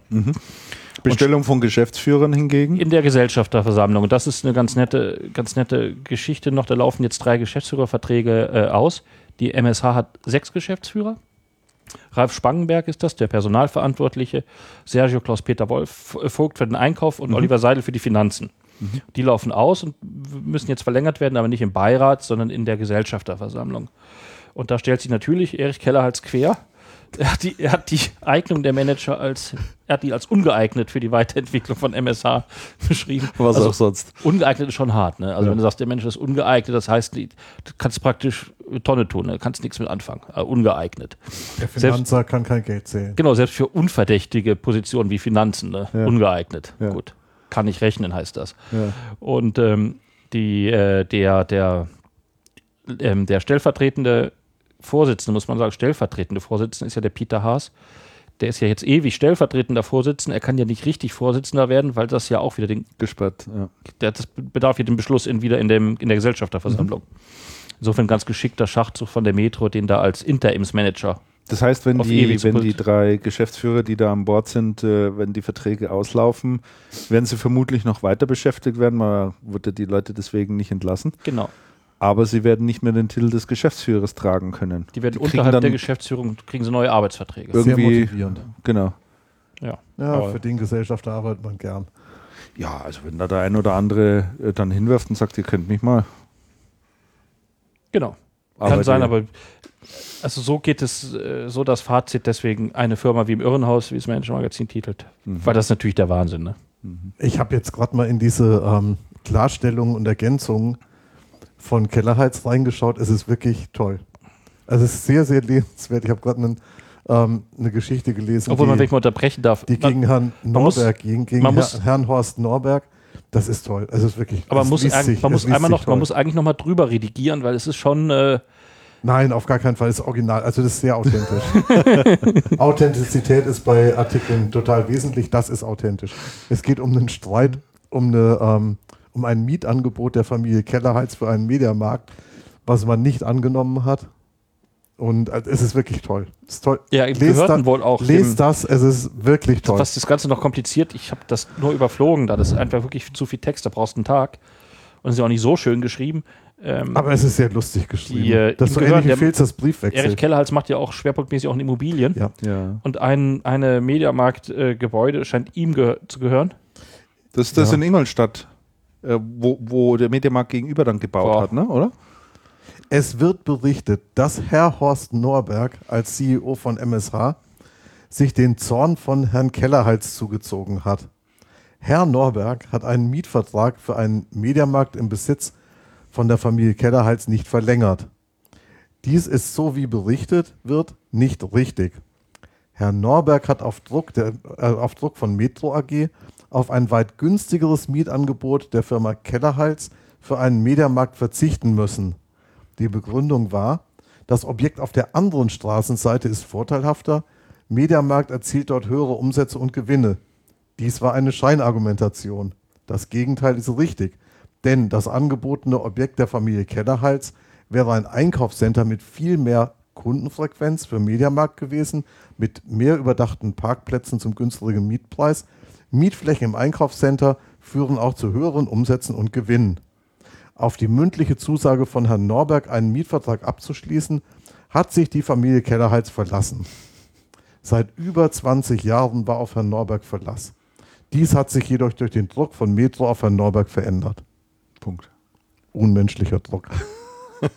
Ja, ja, das ist schon, das sind schon die, äh, die, die Filiale in. Ingolstadt. Ja, der Druck von, der Die Druck ich von mir auch Metro mal auf Herrn. Norberg, ein anderes Objekt anzumieten, hatte zum Ziel, die Familie Kellerhals zu verärgern. Ja, also, Äh, äh, Dies war eine der vielen Intrigen. also da bei der, bei der Filiale die Familie in, Kellerhals. in Ingolstadt, die, Das, so, so geht das weiter. die hatte ich mir, die hatte ich, das Bild ist großartig, Ihr müsst, das kann man ihr nur müsst empfehlen. das lesen. Also es ist wirklich toll. Also die Filiale in Ingolstadt, die hatte ich mir tatsächlich angesehen, weil die Neueröffnung auf der gegenüberliegenden Straßenseite dann auch zeitgleich war. Da hatten die ja so ein paar neue Konzepte vorgestellt. Und äh, da kann ich mir schon gut nachvollziehen, warum da ein neuer Bau gemacht wurde, weil das gegenüber, was dem Kellerhals hier offensichtlich gehört, ehrlich gesagt eine ziemliche Baracke war. Das wird aber Runter, nicht gern. runtergekommen, total niedrige Decke. Also so würdest du heute keinen modernen Verkaufsraum mehr. Ich sage nur Äh, mehr überdachte Parkplätze, höhere Besucherfrequenz, mehr Umsatz und Gewinn für den MSH. Ja, also das ist schon irgendwie. Ich mein, Die Familie Kellerhals ist verärgert. ja, das merkt man. Ja, Klar, äh, klar merkt man das überall, äh, es- aus allen Poren kommt es heraus, aber dass jemand sich da noch einen Blog dafür aufsetzt und sich dann Ich da würde sein- gern, ich würde gern sein dieses Frust Bild, davon ich würde gern dieses Bild ins Mikrofon halten, wenn es denn was brächte. Mal, Ist vielleicht, wir- vielleicht könnten wir mal ein paar externe Autoren ihm vermitteln, dass das Ganze ein bisschen. Es ist ja so lustig, aber es, man könnte es ein bisschen flüssiger ausschreiben und das mal find das- weglassen ab und zu. Nein, ich finde das ganz authentisch. Wir machen einen Podcast mit ihm. Ich, das wird bestimmt überleg, dir, lustig. Das wär überleg, was. dir mal, überleg dir mal, du würdest für, für ihn schreiben und du müsstest das so machen, dass es so authentisch wird. Das ist schwierig. Ja. Ja. Das ist überhaupt nicht einfach. Aber schön, wie er das Heft hochhält. Das ist eine echte Herausforderung. Er lacht so glücklich in die Kamera. Tops und Flops. Echt, so weit sind wir schon im, im, im Dings. Oha. Also du hast noch ein Thema, wo du sagst, das muss noch unbedingt besprochen werden. Ich hätte ganz gern, ich hätte ganz gern von dir eigentlich noch drei Takte über diesen ähm, ähm, App-Shop von Apple gehört.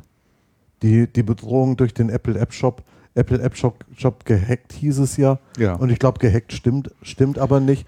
Aber das Fazit ist doch eigentlich, die Bedrohung auf die Bedrohung für Mac, Macintosh-Geräte oder für Apple-Geräte ist tatsächlich inzwischen ähm, viel handfester als das, als das vor Zeiten war. Was ist Absolut. eigentlich genau passiert? Ich Also kann es überhaupt nicht äh, sagen. Ja, wa- was genau passiert ist, ist folgendes. Also jede App, die ja eingereicht wird äh, oder die bei Apple im iTunes Store erscheint, muss ja zunächst von Apple freigegeben Mhm. werden. Da gibt es ja einen klaren Prozess dafür. Wenn diese App nicht signiert ist durch Apple, dann erscheint sie auch nicht. Und äh, typischerweise wird äh, Apple-Software mit Xcode programmiert. Das ist deren äh, Entwicklungsumgebung sozusagen. Und wenn man da die Original Xcode-Software auch verwendet, die man sich herunterladen kann, wenn man in Entwicklerprogrammen teilnimmt, dann ist das auch alles in Ordnung. Ähm, jetzt hatten welche, und offensichtlich, äh, man vermutet tatsächlich, dass äh, Chinesen gewesen sind, hatten sozusagen Xcode nachgebaut und äh, dem App Store vorgegaukelt, dass es sich hier um ein Original Xcode handelt und haben dort äh, schädlichen Code mit eingeschleust. Und das System hat sozusagen nicht erkannt, dass das äh, Okay. von der Originalsoftware Xcode ist, sondern eben in gewisser Art und Weise emuliert wurde. Und so ist es eben dazu gekommen, dass die Software durchgerutscht ist oder erschienen ist ähm, oder signiert wurde und da aber äh, Schadwert mit drin war. Apple hat lange Zeit überhaupt nicht darauf reagiert. Und erst als dort immer mehr an die Öffentlichkeit gedrungen ist, und da ist schon eine ziemlich große Zahl an Apps verseucht, muss man ga ganz klar sagen. Es sind auch ein paar etliche bekannte Programme mit dabei. Ähm, jetzt haben sie darauf reagiert, allerdings nur in der Form, dass sie sagen, bitte, liebe Entwickler, achtet doch darauf, dass ihr eine Originalversion von Xcode verwendet. Bitte ladet die von unserer Webseite runter. Nehmt ich nicht irgendeine Version, die ihr bei einem Freund runterladet oder übers Netzwerk installiert und und und. That's it. Äh, will sagen, eine wirkliche Antwort haben sie da auch noch nicht drauf. Also äh, sie haben wohl noch offensichtlich keinen Mechanismus geschaffen, um das in Zukunft zu verhindern und bitten nur, äh, da eben drauf zu achten. Also da sieht man es mal. Ich meine, die haben, geben sich wirklich viel Mühe, äh, verglichen jetzt mal mit dem Play Store von, von Google, um zu verhindern, dass dort äh, äh, Programme mit Malware und ähnlichem Unfug getrieben wird. Äh, aber es ist eben trotzdem nicht auszuschließen. Also man findet irgendwie immer einen Weg, diesen Scheiß da einzuschleusen. Ne? Schon interessant. Ja. Ja, Okay. und äh, wer ein iPhone hat, der sollte sich da schon mal auf einschlägigen Seiten drüber informieren, welche Apps da alle davon betroffen sind. Ähm, und äh, das Zeug dann auch wieder deinstallieren. Bevor man hier zu Virenschleuder wird. Ja. Genau. Gut. Tops und Flops. Tops und Flops. Das haben wir tatsächlich Haben wir da. Bist du dieses Mal dran, Tops Markus, weil du freundlicherweise das noch alles äh, reingehackt hast, während wir da schon unterwegs waren quasi. Was haben wir denn da, Tops und Flops? Ja, wir haben. Einen Äh, haben wir schon gesagt. Reinflop haben wir schon gesagt, das war eigentlich brauchen wir für Tops und Flops auch noch mal irgendeinen so einen Einspieler, oder? So ein Jingle. schon, gell? Ja. Müssten wir mal so irgendwie was. hey und bluh. Also pass mal auf, ich kann ja. habe was zum Einspielen da. Ich schaue gerade mal, ob wir da irgendwie was haben. Ähm, Ja, was man natürlich nehmen kann, da können sich die Leute schon mal dran nehmen. Das wird das Intro sein hier von, von, von Warm und Hell, von dem neuen Podcast. Der wird, wird so gehen.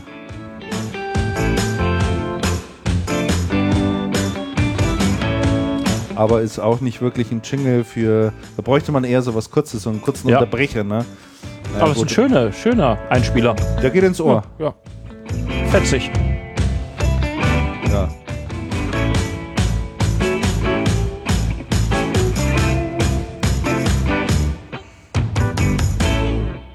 D- Dumm, genau, so aus. Gut. Flop. Flop. Hatten wir schon den ersten. Microsoft und Cortana und Nadella. Wird Jawohl. von Cortana Genau, blamiert. mit der Milchbestellung. Den zweiten Flop hatten wir auch schon, hatten wir drüber diskutiert. Jetzt müssen wir nur noch diskutieren eigentlich drüber, wer den, äh, die Flop-Karte kassiert. Ähm, äh, der Surface-Vertrieb geht direkt, macht direkt Microsoft, Dell, Mhm. HP. Andreas hat ja gesagt, Dell, äh, HP hat es nicht verdient, äh, sondern nur Microsoft. Gut. Aber Microsoft hat den ja eigentlich schon gekriegt mit, da hatten wir ja wirklich Microsoft die gesamte äh, Flop-Liste, ne? Mit, mit Cortana, jetzt Surface. Und dann das dritte Thema dritte auch noch. Punkt auch noch, traurigerweise. Fand ich eigentlich eine ganz, ganz lustige Geschichte. Der, äh, es geht um Outlook und darum, dass äh, ein, äh, der Marketingchef von, von Jabra, der hat äh, äh, Outlook verantwortlich gemacht für den, für den grassierenden Meeting-Wahnsinn, den alle kennen. Sprich, es gibt immer äh, Meetingseinladungen, du, du kriegst sicherlich auch heute noch zehn am Tag auf den Tisch, Christian, wo dann steht, Meeting zu dem und dem Punkt, ähm, 16 Uhr und du weißt gar nicht konkret, warum du jetzt eingeladen bist. Ne? Du, du, du, bei diesen Outlook-Einladungen steht ja nie, Irgendein, Oh, wir irgendein haben- Handy dreht da gerade durch. Andreas, dein Handy klingelt. Meins? Ja, Ah, das, deswegen brummt es so hier. Mach mal auf. Ja, danke. Immer noch. Kannst du das mal auf äh, Flugmodus schalten? Oder hat hat- so, das hat haben, sowas haben nicht. solche Dann hat, Handys Markus sowas nicht? kein, dann hat Markus kein Internet mehr. Ach so, das ist schlecht. Aber ich leg's ja, mal aber, hier- äh, ich leg's genau, mal weil dein, deins funktioniert hier gerade als Hotspot, das stimmt. Das, war- ja. du weißt ja nie, wenn du irgendwo ein Knöpfchen ausmacht, was das für, für Auswirkungen ja, hat. ja, ja, genau. Das war doch mal in der CeBIT-Redaktion war das so, da, da, da, da hingen die, unsere gesamten Notebooks äh, an dem Server, ne? Mhm. Aber uns wurde nicht gesagt, äh, welches Notebook der Server ist und wir wussten noch gar nicht, dass eins von den Notebooks der Server ist. Und wenn wir dann mal ein Notebook runtergefahren haben, wenn das gerade nicht bedient wurde, ging, der, ging das gesamte Nichts mehr. Netzwerk in die Knie. Und das haben wir gerade erst bei der Abreise raus, rausgefunden, dass das äh, eine Notebook der Server war. Gut, das war ein bisschen traurig. Aber wie gesagt, Outlook ähm, er, der, der Jabra-Manager Holger Reisinger, der, der wirft Outlook vor, dass es damit zu einfach geht, zu einem Meeting einzuladen. Ne? Tak, tak, tak, die Leute sind's. Abschicken, Grund muss man nicht obligatorisch nennen und es sei auch immer eingestellt, a priori eine Stunde in der Regel. Ne? Ja. Du machst eine Stunde immer bumm, Ja. auch wenn nur mal, nur mal ein 10 Minuten ähm, Intervall vielleicht gereicht hätte. Und er hat jetzt einen offenen Brief an äh, Satya Nadella direkt geschrieben, dass Outlook schuld sei am Meeting-Wahnsinn und dass er doch sicherlich auch, wie er begeistert ist von den Vorschlägen, die er macht, dass man da Outlook einfach mit ein paar einfachen Upgrades äh, verbessern kann, dass zum Beispiel mehrere Zeiteinstellungen gibt, 10 Minuten, 30 Minuten, anderthalb Stunden, eine Stunde. einstellen. Ja, aber standardmäßig machen die meisten immer eine Stunde. Oder das, Standardmäßig draufklickst, kriegst du automatisch eine Stunde Genau. angeboten. und die meisten klicken, das ist der Vorwurf, du klick, die machen sich halt nicht Gedanken, sondern standardmäßig eine Stunde die und die eingeladen. Und ob, obligatorisch soll auch sein Grund der Einladung, also dass man einfach sich mehr Mühe gibt bei den, äh, bei den, bei den Einladungen und die standardmäßig ausspricht. Halbe Stunde. Du bist bei der schnellen Truppe. Bei mir ist standardmäßig halbe Stunde. Also bei, ich verwende Apple Kalender. Also ich habe ich das Outlook. Also bei mir im Outlook ist standardmäßig halbe Stunde eingestellt. Das ist aber das Mac Outlook, ne? ja. Ja, hm, das ja, stimmt. vielleicht ist das unterschiedlich, das weiß man ja nicht. Das stimmt. Außerdem gibt es heute für, für so viele Sachen ganz andere Möglichkeiten der Kommunikation. Da brauche ich nicht dieses Meeting machen und so weiter. Jedenfalls ich sag nur mal Slack beispielsweise, Andreas. Äh, Ich bin noch nicht so drin, aber bist noch nicht so drin, aber da Ja, kann aber man vielleicht mal das eine aus. oder andere auch Im vorstellen. Kern, hat, Im Kern hat er ja recht. Ne? Ich meine, wie oft, wie viele von, von diesen Einladungen kriegt man immer so, hat man gekriegt, wo dann einfach dein Name mit acht anderen Namen mal hingerotzt wurde, eine Stunde und der Grund Ja. des Meetings nicht dediziert Ja. benannt Ja. und dann bist du da hingewatschelt. Und das Motto von allen war ja, warum muss ich denn jetzt schon wieder da sitzen? Ne? Und das Weil, soll einfach ja. mal, äh, das Beim- will er einfach. Ja, aber was der Herr Schabler nicht verstanden hat, bei Microsoft ist das umgekehrt. Die Microsoft-Leute, ich weiß nicht, ob das heute mit Nadella noch so ist. Damals war es so, die Microsoft-Leute verbringen 60 Prozent plus ihrer Zeit in Meetings, sind Ja. da sehr stolz drauf. Und es ist tatsächlich für einen Microsoft die beunruhigend, das können wir auch die Pressestelle mal fragen, beunruhigend, wenn ich man, nicht mehr, E-Mail. wenn man nicht mehr zu so vielen Meetings eingeladen wird und auch wenn man nicht an so vielen Meetings teilnimmt, weil man sagt, eigentlich betrifft es mich ja gar nicht Da ist mal weniger dann, wichtig. dann ist man weniger sichtbar und dann stimmt irgendwas nicht. Also das heißt, wer da einfach nur in der Kammer sitzt und abarbeitet, äh, tut nichts. Hart, ne? Hart. Und ich glaube, das kann schon gut sein, dass, die, dass das Outlook so eine Firmenkultur reflektiert. Du meinst, das ist die, eigentlich die innere Firmenkultur von Microsoft ja, das, das ist, die ein, jetzt genau, den anderen das ist Unternehmen. halt für, einen- für einen eigenen, wahrscheinlich ursprünglich mal für einen eigenen Bedarf geschrieben worden. Ja, ja, das äh, der, der Theorie ist durchaus. Und wie, und wie, ähm, wie hält man sich über Meetings im Gespräch und wie hält man das Ganze? Also ich weiß es Interessanter nicht, keine Gedanke. Ahnung. Interessant ist allerdings, dass, ähm, dass schon seit Jahren Microsoft Manager tatsächlich auch Abteilungsleiter auch sagen, äh, diese Meetingkultur, das geht ja gar nicht. Und wir müssen eigentlich was dagegen tun, aber es gelingt nicht. Es ist so in der Kultur verwurzelt. Insofern ist das ein richtiger Ansatz von, von Jabra Manager. natürlich, der Ansatz Äh, ist schon richtig. Ja, Wer Meetings macht, sollte drüber nachdenken. Gut, dann haben wir die, die Tops. Mhm. Comteam Hauptversammlung war ich am äh, Wochenende. ja. Eine sehr schöne Veranstaltung, sehr gute Stimmung, wirklich wie so ein äh, ja, Familientreffen, Familienausflug. Viele Systemhäuser untereinander Gespräche geführt.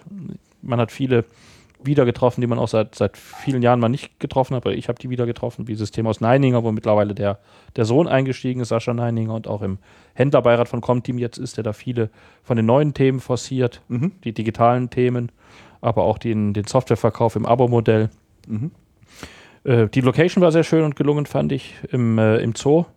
Wenn man aus dem, äh, aus dem Meetingräumen oder den Vortragsräumen rausgetreten ist, konnte man ein bisschen Tiger oder Elefanten angucken. Das war im Palast des Maharajas da. Eine sehr schöne, sehr schöne Veranstaltung. Abends haben wir noch die Seehundfütterung geguckt.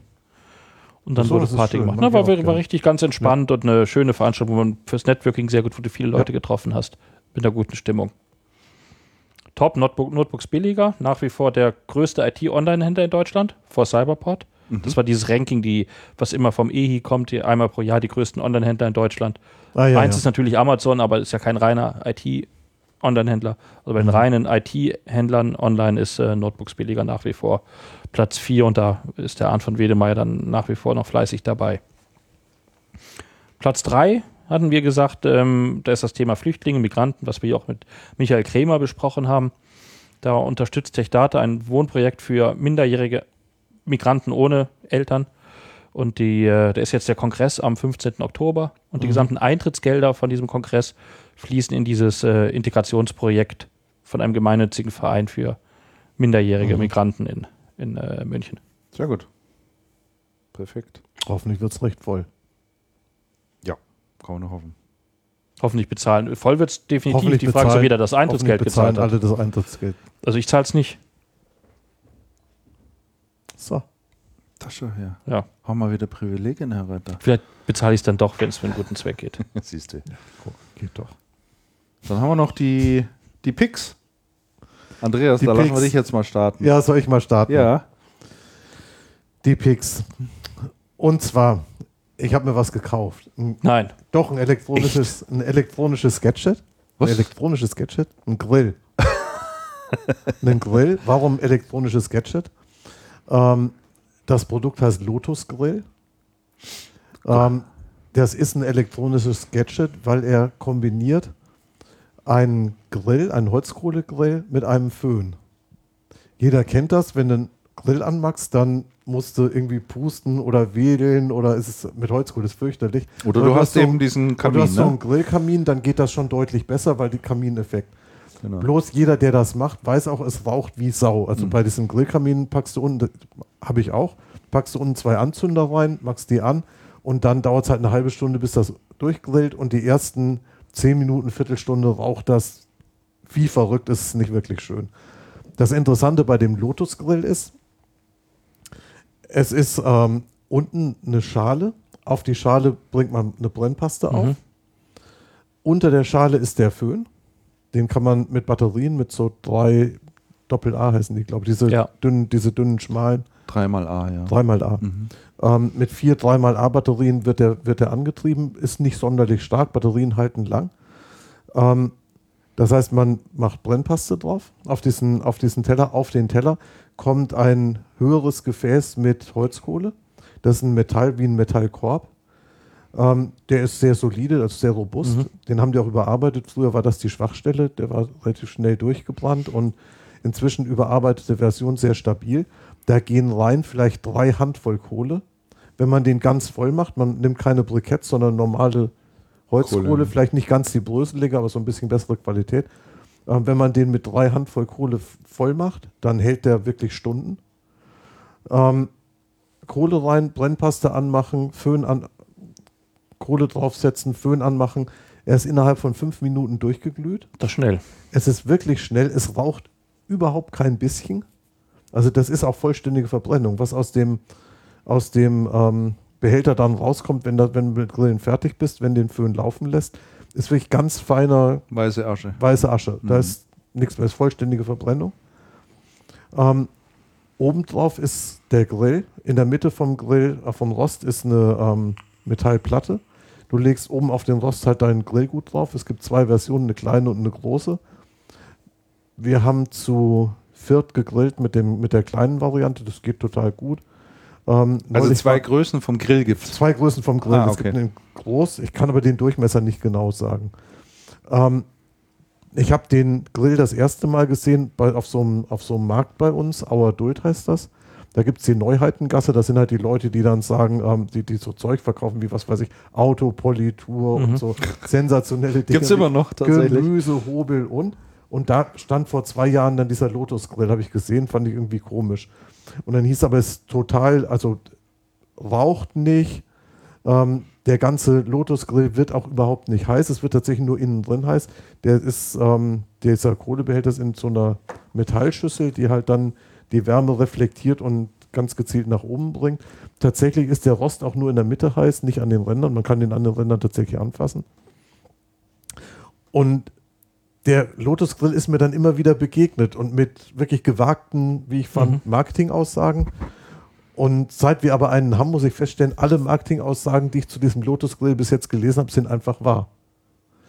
Er raucht nicht, er braucht ganz wenig Kohle. Man kann mit zwei Handvoll Kohle für zwei, drei Personen wirklich sehr, sehr komfortabel grillen. Das heißt, ein Kohlesack hält Lange. Lange. Wir haben, wir haben jetzt schon mehrfach auf dem Balkon gegrillt. Ähm, das wäre mit einem normalen Holzkohlegrill mitten in der Stadt überhaupt nicht möglich. Unsere Nachbarn haben überhaupt nicht mitgekriegt, dass wir einen Grill besitzen, dass wir da jemals gegrillt haben, obwohl die relativ nah dran sind. Ähm, wirklich toll. Also es gibt äh, in, ich Es- habe gerade mal nachgeschaut wegen Ja. den Größen. Äh, für bis zu fünf Personen die normale Variante. Durchmesser sind dort 32 Zentimeter. Und dann gibt es den Lotus Grill XL. Der ist für bis zu zehn Personen. Für bis zu zehn Personen. Hör mal auf, du. Ein Riesengerät. Durchmesser Da steht nur Durchmesser erheblich größer. Toll. Also den, den XL habe ich, hab ich neulich zwei XL Lotus Grills im Betrieb gesehen bei Freunden und das war gewaltig. Also es war wirklich der Hammer. Die hatten Party gemacht. Ah ja, 40,5. Da waren, ich glaube, 20, 25 Leute da und die haben wirklich zügig hintereinander weggegrillt. Das ging richtig gut. Das ging Ja. richtig gut. Ähm, allerdings ist es ein relativ teurer Spaß. Ein Lotus Grill kostet um die 140, 150 Euro. Fängt da an. Der, die, der kleine. Ja. der kleine. der ja. Kleine. Ähm, ich halte es aber für eine gute Sache. Man kann auf dem Balkon grillen, was wir normalerweise nicht könnten. Also es geht überhaupt. Ähm, es ist eine sehr saubere Angelegenheit, es geht sehr schnell und der Verbrauch ist wirklich minimal. Okay. Das heißt, normal beim Grillen grillst du ja locker mal einen halben oder, einen- oder einen Sack Holzkohle weg. Und mit dem kommst du wirklich ein Jahr hin. Mhm. Ist schnell aufgebaut, ist schnell sauber gemacht. Alle Teile gehen in die Spülmaschine. Es ist echt der Hit. Bin absolut rundum zufrieden. Also ich habe hier, bin gerade mal auf deren Webseite, die dort auch heißt lotusgrill.de. Macht Sinn. Macht Sinn, ja. Also die Ja. haben auch mit dem Produkt, Absolut. das ja im Übrigen auch wirklich nett anzuschauen ist. Und es also sieht vom, schön vom, aus, Vom ja. Design her. Den Red Dot, Red Dot Design Award 2013 Wollte ich gerade sagen, haben es auch ganz sicher gekriegt. Ja, haben sie auch gekriegt. Und auch ähm, den Design Plus Award haben, sie- haben sie bekommen. Ja, und das Unternehmen wurde im Jahr 2010 gegründet aus dem Traditionsunternehmen Lotus heraus. Das wird aber doch jetzt nicht. Der also- Autohersteller? Nein, glaube ich nicht. Das weiß ich nicht. Kann mir nicht Steht da vorstellen. irgendwie. Lotus Grill wird seit Markteinführung bis heute in über 25 Ländern exportiert. Aha. Designer, bla bla bla. Lotus Grill international. Okay. Tja. Ja. Also, wirklich Also es ein ist, nettes wirklich, Produkt, ist ein, ja. ist ein tolles Produkt, kann ich absolut nur empfehlen. Gibt es auch noch Zubehör, sehe ich gerade. Eine Glashaube, Ja, es gibt Zubehör, so ein Deckel und so und so Eine Zeug, aber das halte ich alles für Quatsch. Teppanyaki-Platte, Ja, halte ich alles für Quatsch. Pizzastein. Halte ich Ja, alles für Pizzastein ist aber doch eine Ach, ich halte das alles für Quatsch. Pizza musst du doch nicht grillen, also ist doch das echt ist völliger Quatsch. Quatsch. Nein, das ist ja nur, um den Pizzastein heiß zu machen. Ein Pizzastein Ja, funktioniert das ja, ist so. dass du den mal auf 300 Grad bringst und dann Okay. tust du ja deine Pizza drauf und lässt du dann 6, 7 Minuten drauf. So wird es ja üblicherweise gemacht. Ja, aber das ist ja, also das ist ja, Quatsch. das ist ja völliger Quatsch. Eine Grillhaube gibt es noch? Ja, das ist ja erst recht völliger Quatsch. Das braucht ja, das braucht ja echt kein Mensch. Ja, oder? Topflappen. Der Topflappen ist wieder sinnvoll. Aber, der, aber das Ding wird ja nicht wirklich heiß. Das ganze Gerät wird nicht heiß. Grillzange in der passenden Farbe. Quatsch. Ja, Marinierpinsel ja, in Pflaumenlila beispielsweise. grauen, grauenhaft. Ja. Und Ersatzteile gibt es natürlich auch. Oh, eine Tragetasche, eine nette. Die Tragetasche ist ähm, dabei. Edelstahl, Innenschüssel, Edelstange. Und die Tragetasche ist eine, ist eine ganz gute Geschichte. Ja, kann man sich tatsächlich mal so im Betrieb auch auf YouTube anschauen. Also da einfach mal Lotus Grill eintippen. Da gibt es jede Menge ähm, Videos dazu, wo Leute ihren Lotus Grill an den Start kriegen. Da kann man sich das mal so ein bisschen anschauen. Sehr gut.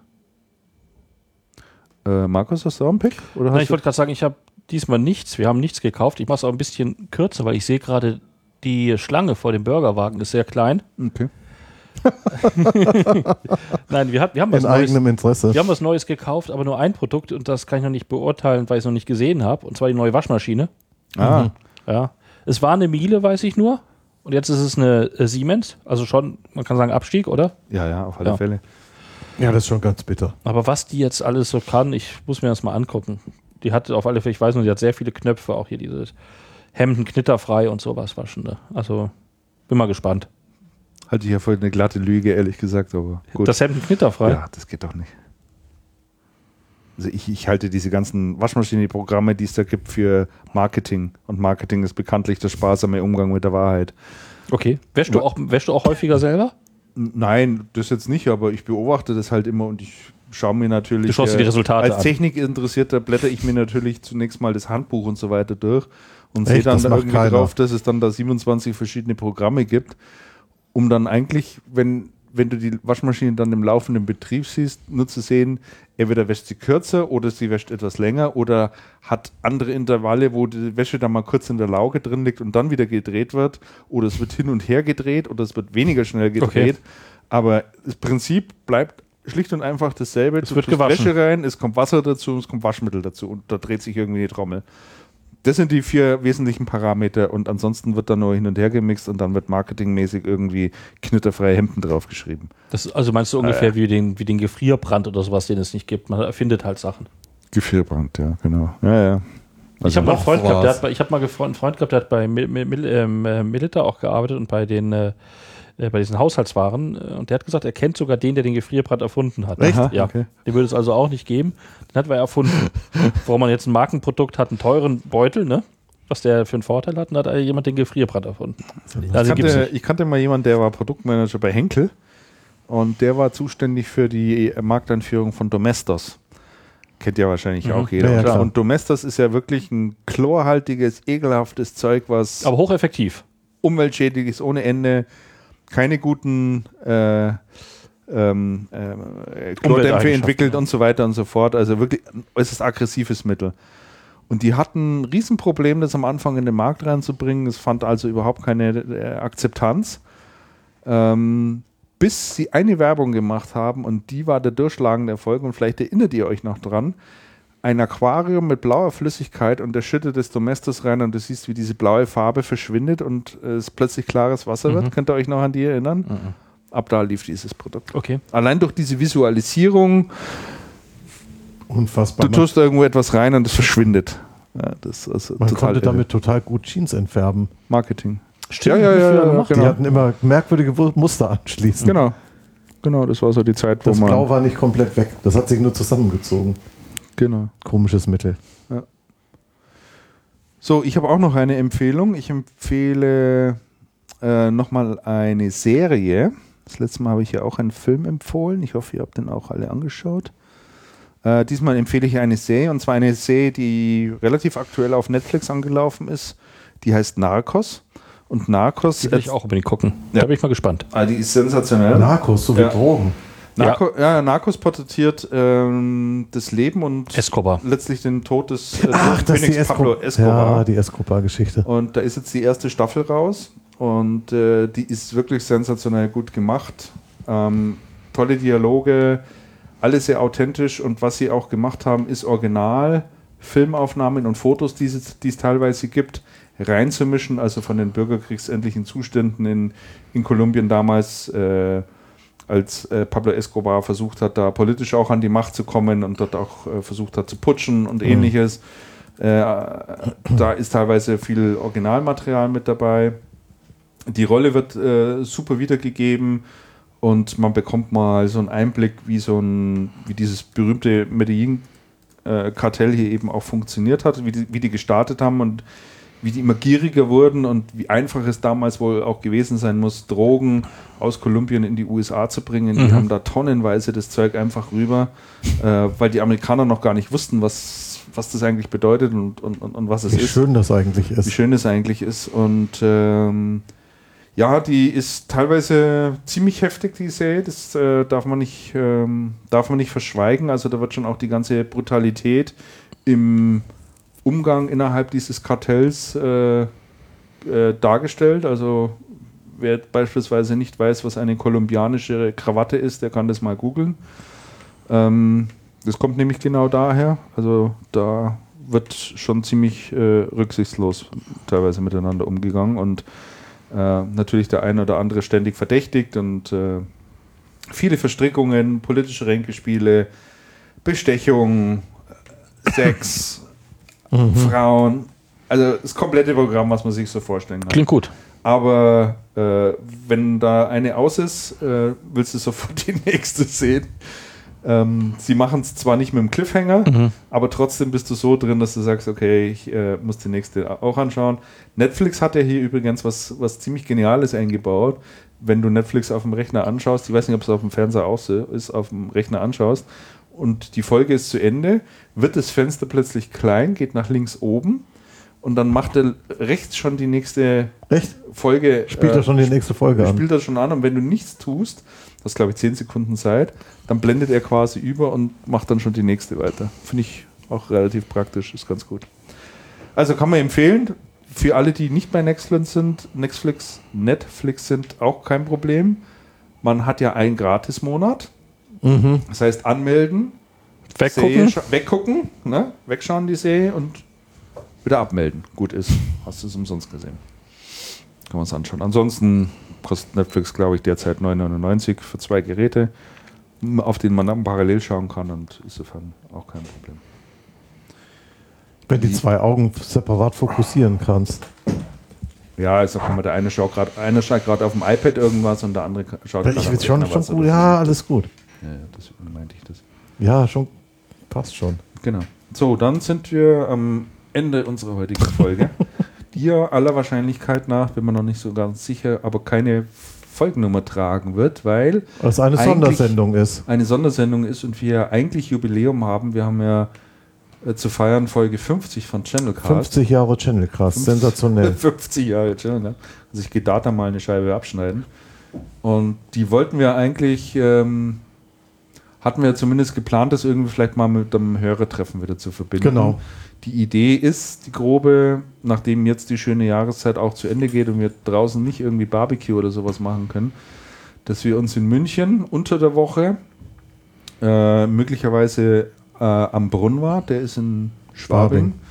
Treffen, die haben eigentlich einen ganz netten Nebenraum, ist ein bayerische, bayerisches Wirtshaus. Da könnten wir uns ganz gut reinsetzen zum Podcasten und ihr seid einfach alle live mit dabei und setzt Genau. euch mit dazu. Und, Wer ist jetzt äh, ihr, die Hörer? Die die Hörer, Hörer, ja. genau. Wir kommen, die kommen wollen. Wahrscheinlich werden es jetzt nicht so viele sein. Äh, aber wir machen es auch unter der Woche, weil doch etliche eben in München arbeiten und am Wochenende nach Hause pendeln. Und da wollen wir mal schauen, dass wir das hinkriegen. Also wird demnächst mal einen Rundruf starten und mal fragen, wer gerne kommen würde, damit Ja. man das ein bisschen planen kann. Also 10, 15 Leute ist sicherlich überhaupt kein Problem. Aber wenn es mehr werden, muss man das dann natürlich auch irgendwie ein bisschen, bisschen arrangieren.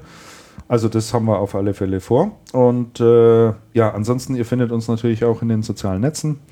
Wir sind auf Facebook vertreten, wir sind auf Twitter natürlich unterwegs. Auch dort kann man uns finden. Hinweis nochmal an alle, die uns mal was Gutes tun wollen. Es gibt eine Amazon-Wunschliste, wo wir Sachen draufstehen haben, ähm, die wir gerne entgegennehmen. Ach, die müssen wir auch mal wieder abdatieren. die kann, man, kann man jetzt mal einen Lotusgrill draufpacken zum Beispiel.